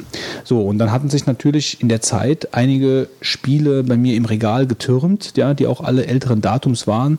Ich habe dann nach der Reihe ähm, angefangen habe ich mit Gilde 2 Gold. Das war mal irgendwann bei der GameStar als DVD dabei. Das hatte ich mir mal ins Regal gelegt. Das habe ich dann installiert. Das hat mich aber sofort nicht angesprochen. Also die Grafik war zwar ganz okay noch, also Sofort das konnte nicht man angesprochen. Ja, das konnte man, das konnte man sich halt noch angucken. Aber für eine Wirtschaftssimulation, da muss vieles stimmen. Also da muss jetzt nicht nur Grafik stimmen und Handling, sondern die ganze Atmosphäre, das muss alles ineinander greifen, dass mich das wirklich dann kickt. Und das war hier überhaupt nicht so der Fall. Also da waren erstmal so ein paar Grafikbugs drin, da konnte ich noch drüber hinwegsehen, aber so überhaupt diese ganze, dieses ganze Handling, ähm, das hat mir schon von Anfang an nicht gefallen. Man, man lief halt als ähm, in einer 3D-Landschaft lief man rum in verschiedene Gebäude, wo man dann Sachen kaufen musste, wieder rausgehen. Also da habe ich mir richtig vorgestellt, wenn du das jetzt wirklich über Wochen und Monate spielst, das geht dir nachher so auf den Sack, dass du da in diese, in diese Häuser dann immer reinspazieren musst und so. Also das habe ich eigentlich nach ein, zwei Stunden habe ich das direkt gekippt und wieder deinstalliert. Dann hat Port Royal 2 im Regal gelegen. Also vielleicht noch Vollständigkeit Also halber. Port Royal. Port Royal, glaube ich. Ja. Ähm, Gilde 2 ist auch so, spielt also die Gold-Variante, ist mit dem Add-on irgendwas auch mit Hanse, Seeräuber etc. Also es ist so auch in der, auch im Mittelalter angesiedelt. Ähm, Port Royal 2 war, ähm, das ist so im, im, spielt eigentlich so zu dieser Pirates, Sid Meier's Pirates Zeit. Also man, man schippert halt mit so einem Kahn ähm, durch die Karibik. Ähm, es gibt die Holländer, die Spanier, die Engländer, so Ko Kolonialzeugs. Ähm, ist eigentlich von der Anlage des Spiels sehr ähnlich Patricia 2, was mich dann im Endeffekt wahrscheinlich auch davon abgehalten hat, das anzufangen. Ich habe es installiert, ich habe es mir angeguckt, äh, aber es erschien mir halt alles sehr ähnlich. Also es, das gleiche, nur vielleicht ein bisschen abgespeckter im Wirtschaftsteil und dafür ein bisschen ausufernder im Fechtkämpfen und äh, Piratenschlachten etc. Also man kann auch Betriebe bauen, kann ähm, äh, Handelswaren äh, kaufen, verkaufen, auch mit wieder dem gleichen Wirtschaftssystem, was so zweifellos sehr gut ist. Ähm, aber es hat mich auch nicht gekickt. Die Grafik war natürlich auch schon wieder ein bisschen älter. Das Spiel ist, äh, ist ja, hat ja jetzt auch schon etliche Jahre auf dem Buckel. Da kommt übrigens nächstes Jahr, so bringt Calypso den dritten Teil raus. Das, war dann. Jahr war das. Ich glaube schon, ja. Ich meine, ich hätte dafür Werbung auf Steam gesehen, dass es jetzt demnächst rauskommen soll. Ja, also ich. ist ganz erschrocken, der Witz jetzt. naja, gut, wie auch immer. Es kommt also auf jeden Fall ein dritter Teil raus. Wann der genau rauskommt, lassen wir mal dahingestellt. Ähm, das war dann aber auch noch so ein Argument dafür, dass ich mir gesagt habe, komm, jetzt musst du den zweiten Teil nicht angucken, lässt lieber mal ein bisschen Zeit vergehen. Ähm, und da mich sowieso diese Wirtschaftssimulation mehr reizt als dieses Fechtgekämpfe, habe ich mir auch gedacht, komm, lass es. Weil die Spiele sind ja auf Monate angelegt. Man, äh, wie gesagt, Patrizia 2 habe ich zehn Jahre gespielt. Also das, das legt man nicht mal schnell wieder weg, sondern man, wenn man sowas anfängt, dann spielt man es auch. Und dann habe ich mir Anno 1404 installiert mit dem Add-on Venedig. Und was ich da an Grafik gesehen habe, das hat mich schon ziemlich umgehauen. Also das habe ich in so einem Spiel noch nie gesehen. Das, das war wirklich, das war wirklich ein echtes Aha-Erlebnis ähm, von so einer 3D-mittelalterlichen Fachwerkwelt mit Schiffen, spiegelndem Wasser, mit einem Detailreichtum, den man so noch nicht gesehen hat, mit einem, mit einem, mit einem verliebten Detailreichtum. Man merkt richtig, die Leute haben sich wirklich super Mühe gegeben, da eine lebende, atmende Welt äh, ähm, umzusetzen. Also wer Aufbauspiele mag, im Mittelalter etc., das ist das Spiel für den. Äh, war ja auch überall in Zeitungen 90er Wertungen und so, aber für mich war es nix, ähm, weil es halt so einfach auf ewig angelegt ist. Es passiert so ein bisschen zu wenig. Ich habe es vier, fünf Stunden gespielt. Also da kann man natürlich jetzt nicht viel sagen, aber in vier, fünf Stunden muss mich ein Spiel auch irgendwo gefangen nehmen und nicht nur über die Grafik, damit ich es dann weiterspiele. Und das hat Anno nicht geschafft, ähm, weil halt äh, ewig Häuschen bauen und dann hat man zu wenig Food, dann muss man das machen, dann muss man Fische und dann muss man einen Marktplatz bauen, damit genug Wagen da sind. Ähm, dann hat man so eine Mission, wo man mit dem Schiff irgendwo hinfahren muss und zwei Seebrüchige reiten muss. Also irgendwie, ähm, das war mir alles ein bisschen zu platt. Also es hat mich nicht gekickt, muss ich sagen. Aber die Grafik Wahnsinn, also absoluter Wahnsinn. Das, das hat mich vollkommen geflecht. Gibt es auch für Mac? Ich glaube nicht. Ähm, aber also wer so auf so Aufbaustrategiespiele steht, ja, das ist wahrscheinlich ein Mecker für den. Der spielt das wahrscheinlich Jahre, ja. Aber es ist für mich zu wenig Das passiert. Amazon-Seite. Das- Drei Viertel der Seite, die ich gerade aufgerufen habe, sind irgendw- irgendwelche äh, 90 äh, Superstar-Bewertungen von Ja, ja. irgendwelchen Dingen. Also wie gesagt, also das ist halt wirklich, das hat wirklich, das, das flecht einen, was, was die da an Grafik gezaubert haben. Nur ähm, das Spiel war halt einfach nicht so meins. Und dann, ähm, und jetzt komme ich eigentlich zu dem ein, ein, eigentlichen Tipp. Ja, ich wollte jetzt nur mal so den Weg skizzieren, wie ich dann da hingekommen bin, habe ich halt äh, Civilization 5, das war ja mal, das hat man glaube ich zur gleichen Zeit gekauft, der Fitz hat das auch gekauft, ähm, ja, aber damals mal also eine Special-Aktion mit Civilization 4 zusammen. Gab es letztens, glaube ich, noch mal irgendwann. Das kann sein, ja, genau, so ein, so ein Weekend-Special nochmal. Und das letzte echte Civilization, was ich gespielt habe, war Civilization 2. Äh, dann habe ich zwischendurch mal, äh, da wurden die Rechte mal verkauft an, an Activision, die haben dann Call to Power, diese Serie gemacht. Ähm, da habe ich auch mal mit Add-ons und mit Mark und so, das äh, habe ich auch mal gespielt. Aber das richtige Civilization 2 von Sid Meier, zweiter Teil das letzte Mal. Drei habe ich ausgelassen, vier habe ich mal reingeguckt, hat mir nicht gefallen. So grafisch, übersichtstechnisch war es das irgendwie nicht.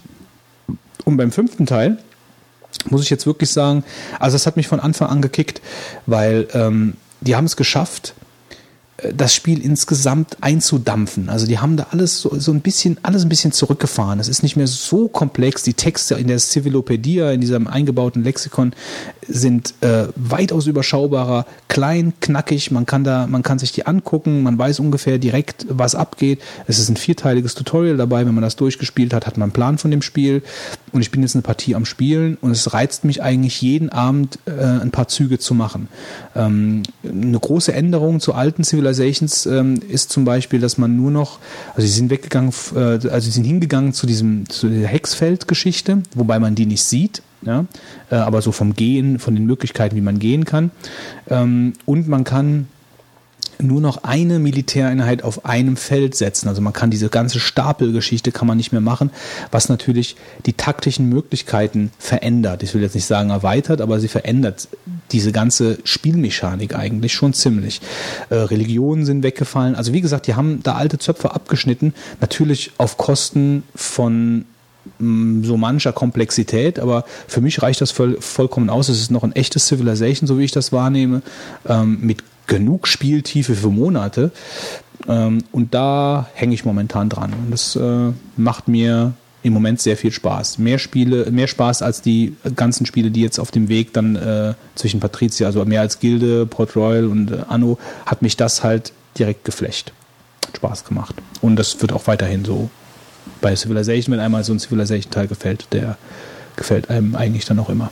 So, das war's schon. Waren es fünf Minuten, ich denke schon. Sehen wir uns. Ach komm. Ja, so sieht's aus. Gut, ich habe eine Empfehlung, ein Spiel für die Nintendo Wii und zwar Super Mario Bros. Wii. Wir sind Und alle total altes Zeugs hier. Über total altes Zeugs am Quatsch. also ich hatte, das ist ja vor zwei Jahren, also 2009 ist das, glaube ich, rausgekommen, glaube ich, bin ich ganz sicher. Ähm, also schon etwas älter, äh, ist einfach die Super Mario Adaption für die Wii. Ähm, was mich aber an dem Spiel fasziniert hat und deswegen wollte ich es jetzt unbedingt haben, ist, dass man das mit vier Leuten insgesamt gleichzeitig spielen kann. Also hat einen Multiplayer, der etwas Besonderes ist, äh, weil man dann plötzlich mit vier Leuten durch die Levels laufen äh, kann. Und äh, das Spiel ist ganz interessant. Das hat eigentlich nicht einen Cent äh, äh, verloren, was, was den Preis angeht seit Veröffentlichung. Teilweise ist es sogar noch dann wieder teurer geworden. Genauso wie das ähm, Donkey Kong Returns, was ich mir auch noch mal irgendwann zulegen möchte. Ähm, das ist also äh, ganz interessant. Es hat super viele positive Bewertungen, auch bei Amazon und äh, super Kritiken und, und Zeitschriften haben hohe Wertungen vergeben. Und ja, ich habe es mir dann jetzt endlich mal bestellt und hatte auch die Gelegenheit, das mal mit vier Leuten zu spielen. Und äh, das ist echt der Knüller. Also am Anfang denkt man noch die Levels, naja, gut, also hüpfst du dann irgendwie so gegen so einem äh, in der Luft hängende Mauer, um dann, dass da irgendwie ein Goldstück rauskommt.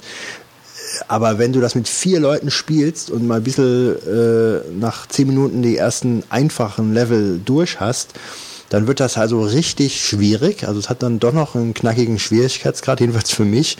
Ähm, und ähm, es ist super umgesetzt. Also neben diesen ganzen simplen, wir hüpfen auf irgendwelchen ähm, Mauern äh, oder Plattformen äh, durch die Gegend gibt's halt eine ganze Menge anderer Krams. Es gibt äh, drehende ähm, Zahnräder, auf die du springst. Es gibt dann irgendwelche Sachen, die äh, so komische Vögel, die in der Luft fliegen. Es gibt in einem Wüstenlevel gibt es so äh, Sandfontänen, die dann in sich wieder zusammenfallen, auf die man springen kann zum richtigen Moment.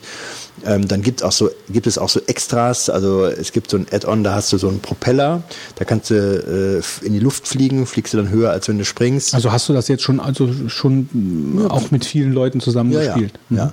Und also es ist, also mit vier Leuten wird es auch richtig doppelt schwierig, weil diese, du hast ja das Problem, die müssen alle immer in dem Bild sein, alle vier. Und äh, der zoomt dann so raus. Ne? Ja, aber nicht viel. Also er macht das zwar, aber ähm, dann hat das irgendwo seine Grenze. Und das ist halt das Problem, wenn du dann so schwierige Hüpfpassagen ähm, äh, hast, äh, dass dann die Plattformen auch teilweise zu klein sind. Denn es ist so, dass die Figuren selber sich gegeneinander stören. Das heißt, du kannst auf einen draufspringen, du kannst einen wegschubsen, du kannst aber nicht durch einen durchlaufen. Mhm. Ja?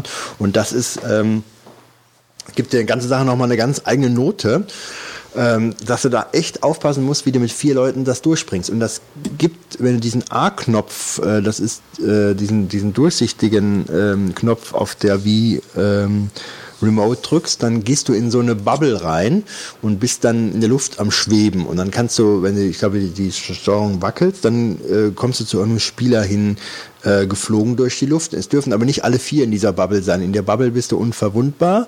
Und wenn du zum Beispiel irgendwo runterfällst, hast du die Gelegenheit, dass du diese Bubble aktivierst, dann schwebst du wieder in der Luft, gehst also nicht kaputt, wenn du schnell genug drückst. Und wenn du dann wackelst, gehst du wieder zu einem, äh, fliegst zu einem anderen Mitstreiter und wenn der dich berührt, wirst du aus der Bubble wieder befreit. Ja, das eröffnet natürlich eine ganze Menge neue Möglichkeiten, wie man da zusammenarbeiten kann. Auch wenn der eine vielleicht ein Hindernis nicht schafft, ja, dann geht er in die Bubble und äh, tut sich dadurch halt wieder ähm, zu dem anderen hinbringen. Ähm, also ihr habt das jetzt schon auch die ganze Zeit im Koop-Modus ja, gespielt, so? Ja, mit vier Leuten, äh, wobei ich nicht, es gibt glaube ich neun Welten und wir sind auf Welt 2 noch was. Wie, ja. wie viele Leute habt ihr gleichzeitig gespielt? Vier, vier. Und das ist schon super klasse. Es macht super viel Spaß, weil du auf dem Bildschirm ist ständig irgendwas los und so. Und es wird natürlich auch teilweise schwierig, dass man, also mit vier Leuten gibt es dann so, so Passagen, wo dann so riesige Steinklötze von oben runterfallen. Ja, da gehst du dann natürlich immer ein Stück vorwärts, dann fällt der nächste runter, dann geht er wieder hoch, ja, dann gehst du wieder ein Stück weiter. Mit vier Leuten wird das richtig äh, kompliziert, weil du genau gucken musst, äh, wo steht der andere. Äh, du darfst nicht weitergehen, dann schubst du ihn dann vielleicht in, unter den nächsten Steinklotz. Mhm. Und ähm, aber es macht halt einen Mörderspaß und ähm, ich, wer das nicht hat und sich fragt, was für ein Wii-Spieler sich noch kaufen sollte, äh, kann ich das nur empfehlen. Und insbesondere mit mehreren Leuten ist das ein Knüller. Also ist ein, ein super Spiel einfach. Tja, das war mein Tipp. Ja, Marvins Tagebuch. Ich glaube, wir fragen mal wieder den Fitz, weil der Fitz ist ein wenig ruhig geworden. Fitz. Ja, ich, bei Wii-Spielen kann ich nicht viel zu sagen. Ich spiele kein Wii. Spielst du eigentlich noch PS3? Bist du da noch richtig aktiv im Moment oder mm, ruht die ein wenig? Im Moment ist es ein bisschen ruhig, aber ich gehe jetzt davon aus, wenn jetzt die neue Version von Pro Evolution Soccer wieder rauskommt und der Winter wieder ein bisschen äh, früher die, äh, die Nacht dunkel macht, wird es hier dann doch schon mal ein paar Sessions geben, wo wir ein paar Leute hier sitzen und äh, schön sich gegenseitig anschreien, wenn der Gegner ein Tor geschossen hat. Hoffe ich zumindest mal. Mit wie viel kann man das gleichzeitig spielen? Vier? Acht Leuten, glaube ich. Acht Leute auf einer Konsole? Ja. Schon krass. Also wir haben spielen es meistens mit äh, drei bis vier mhm. und das macht dann schon Spaß auch. Also ja. je nachdem, wer halt gerade da ist, ist es natürlich dann auch ein bisschen kompliziert, aber die neue FIFA und Pro Evolution Soccer Version sollen ja auch recht gut wieder geworden sein, habe ich glaube ich irgendwo mitbekommen. FIFA habe ich jetzt diesmal gar nicht so viel angeguckt, wobei die mittlerweile eigentlich beide auf einem sehr ähnlichen Niveau sind. FIFA hat definitiv immer noch ein bisschen Grafikvorteile. Letztes Jahr wohl auch ein bisschen mehr vom, vom Spielgefühl her, sage ich mal, besser gewesen. Ähm, wobei ich denke, dass das Update, ich habe jetzt die Demo schon mal gespielt von Pro Evolution Soccer von diesem Jahr und die sieht ziemlich gut aus. Ist natürlich halt auch nichts für Casual Gamer. Und bist du auch jemand, der sich auf Uncharted 3 freut? Ähm, ja. Also Uncharted 2 war richtig klasse, muss ich echt sagen. Mhm. Hat richtig Spaß gemacht. Gut, ähm, wir waren aber beim Marvin. Ne? Marvins Tagebuch, jawohl. Genau, da fangen wir erstmal an mit der iPhone-Vorbestellung. Da habe ich ja schon ein bisschen was zu erzählt. Da kam ja irgendwann äh, die Vorbestellung für Du weißt schon was. Und das Resultat kennt ihr ja auch schon. Ähm, wann kommt das jetzt? Ist das irgendwie offiziell? Nee, ne? gar nichts. Ne? Ich vermute Aber mal, es ist jetzt ein Event, ne? Demnächst. Ja, am ich glaub, 4. Oktober ist das Event wohl vermutet. Ja, und dann ist halt die Frage, wann kommt es nach Deutschland? Also ich vermute mal, es wird wahrscheinlich im November nach Deutschland kommen. Aber die Gerüchte über Also Neuerungen und so halten sich da nicht. recht begrenzt, ne? Ich glaube Ja, nicht, dass, kommt nicht viel. Ähm, dass es jetzt Deutschland später dran starten wird als irgendwo anders. Ich glaube aber wohl, dass es halt nicht direkt am 4. Oktober zur Verfügung stehen wird. Mhm. Also wird später, denke ich mal, kommen. Ich weiß es aber nicht. Also das ist meine Einschätzung halt. Gut. Aber ich glaube schon, dass, dass Deutschland mittlerweile zumindest bei der Erstveröffentlichung von iPhones auch schon äh, zum Hauptmarkt zählt von Apple. Und nicht nur USA. Aber im Endeffekt werden wir sehen. Nun ja, aber ich habe dafür halt äh, für dieses komische schwarze Vorbestellungspremieren, wie heißt das Premierenticket oder wie hieß es, ne, offiziell, Ja. ähm, habe ich dann irgendwann auch mal am Montag dann angerufen. Äh, wohlgemerkt verteilt über den Tag, ich glaube insgesamt viermal. Und ähm, dann kam ja wie früher schon ne, Kundenberater, Kundenberater, dann kommst du ja auch schnell durch, dann damit er irgendwann weißt du ja auch ja, nein, nein, nein, ja, was du in welcher Reihenfolge sagen musst. Und dann kommst du eigentlich auch relativ schnell in die Warteschlange, die du dann zehn Minuten irgendwelche Gedüdel anhören kannst. Unsere Mit- Mitarbeiter sind alle gerade im Kundengespräch. Ich so, ja. Und nach zehn Minuten tut es dann so, als ob es sich verbinden würde. Ja, und dann bist du weg, dann bist du rausgeschmissen. Ja, das ist ganz super. Oh, und da, also das finde ich dann echt assi. Ja? Also ich meine, Das ist voll assi da. ja, ich, mein, ich sitze zehn Minuten da. Und ich meine, du hast doch eh näher getwittert. Du wolltest es sowieso kaufen ohne Vertrag. Ja, aber ich, ich brauche eh noch eins zum Entwickeln. Insofern Ah, der der Trend man- geht zum Zweitphone. mal gucken, vielleicht kann ich auch eins davon wieder verkaufen. Man weiß ja nicht, was da passiert. Man weiß ja auch gar nicht. Man weiß nicht. Man weiß ja auch gar nicht, ob die Telekom überhaupt mal als erstes beliefert wird. Wer weiß das schon? Nichts ist unklar. Naja, aber ich- fand halt einfach diese Taktik halt, dass du da zehn Minuten in der Warteschleife drin bist und dann einfach rausgeschmissen wirst, ohne halt auch noch einen Hinweis. Ja, sondern es klingt sogar noch so, als ob du gerade mit einem Mitarbeiter verbunden wirst und dann. Äh.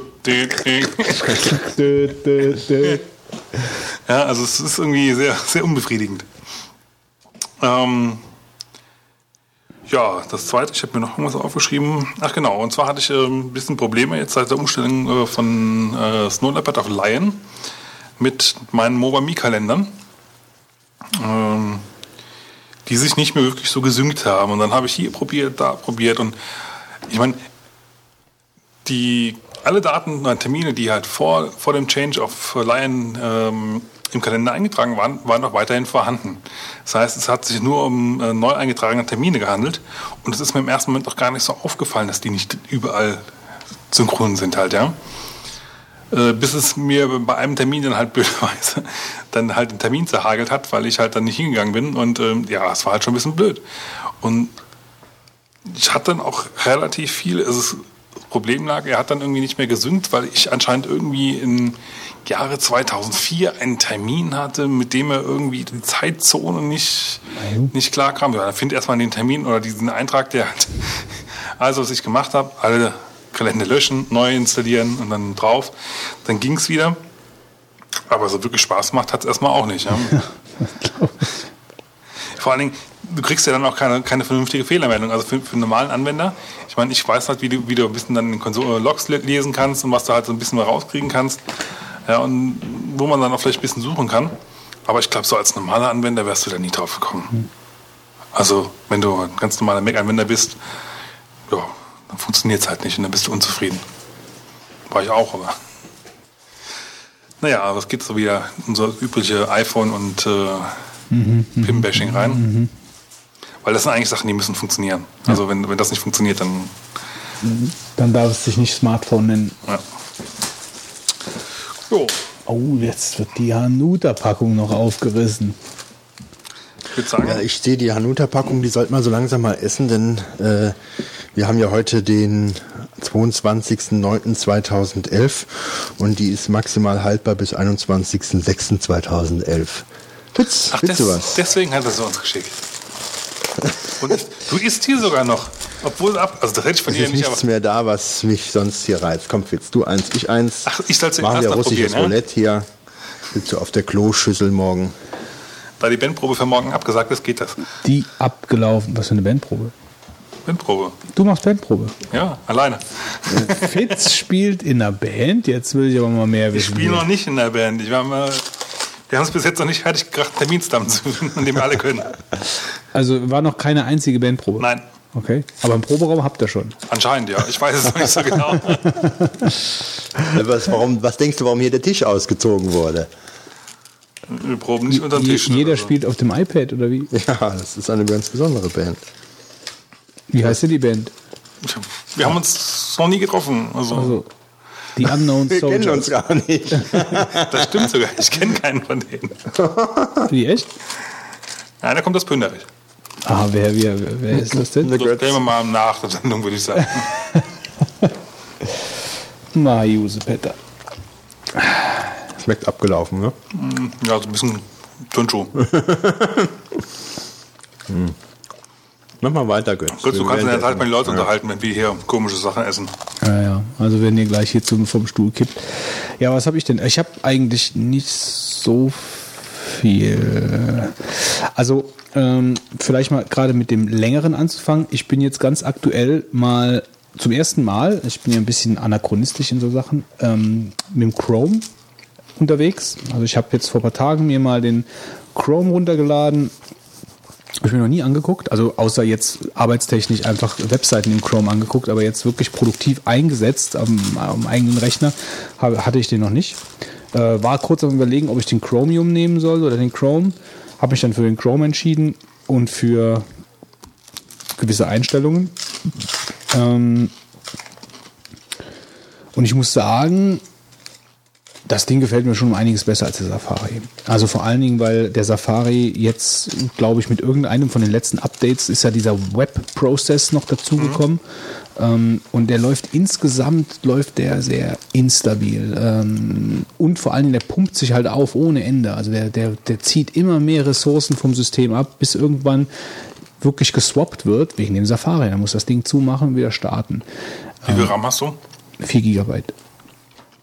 Also, ich bin jetzt gerade gestern wieder umgestiegen auf Chrome, weil Safari ist jetzt schon wieder langsam und es macht keinen Spaß im Verhältnis, muss ich echt sagen. Nee, muss man Also ich war jetzt nach Leimwechsel, habe ich mal probiert, wieder im Safari reinzukommen, aber Ja, ich muss, da muss ich wirklich sagen, also der, der Chrome, der ist mir bis jetzt auch nicht einmal abgeratzt. Ähm, der hat sich also bis jetzt wirklich wacker geschlagen. er ist schnell vor allen Und Dingen. er ist schnell. Äh, und er funktioniert halt einfach. Und er taucht bei mir in, meinen, in meiner, äh, na, wie schmecken die Tonschuhe? Nee, lass mal. Und dann, Und Fitz, ja, wenn der Fitz auf. aufhört, höre ich auch auf. ähm, also er taucht bei mir in der so im Ressourcenüberblick taucht er bei mir nicht auf. Also im- weder im RAM äh, noch bei der CPU. Also zumindest selten. Ja. Also, aber ich habe auch erst seit zwei Tagen jetzt Erfahrung. Also es kann sein, dass er nächstes Mal in Marvin auftaucht und ich dann sage, scheiß Ding. Aber im Moment lässt es sich ganz gut an. Also ich habe X-Marks dann halt auch für den also One Password Add-on gibt's ja, X-Marks gibt's ähm, und äh, mein, was benutze ich noch? Readability benutze ich noch. Also es gab's alles. Ich habe jetzt keinen ähm, kein Add-on nicht gefunden. Einen Adblocker habe ich gefunden. Das gibt's ja alles. Also die die die, die kriegst in der Regel sogar für. Safari viel weniger als für. Ja, ja, gut, das sowieso, klar. Ähm, von daher habe ich jetzt einfach mal die Sache mal gestartet, den Testballon, und guck einfach mal, wie es läuft. Ähm, Firefox unter Mac kannst du vergessen, das ist äh, einfach viel zu lahm, auch so ein Bolide, ähm, selbst ohne viele Add-ons. Ja, gut, das ist der eine Marvin, also Bezug auf Safari, weil ich war eigentlich immer sehr froh mit Safari, aber als der dann letztens diese Web-Process-Geschichte und dann, dann wurde er auch äh, unsicher. Also Wobei ich gehört haben soll, dass er unter Lion noch schneller, also schneller sein soll als unter, unter Snow Leopard. Was dann Ja, dran ist, aber, weiß ich nicht. aber es war, es war nicht nur die Geschwindigkeit, es war halt auch einfach, dass, äh, dass das Ding einfach wie oft ein Beachball präsentiert hat und äh, dann abgekackt ist. Ja, und das ist mir zumindest beim Chrome jetzt noch nicht passiert. Ähm, dann machen wir einfach von hinten nach vorne. Ähm, ist mir letztens am iPhone aufgefallen, es ist ja so, wenn dich ein unbekannter Anrufer anruft, dass du die Möglichkeit hast, diesen unbekannten Anrufer als neuen Kontakt äh, hinzuzufügen in dein Adressbuch. Da hast du so ein kleines Menü, äh, bla bla bla, das kennt jeder. Das gibt's bei SMS nicht. Also wenn ich eine SMS bekomme von einem unbekannten Anrufer oder von einem unbekannten Schreiber, dann habe ich nicht die Möglichkeit, den, und das ist ja genau das gleiche, das ist ja auch eine Telefonnummer. Also bei mir ging's nicht. Du musst ganz nach oben scrollen. Okay. Das weiß ich jetzt gar nicht mehr, was ich gemacht habe. Also es geht auf jeden Fall. Also hier steht zu Kontakten. Ich gehe mal davon aus, dass man den. Also es war, das war auch einfach nur eine, eine SMS von, von irgendeiner unbekannten Nummer. Du hast die Nummer angezeigt bekommen und äh, du musst halt nur ganz nach oben, also ganz nach ja gut, aber ich meine, da war doch eigentlich nur eine SMS dann. Dann muss ich eigentlich nicht nach oben scrollen. Das hätte ich ja eigentlich sehen müssen. Keine Ahnung. Also mir ist das so aufgefallen, aber dann, wenn, wenn du es dann so hast, dann scheint es ja zu gehen. Dann ziehe ich das mal zurück, würde ich sagen. Aber irgendwie hatte ich das so im Kopf. Und der dritte Marvin, was mir bei Civilization 5 halt aufgefallen ist, und diese Unart bei wie vielen Spielen äh, mir schon aufgefallen ist, dass es Intros gibt, die man nicht unterbrechen kann.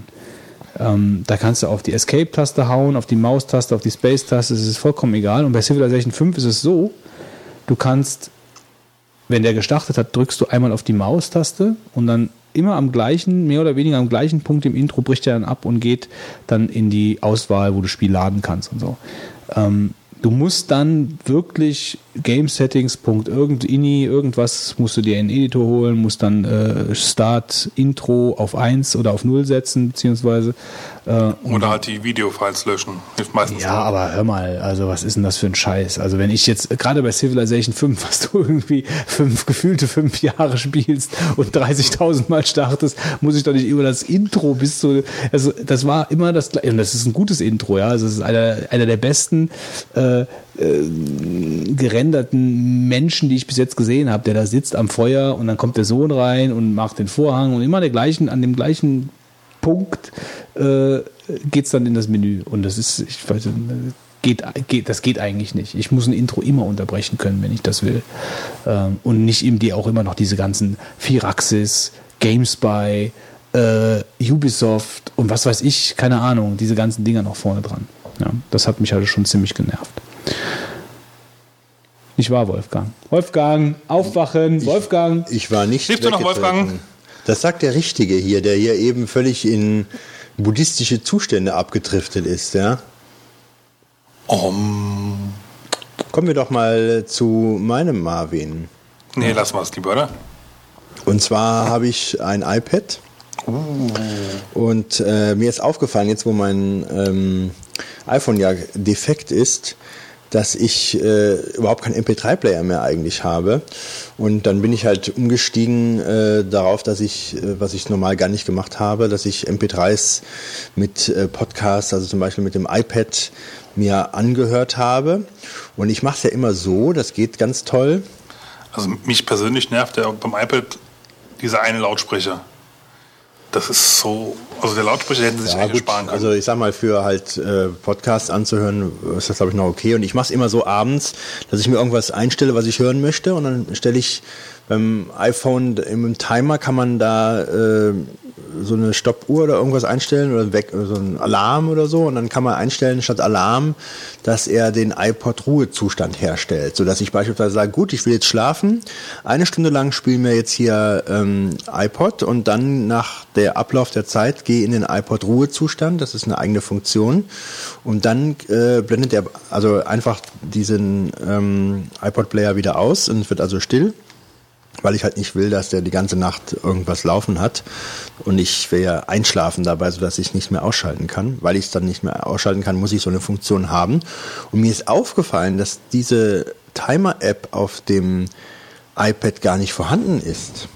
Und mein Gott, Wolfgang, skandalös. ja, und ich habe auf die Schnelle auch keine gefunden, die die gleiche Funktionalität hatte. Also wenn da jemand eine kennt, ich habe ein bisschen gesucht, äh, ich habe mir zwei runtergeladen, die hatten die Funktionalität, Funktionalität nicht, dass sie den ähm, Also das, was es zum iPhone gibt. Ja, eben, das ist auf dem iPad nicht Ich, vorhanden. verstehe- ich kann sowas nicht verstehen, warum die sowas rausschmeißen dann einfach. Ich meine, das kostet doch nichts, das da drin zu lassen. Es gibt diese Timer-Apps das, nicht. ist das ist gleiche. Betriebssystem. Also, Also ich hab, ich kann das gar nicht glauben, dass die nicht da ist zum Beispiel auch nicht drauf. Also, was? Nee? ne, natürlich. Warum? Ich glaube nicht, ne? Also gibt's da. Ja. Yes. Da würde, da würde mich mal wirklich dann interessieren, wer diese Entscheidung warum trifft. Wir machen keinen Taschenrechner da drauf, komisch. Ich gucke Also- nochmal nach, vorsichtshalber, bevor ich. Äh, Ja. Also das äh, ist ärgerlich, weil ähm, ich kann eigentlich mit dem iPad das abends nicht hören, äh, weil es würde ja ewig laufen. Und mein Trick ist jetzt ganz einfach, eine Playlist zu machen, wo das, was ich höre, als letztes steht, sodass dann der automatisch stoppt, weil die Playlist dann abgelaufen ist. Äh, sonst würde der, wenn das irgendwas in der Playlist wäre, würde er ja morgens noch laufen. Ja. Ja. Das ist mein Marvin, ist blöd. Kommen wir zur Tippomatik. Götz. Ich schon wieder? Ja. Okay. Äh, meine Tippomatik. Also, ich, äh, wie immer, eine App und eine Webseite.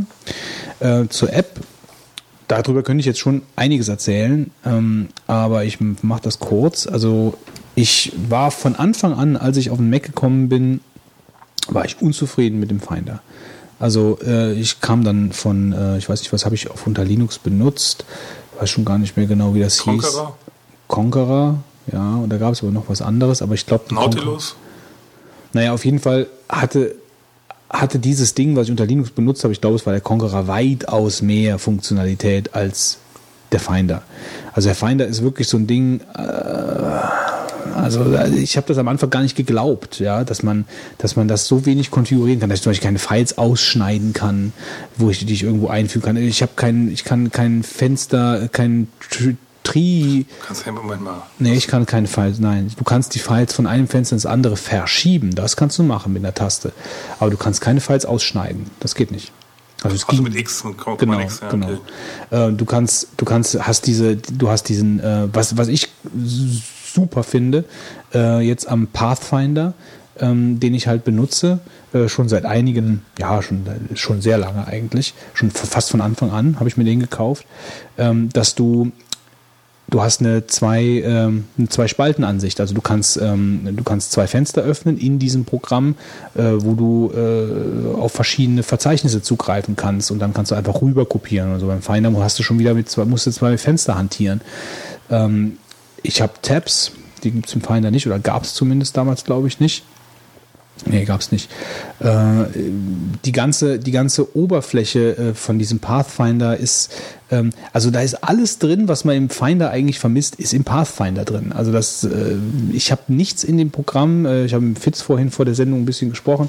Er sagt halt, er kann, da, er kam, kommt mit dem Programm nicht zurecht. Das kann ich irgendwie gar nicht nachvollziehen, weil ich habe ähm, eigentlich alles äh, gefunden in dem Pathfinder, was ich eigentlich brauche. Also ich habe alle Freigaben, ich habe äh, die gleiche Geschichte hier mit den Orten, also mit den Verzeichnissen, ich kann das Zeug da hinziehen. Also von der Funktionalität gibt's alles auch, also gibt's alles im Finder, Also, im Pathfinder, was auch der Finder hat. Pathfinder hat für mich zwei ganz klare Stärken. Es ist halt dieses Doppelfenster, wenn du was kopieren willst. Und die Sortierreihenfolge, die ich persönlich sehr angenehm... Pathfinder meinst du jetzt, Ja, ja. Pathfinder, ja. Dass du ähm, die Ordner in einer ähm, alphabetischen Reihenfolge oder halt irgendwo nach du sortierst, je nachdem. Also dass er es nicht durcheinander schmeißt, die Files ja. und die, und Das finde ich persönlich sehr angenehm. Ähm, ich finde es aber irgendwie zu komplex und im Verhältnis, ich brauche halt diese Doppelansicht so selten im Verhältnis, dass es mir im Prinzip zu viel Platz wegnimmt.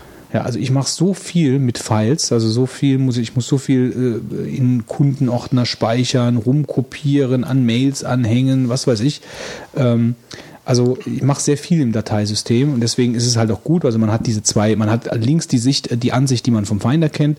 Dann hat man zwei Fenster, wenn man sich das so konfiguriert, ähm, wo man in verschiedene Verzeichnisse gehen kann. Man kann dann noch in jedem Fenster auch noch Tabs öffnen. Das heißt also, man kann da äh, wie viele verschiedene Verzeichnisse öffnen, ähm, wie man sie halt mag, was man halt für Verzeichnisse alles braucht. Das finde ich schon super. Ja, also unschlagbar eigentlich, dass ich das halt habe, ohne dass ich zehn Finder-Fenster aufmachen muss. Und noch eins, ich kann halt hier unten dann ähm, ähm, unter den beiden Fenstern, also ich kann das praktisch vier teilen und dann habe ich zu den einzelnen Files, die ich dann anklicke, auch noch irgendwelche Informationen oder ein Preview oder, oder sonst irgendwas. Ja. Das sind zum Beispiel Funktionen, die finde ich total, also zum Großteil eigentlich total unnütz zum Großteil. Ich habe die meistens ausgeschaltet, weil im Verhältnis, ich will, wenn ich was sehen will, dann ist das natürlich schön. Aber wie oft will ich das denn so in der Form da sehen? Gut, ich meine, du hast ja, du hast ja alle Möglichkeiten. Du musst es Ja, ja ja. nicht angucken. Also du kannst es einfach wegschalten. Aber du kannst auch zum Beispiel ähm, äh, direkt unten ein Terminalfenster reinmachen oder sonst irgendwas. Das brauche ich auch nicht, ja. Aber Du, du hast ja ähm, auf der Arbeit hast du ja einen ähm, Mac Mini und einen Monitor, gell? Zwei, ja. Das heißt, du hast aber schon Platz dann. Also ich, ich war nämlich gerade im Überlegen, weil ich könnte mir jetzt vorstellen, dass wenn ich jetzt Mute, Mute, Mute, Mute, Mute. Ähm, Schalte ihn aus. So, jetzt kann er wechseln. Ähm, ich könnte mir halt vorstellen, dass es halt wesentlich einfacher ist, ähm, damit auf kleineren Bildschirmen was zu machen, sage ich mal. So, Wolfgang ist wieder da, nachdem er sein Mikrofonständer halb massakriert hat. ähm, also auf kleineren Bildschirmen, ja, mag sein. Also ich habe den Also auch da- auf meinem MacBook drauf. Also Da finde ich es vielleicht dann, da kann ich es verstehen, aber ich also auf meinem großen Bildschirm weiß nicht. Nee, also es gibt, es gibt einfach ganz, ganz, ganz klare Vorteile von diesem Teil gegenüber dem Finder. Also der kann Also ich, ich will super jetzt nicht viele sagen, dass er Sachen. schlecht ist, aber ich, ich sag nur, dass ich, ich komme damit. Gut, klar. Ich meine, wenn jemand jetzt sagt, äh, die, für die Dateioperationen, die er macht, äh, gerade das, ich meine, man gewöhnt sich natürlich auch an alles. Ne? Also ich habe mit dem Finder versucht, am Anfang auch zu arbeiten und mich an, den, an das Handling zu gewöhnen, immer zwei Finder-Fenster aufzumachen, damit ich Files hin und her kopieren muss. Weil, ich meine, was anderes bleibt dir ja nicht. Wenn du irgendwas von A nach B kopieren willst, musst du zwei Finder-Fenster aufmachen oder du musst halt hingehen und musst sagen, kopieren, dann im Finder-Fenster in ein anderes Verzeichnis wechseln, das da einfügen, wieder zurückgehen und das dann da löschen. Also es ist krank. Das finde ich vom Handling her krank. Ja? Und das, das, das habe ich hier im Pathfinder, ist das, äh, ist das halt wirklich super. Da bin ich tausendmal schneller. Ich habe alle Möglichkeiten, die ich im Finder auch habe. Also ich vermisse nichts. Es gibt halt auch Features, die ich auch natürlich nicht nutze. Ähm, also es ist so Dateimanager-mäßig schon so eine eierlegende Wollmilchsau. Die kann alles. Und ich bin wirklich auch jemand, der auch nicht so, ich bin auch nicht so ein Fan davon, von so vielen Fensterchen und Gedöns, von so kompliziertem View, auch nicht. Aber allein diese Funktionalität mit der Rumkopiererei, dass ich ausschneiden kann und dass ich Favoriten bestimmen kann, dass ich Tabs habe, dass ich zwei verschiedene Fenster habe, das lohnt schon die 19,95 Dollar, glaube ich. Ähm, nee, try before you buy, nee, 39,95 Ich wollte kostet. gerade sagen, am 19 kann man jetzt ein bisschen Ja, nee, ist, ist, ist schon äh, ein Vollpreisprogramm. Ähm, wird Also gut ich- gepflegt, muss man auch dazu sagen. Also ich sag mal so, ich glaube glaub schon für Leute, die halt viel, mit Dateien machen, das ist definitiv eine sinnvolle Investition. So ist nicht. Nur für meinen nee, ist Anwendungsfall. klar. Ja gut, ich meine, sicher. Ähm, also der hat auch so eine Drop Zone, die auch scheinbar sehr gut sein soll. Habe ich auch nie was mitgemacht, dass du halt einfach da Files reinschmeißen kannst und dann kannst du so nach der Reihe wieder rausnehmen und so. Also das benutze ich halt eigentlich auch nicht. Also ich benutze es einfach nur als äh, als normalen Dateimanager, weil der Finder eigentlich so ein äh, ja so ein kastriertes Ding ist, was man eigentlich nicht benutzen will, wenn man wenn man wirklich was für wirklich viel mit Files macht. So, ähm, die Webseite äh, heißt Where the Fuck is. Und zwar ist das, ähm, geht es darum, wenn man jetzt zum Beispiel irgendwo ein Foto hat oder man findet ein Foto auf einer Webseite von irgendeinem Ort, wo man nicht weiß, wo das ist, dann kann man das auf diese Webseite hochladen und dann gibt es da eine Community und eine Redaktion, die dann versucht herauszufinden, wo dieser Ort auf der Welt ist und dir das dann mitzuteilen. Ähm, Also das beruht dann aber auf Menschen und nicht auf irgendwelchen Algorithmen. das beruht auf Menschen, ja, ja. Das beruht also auf, auf einer Community, die dann halt da versucht zusammenzuarbeiten, beziehungsweise auch auf einer Redaktion, die da dahinter sitzt und ähm, dir kostenlos dann halt versucht äh, ähm, mitzuteilen, okay, das ist jetzt in Bangladesch, in, in dem und dem Ort und äh, was auch immer. Ein netter Nebeneffekt, den ich mich gerade so sehe, ist, da sind natürlich dann auch entsprechend schöne Bilder meistens. Naja, also gerade dieses Schloss, was ich hier gerade sehe, das ist schon, das ist schon cool. Weil also du willst das, ja nicht wissen, wo irgend so Palme steht, sondern das ist meistens dann irgendwie Ja, es ist irgendein Bauwerk, genau. oder hat eine schöne, sehr schöne Aussicht, sage ich mal. Ja, und das ist dann, das, es wird dir dann, ähm, es wird dann genau auf einer äh, Google Map dann genau eingezeichnet, äh, wo dieser Ort dann ist. Kannst Also du jetzt- ein Reiseziel für dich praktisch bestimmen, dann anhand dieser schicken Bilder. Ja, aber das ist eigentlich nicht der, also es geht vor allen Dingen vorrangig mal darum, um, äh, du findest halt irgendein, du siehst irgendein Bild und dich interessiert halt einfach, wo das ist. Ähm, und dann bekommst du es über diesen Dienst halt raus. Also where the fuck is, verlinkt in den Show Notes. Hast du eine Ahnung, wie viele, also wie, wie erfolgreich die da Die sind? sollen sehr erfolgreich sein. Also äh, wie ich das gelesen habe, äh, ist da diese Redaktion schon sehr äh, motiviert, äh, diese äh, die Orte zu finden auf der Welt. Ja, also die sollen schon sehr gut sein. Ja, das waren meine zwei Tipps. Ja, ich mache mal spontan weiter. Und zwar, ähm, eins von den Features, was ich an Chrome halt super mag, ist einfach, dass einfach, äh, du gibst in, oben in die Adresszeile einfach deine Suchbegriffe ein. Daran hatte ich mich nach der Zeit so gewöhnt, und das war am Anfang, wo ich dann wieder auf Safari mal gewechselt bin, so schwierig, äh, dass, dass du dann erstmal in das Suchfeld gehen musst und dann äh, da erst tippen kannst, ja. Und im Endeffekt, ja, ich habe mir dann noch, noch ein Tastaturkürzel geschrieben, um da schneller reinzukommen. Und ähm, es gibt dann noch eine Erweiterung, die heißt Safari Omnibar, die ist leider Gottes noch war weiter nicht wirklich perfekt. Also ich versuche das aber ein bisschen nachzubauen, dieses ähm, ja, diese Eigenschaft, dass du halt in der Adressleiste was machen kannst. Das Problem ist, dass sie halt unter Line noch nicht wirklich stabil läuft. Das heißt, manchmal funktioniert sie, manchmal nicht. Aber wenn sie funktioniert, hast, hast, äh, kann man zumindest direkt suchen. Ähm, ist halt so ein, ja, ich sag mal so ein Semi-Tipp. Ich denke mal, wenn die, wenn die Jungs dann ein bisschen was dran machen, dann ist es auf Dauer halt schon ganz sinnvoll. Aber ich finde dieses Feature halt einfach Killer, dass du direkt suchen kannst. Ich hätte nie gedacht, dass mir das so wichtig ist, aber ich gebe einfach ein und kriege dann halt auch die Liste angezeigt von den Sachen, die ich suche bei unser Chrome und das ist so geil. Also das ist für mich ein, ein wirklicher Mehrwert. Dann ähm, habe ich in letzter Zeit wieder ein paar Videos konvertiert. Ähm, normalerweise mein Tool der Wahl ist dafür Handbrake. Ähm, es gibt leider Gottes nur ein Problem, wenn du halt viele kleinere Dateien äh, konvertieren musst, wie zum Beispiel bei der Bobbycard Challenge, ähm, die in verschiedenen Formaten vorliegen könnten ähm, dann musst du jedes Mal diese einzelne Datei aussuchen, dann die Settings dafür eintragen und dann wieder ähm, die nächste Datei aussuchen. Und das dauert halt, weil du halt diese, dieser Dateiaussuchprozess äh, kann halt durchaus schon ein bisschen Zeit in Anspruch nehmen. Und ähm, dafür gibt es Handbrake Batch, äh, wo du einfach halt mehrere Dateien äh, zufügen kannst und dann kannst du diese ein Preset erstellen oder einen vorgefertigten nutzen. In meinem Fall halt für Apple TV und äh, drückst da einfach auf Feuer und dann, dann rechnet der halt los. Und das hat dann schon eine Erleichterung gebracht, weil sonst hätte ich da stundenlang das Zeug raussuchen müssen und ging so schon ein wesentlich einfacher. Dritter Tipp für heute ist äh, das Wired Magazine äh, auf Deutsch. Ist ja jetzt relativ neu raus. Ich denke mal, es werden auch schon ein paar Leute getestet haben von euch. Und äh, ich, ich, mag halt diesen, diesen flippigen Charakter, den sie halt noch dadurch verstärken, dass halt Videos mit eingebaut werden und interaktive Elemente. Und die Jungs sind da aus meiner Sicht halt schon relativ vorne dran, wie eigentlich so so eine, ein iPad-Magazin eigentlich sein muss. Ja. Und zudem noch ein paar interessante Artikel drin. War eigentlich schon ganz gut und ich bin mal gespannt auf die nächste Ausgabe. Ähm, ich glaube, für 2,99 ist es im Moment äh, im Store drin, also ruhig mal reinschauen und gucken. Mit einer Ausgabe. Ja, gut, dann kommen wir mal zu meinen zwei Tipps. Zum einen tippe ich Line Tweaks. Das ist ein kleines Programm, mit dem man verschiedene Änderungen an Laien vornehmen kann.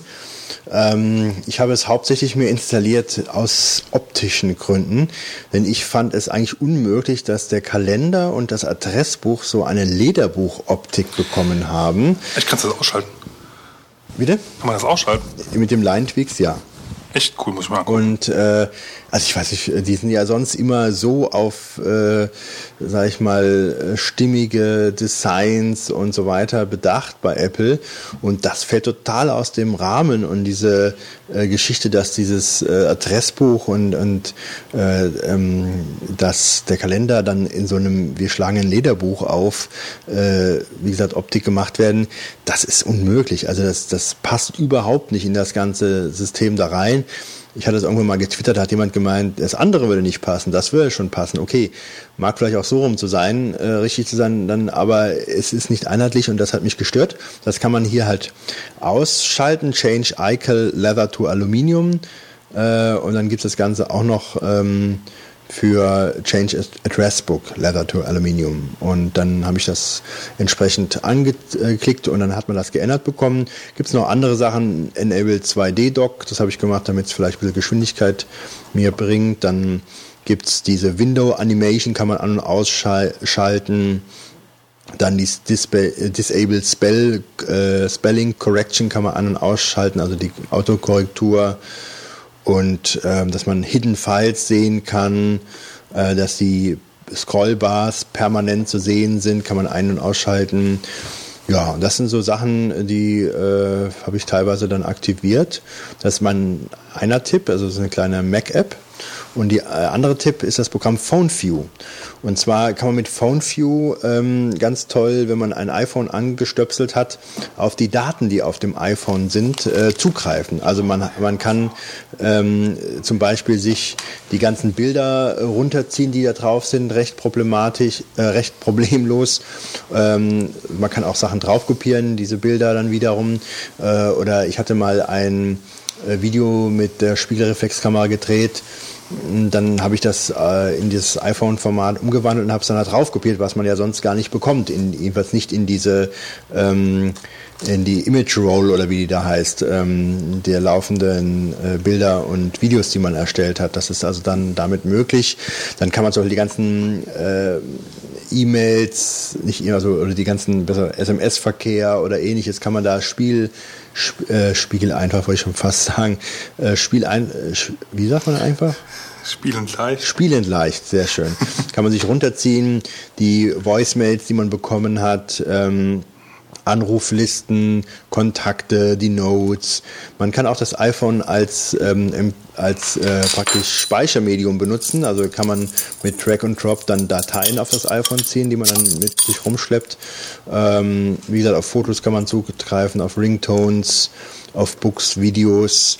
Ja, man hat einfach diesen kompletten Zugriff auf das iPhone und ähm, das. Musst du da irgendwas äh, jailbreaken für oder? Nee, das Programm kann das einfach. Und wo kriegt man das Programm? App Store oder was? Ähm, also es gibt es auf jeden Fall über die Internetseite www.ecamm.com und dann ja mehrere, muss man auf Mac-Apps klicken, da haben die mehrere Programme, da kann man es halt ähm, kaufen, kostet 19 Dollar 95 und ähm, ist eigentlich geht auch fürs iPad. Äh, damit funktioniert es auch. Und was man auch machen kann, man hat Zugriff auf die Dateien, die einzelne Apps praktisch anlegen. Also wenn beispielsweise eine App auch selber Bilder abspeichert und dann wohl eigene Verzeichnisse auf dem iPad oder iPhone benutzt, dann hat man Zugriff darauf und kann also da die Sachen runterkopieren oder auf das iPhone drauf kopieren. Umgekehrt, wenn man das äh, machen möchte, man kann eigene Ordner erstellen auf dem iPhone. Wir haben also, das schon kapiert, also du kannst viele Sachen damit machen. Ja, ich wollte mal die ganzen Features hier aufzählen. Ne? Ähm, ja, also das Besondere noch dabei ist, dass ähm, ich äh, die angeschrieben hatte und die haben uns ein, ähm, eine, einen Key praktisch äh, zur Verfügung gestellt. Also wer ähm, ein solches Programm haben will, äh, gratis, der soll einfach eine E-Mail an uns schreiben oder einen Kommentar ähm, am besten einen Kommentar. Ein Kommentar zur Folge, genau, einen Kommentar zur Folge, indem er was über die Folge schreibt und sagt, er hätte gern Interesse an dem Phone View Key. Sollte natürlich nicht so sein, ich möchte das Ding haben, sondern. Vielleicht ein bisschen was schreiben und dann werden wir in der nächsten äh, Show. Äh, muss er extra erwähnen, dass, dass, er das haben will oder muss er einfach nur einen Kommentar schreiben? Nee, er soll also, schon sagen, vielleicht will man das gar nicht. Also einfach äh, will es haben und äh, äh, Möglichkeit, wie man ihn kontaktieren kann und dann ähm, äh, vergeben wir eine ein Phone View im Werte von 20 Dollar ungefähr. Also das Programm ist ganz nett, ist eigentlich ganz schön, wenn man darauf zugreifen kann. Und das waren meine Tipps. Ja, war ja auch ein bisschen was heute. Ja. Eine Diplomatik los, muss man ja mal sagen. So voll war sie nicht immer. Kommen, Kommen wir zur Herz aus Gold Kategorie. Wir ja. öffnen die Kiste von Safford und ähm, greifen mal hinein. Wolfgang? Ja. Möchtest du zuerst hineingreifen?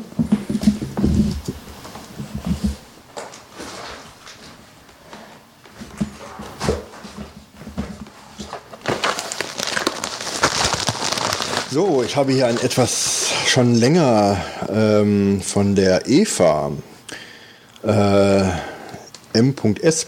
zugesandtes äh, Paket. In einem ja. schönen äh, goldenen Golden Umschlag. Da ist ein Buch drin. Skandalös. Wir lesen doch gar nicht, haben wir vorhin festgestellt. Ja, haben wir doch, wir sind doch schon. Wir wünschen uns Bücher. So, steht hier etwas. Vielen Dank für den Einkauf. Nein, das ist was anderes. Ähm nee, es ist über Marketplace. Ach, das ist wahrscheinlich dann gar nicht über. Äh das muss dann aber wahrscheinlich irgendwo draufstehen, bei wem es kommt. Nee, äh, genau. Äh, genau, Name des Käufers, was ist da das? Maximilian J. ist das. Und ähm, was ist es denn? Es ist ein Buch von Douglas Copland, heißt er wahrscheinlich. Generation A. Und zwar habe ich mir, das ist für mich, und zwar Generation A, lese ich mal einen Klappentext vor, spielt in einer Welt ohne Bienen und Liebe, in der die Pharmaindustrie und der Irrsinn herrschen. Douglas Coupland erzählt eine wundersame Geschichte über die große Einsamkeit im digitalen Zeitalter und über die Möglichkeit einer neuen Gemeinschaft. Ja, also dicke Biene oben vorne drauf. Äh, wie geht das äh, mit uns weiter, wenn denn die Bienen alle mal gestorben sind und wegfallen? Und äh, das ähm, ja, kenne ich ehrlich gesagt gar nicht. Ich hatte es mir draufgesetzt, weil ich es ganz lustig fand, ähm, die Idee. Äh, und ich bin mal gespannt, was draus, was, das, was er daraus gemacht hat. Ja, vielen, vielen Dank. Werde ich mal durchlesen und vielleicht noch berichten. Übrigens, wer ein gutes Bienenbuch kaufen möchte, ohne jetzt Imker werden zu wollen, sondern einfach nur, sage ich mal, Interessantes über Bienen erfahren will mit schönen Bildern, empfehle ich ein Buch, was ich auch bekommen habe. Es heißt äh, Phänomen Honigbiene. Ähm, super schön beschrieben, äh, ganz super interessante Sachen dabei.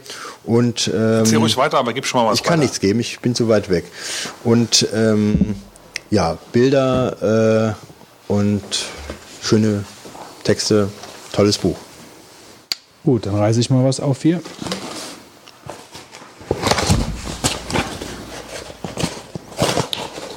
Unter vollem Körpereinsatz wird hier gearbeitet. Das ist für mich sehr passend. Endlich geht's weiter. Star Trek 1.2, Season 1.2. Ähm, und zwar vom Christian. Danke für die vielen unterhaltsamen und informativen Stunden. Ich höre euch immer während der Autofahrt und nicht zum Einschlafen. Freue mich auf weitere 42 mal 42 Folgen. Frohe Weihnachten, okay. Passt, passt ja fast wieder. Wünscht euch Christian aus dem schönen Allgäu. Christian, ich hoffe, du bist noch dabei und hörst meinen aufrichtigen Dank ähm, für Star Trek Remastered ähm, mit neuen Tricks, was ich sehr gerne gucke. Also ich habe ja, ich habe ja schon, ähm, ich habe ja schon Folgen geschenkt bekommen und bin die auch fleißig am Schauen. Ähm, ich finde das super klasse. Ich habe haben ja schon mal kurz darüber gesprochen. Also das Bildmaterial ist absolut gestochen, super geil, remastered. Das sieht aus wie eine neue Serie mit neuen Tricks. Man kann sich das richtig gut angucken. Also es ist jetzt nicht nur irgendwas so Retro-mäßiges, sondern es macht wirklich Spaß zu gucken. Also sie haben sich ja wirklich Mühe gemacht, die ganze Sache wieder ähm, auf den neuesten Stand der Technik zu bringen. Also das Da muss ich mir irgendwann mal ausleihen. ist schon cool. Auf jeden Fall. Super. So, weiter geht's. Fitz. Treffer. Der Götz schlägt mit seinem Schädel immer gegen mein Mikrofon. muss man die Sachen denn hier weg? Ich hab die so gelegt, dass du schön die strecken musst. So. Gott, ich dachte gerade, jetzt kommen die rosa Bücherhandschellen raus. Ja, die hast du noch nicht bekommen. Oh, das ist für mich. Was zum Henker ist das denn? Gewehr. Ich glaube, ich will es gar nicht wissen. Ich bin darüber bei Amazon gestolpert und zwar ist das, ähm, ist das ein Handschuh, um mit der Katze zu spielen. ähm, Hallo ihr Vogonen, welch seltsames Objekt auf der Wunschliste? Für was für seltsame Spielchen soll das denn bitte gut sein? Ich bitte um genaueste Aufklärung. Grüß, Unna. Ähm, Wie? Gunnar. Nee, Moment, Unna? Ja, aber hier oben steht doch Geschenk von Frizo. Hm, jetzt bin ich ein bisschen verwirrt. Also ich sage jetzt einfach mal Unna. Ähm, also Unna, das ist ein, ich weiß zwar nicht, warum der so aussieht, äh, als ob das irgendwie aus dem Buch S entsprungen wäre von irgendeinem Clown, aber das ist ein Katzen, ähm, Das ist eigentlich gar nicht blöd, sowas bräuchte ich. das ist was für mit Katzen zu spielen. Guck mal hier. Ja, kannst du gleich mal ausprobieren. Da hinten ist die Katze. Also das müsste man eigentlich mal sehen. Der Götz hat so einen Edward mit den Scherenhänden Ja, das Handschuh an. Genau, ja. und da sind vorne rosa Bommel dran. Ja, Ja. und, der, Krach machen. und der ganze Handschuh ist eigentlich ähm, äh, in so einer leichten, äh, wie soll ich, Dalmatiner-Optik. ja, mit aber äh, rosafarbenem Rücken. So, und der, der, das, dieses Edward mit den Scherenhänden-Dingen Ja. ist ja deswegen halt cool, weil ähm, die Finger natürlich nicht bis vorne hingehen. Ja. Das heißt, man hat jetzt diese Bommel, wo na- na, auch dieser Sound ist, ja. So. Und dann kannst du mit, den, mit der Katze so spielen und die Katze geht natürlich vorne auf die Bommel und nicht auf deine Finger, weil deine Finger sind ja wieder viel weiter oben. Wo ist die Katze? Pennt ja wahrscheinlich. Hol sie, mach sie wach. Sie hat jetzt hier ihren Auftritt. Wir haben noch ein Geschenk, oder? Haben wir noch eins? Ja, ich habe noch eins. Übrigens steht hier oben Geschenk von. Also Una, vielen Dank. Ich Nee, werde. steht- ich, ich glaube, es ist der falsche Name. Hier Geschenk von Frizu. Ja, habe ich ja gerade gesagt, aber unten steht halt Una unten drunter. Das ist unten drunter, unter. Ja, es, siehst du's? Du weiß siehst doch, dass es da nicht. Una steht. Ja, Also wie auch Ahnung. immer, auf jeden Fall bedanke ich mich sehr herzlich dafür und ich werde gucken, ob ich ein Bild getwittert bekomme. Du Damit mit auch der jeder, Katze, ja. Damit auch jeder weiß, wie das Teil aussieht. Weil das, das Design ist schon special. So. Da haben wir noch ein Geschenk. That's my day, I think. Also irgendwie der Götz heute. Schon wieder ein Geschenk für mich. Noch Äh, eins. und zwar ist das The Four Hour Week, äh, die deutsche Übersetzung, die Vier-Stunden-Woche äh, von äh, Timothy Ferris.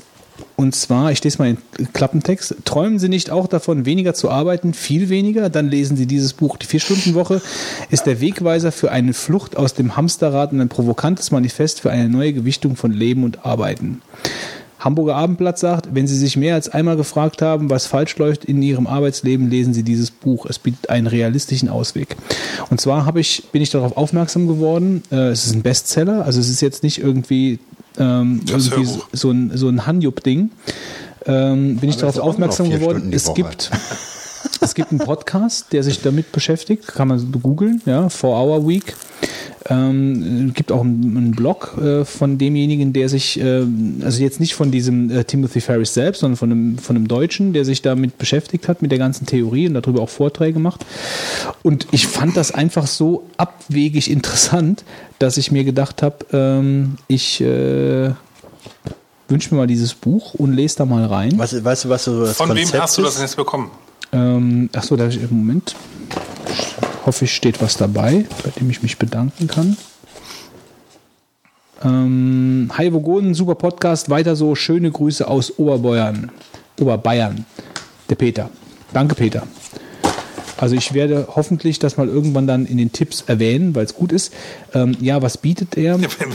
nee, wahrscheinlich, wenn es gut ist, wirst du nicht mehr bei uns podcasten. Ähm, also er bietet dir halt Denkanstöße, wie du dein Arbeitsleben organisierst, sodass du einfach weniger arbeitest, beziehungsweise dass du dir Ziele setzt, ähm, keine Ahnung, sowas Einfaches wie äh, du kaufst dir keine Segelyacht, sondern du mietest dir eine, um die Zeit da drauf schön verbringen zu können. Also das ist jetzt was ganz plumpes, profanes irgendwie, aber sowas in die Richtung ist das halt. Also wie organisierst du deine Wünsche, wie organisierst du dein Arbeitsleben, wie organisierst du praktisch Family, Arbeit etc., so dass du halt am meisten vom Leben hast, um es jetzt mal so auf den Punkt zu bringen. Ähm, und ich meine, wenn das ein Bestseller ist, wenn es viele Leute gibt, die sich damit äh, auseinandersetzen und sagen, ähm, das ist gar nicht doof, wie der das sagt, lohnt es sich ja mal da reinzulesen. Vielleicht schaffst du auch irgendwann wirklich nur noch vier Stunden. Zumal ich nicht verstanden habe, wie die Verbindung ist, dass ich mir die Segelyacht jetzt nur miete, anstatt zu kaufen, dass ich dann nur vier Stunden arbeite. äh, Aber wahrscheinlich, weil sie dann billiger Wolfgang, ist. Ich kann, äh, ich kann dazu noch nichts sagen. Ich fand einfach nur die, die Rangehensweise da ganz interessant. Ähm, und ich finde eigentlich Handschuh ganz, her. und ich finde eigentlich ganz interessant, dass der Wolfgang heute hier hingekommen ist und hat gesagt, heute ist my day, was Oh, today is my, My day. day. ja, und jetzt liegen hier plötzlich drei Geschenke Ja. auf meiner Habenseite. Ja? Ja. Heute war nicht dein Tag. Deiner, dein Tag ist heute. Heute war mein Tag, ausnahmsweise mal. Übrigens ist der Handschuh eigentlich nur für Rechtshänder bestimmt. Mhm.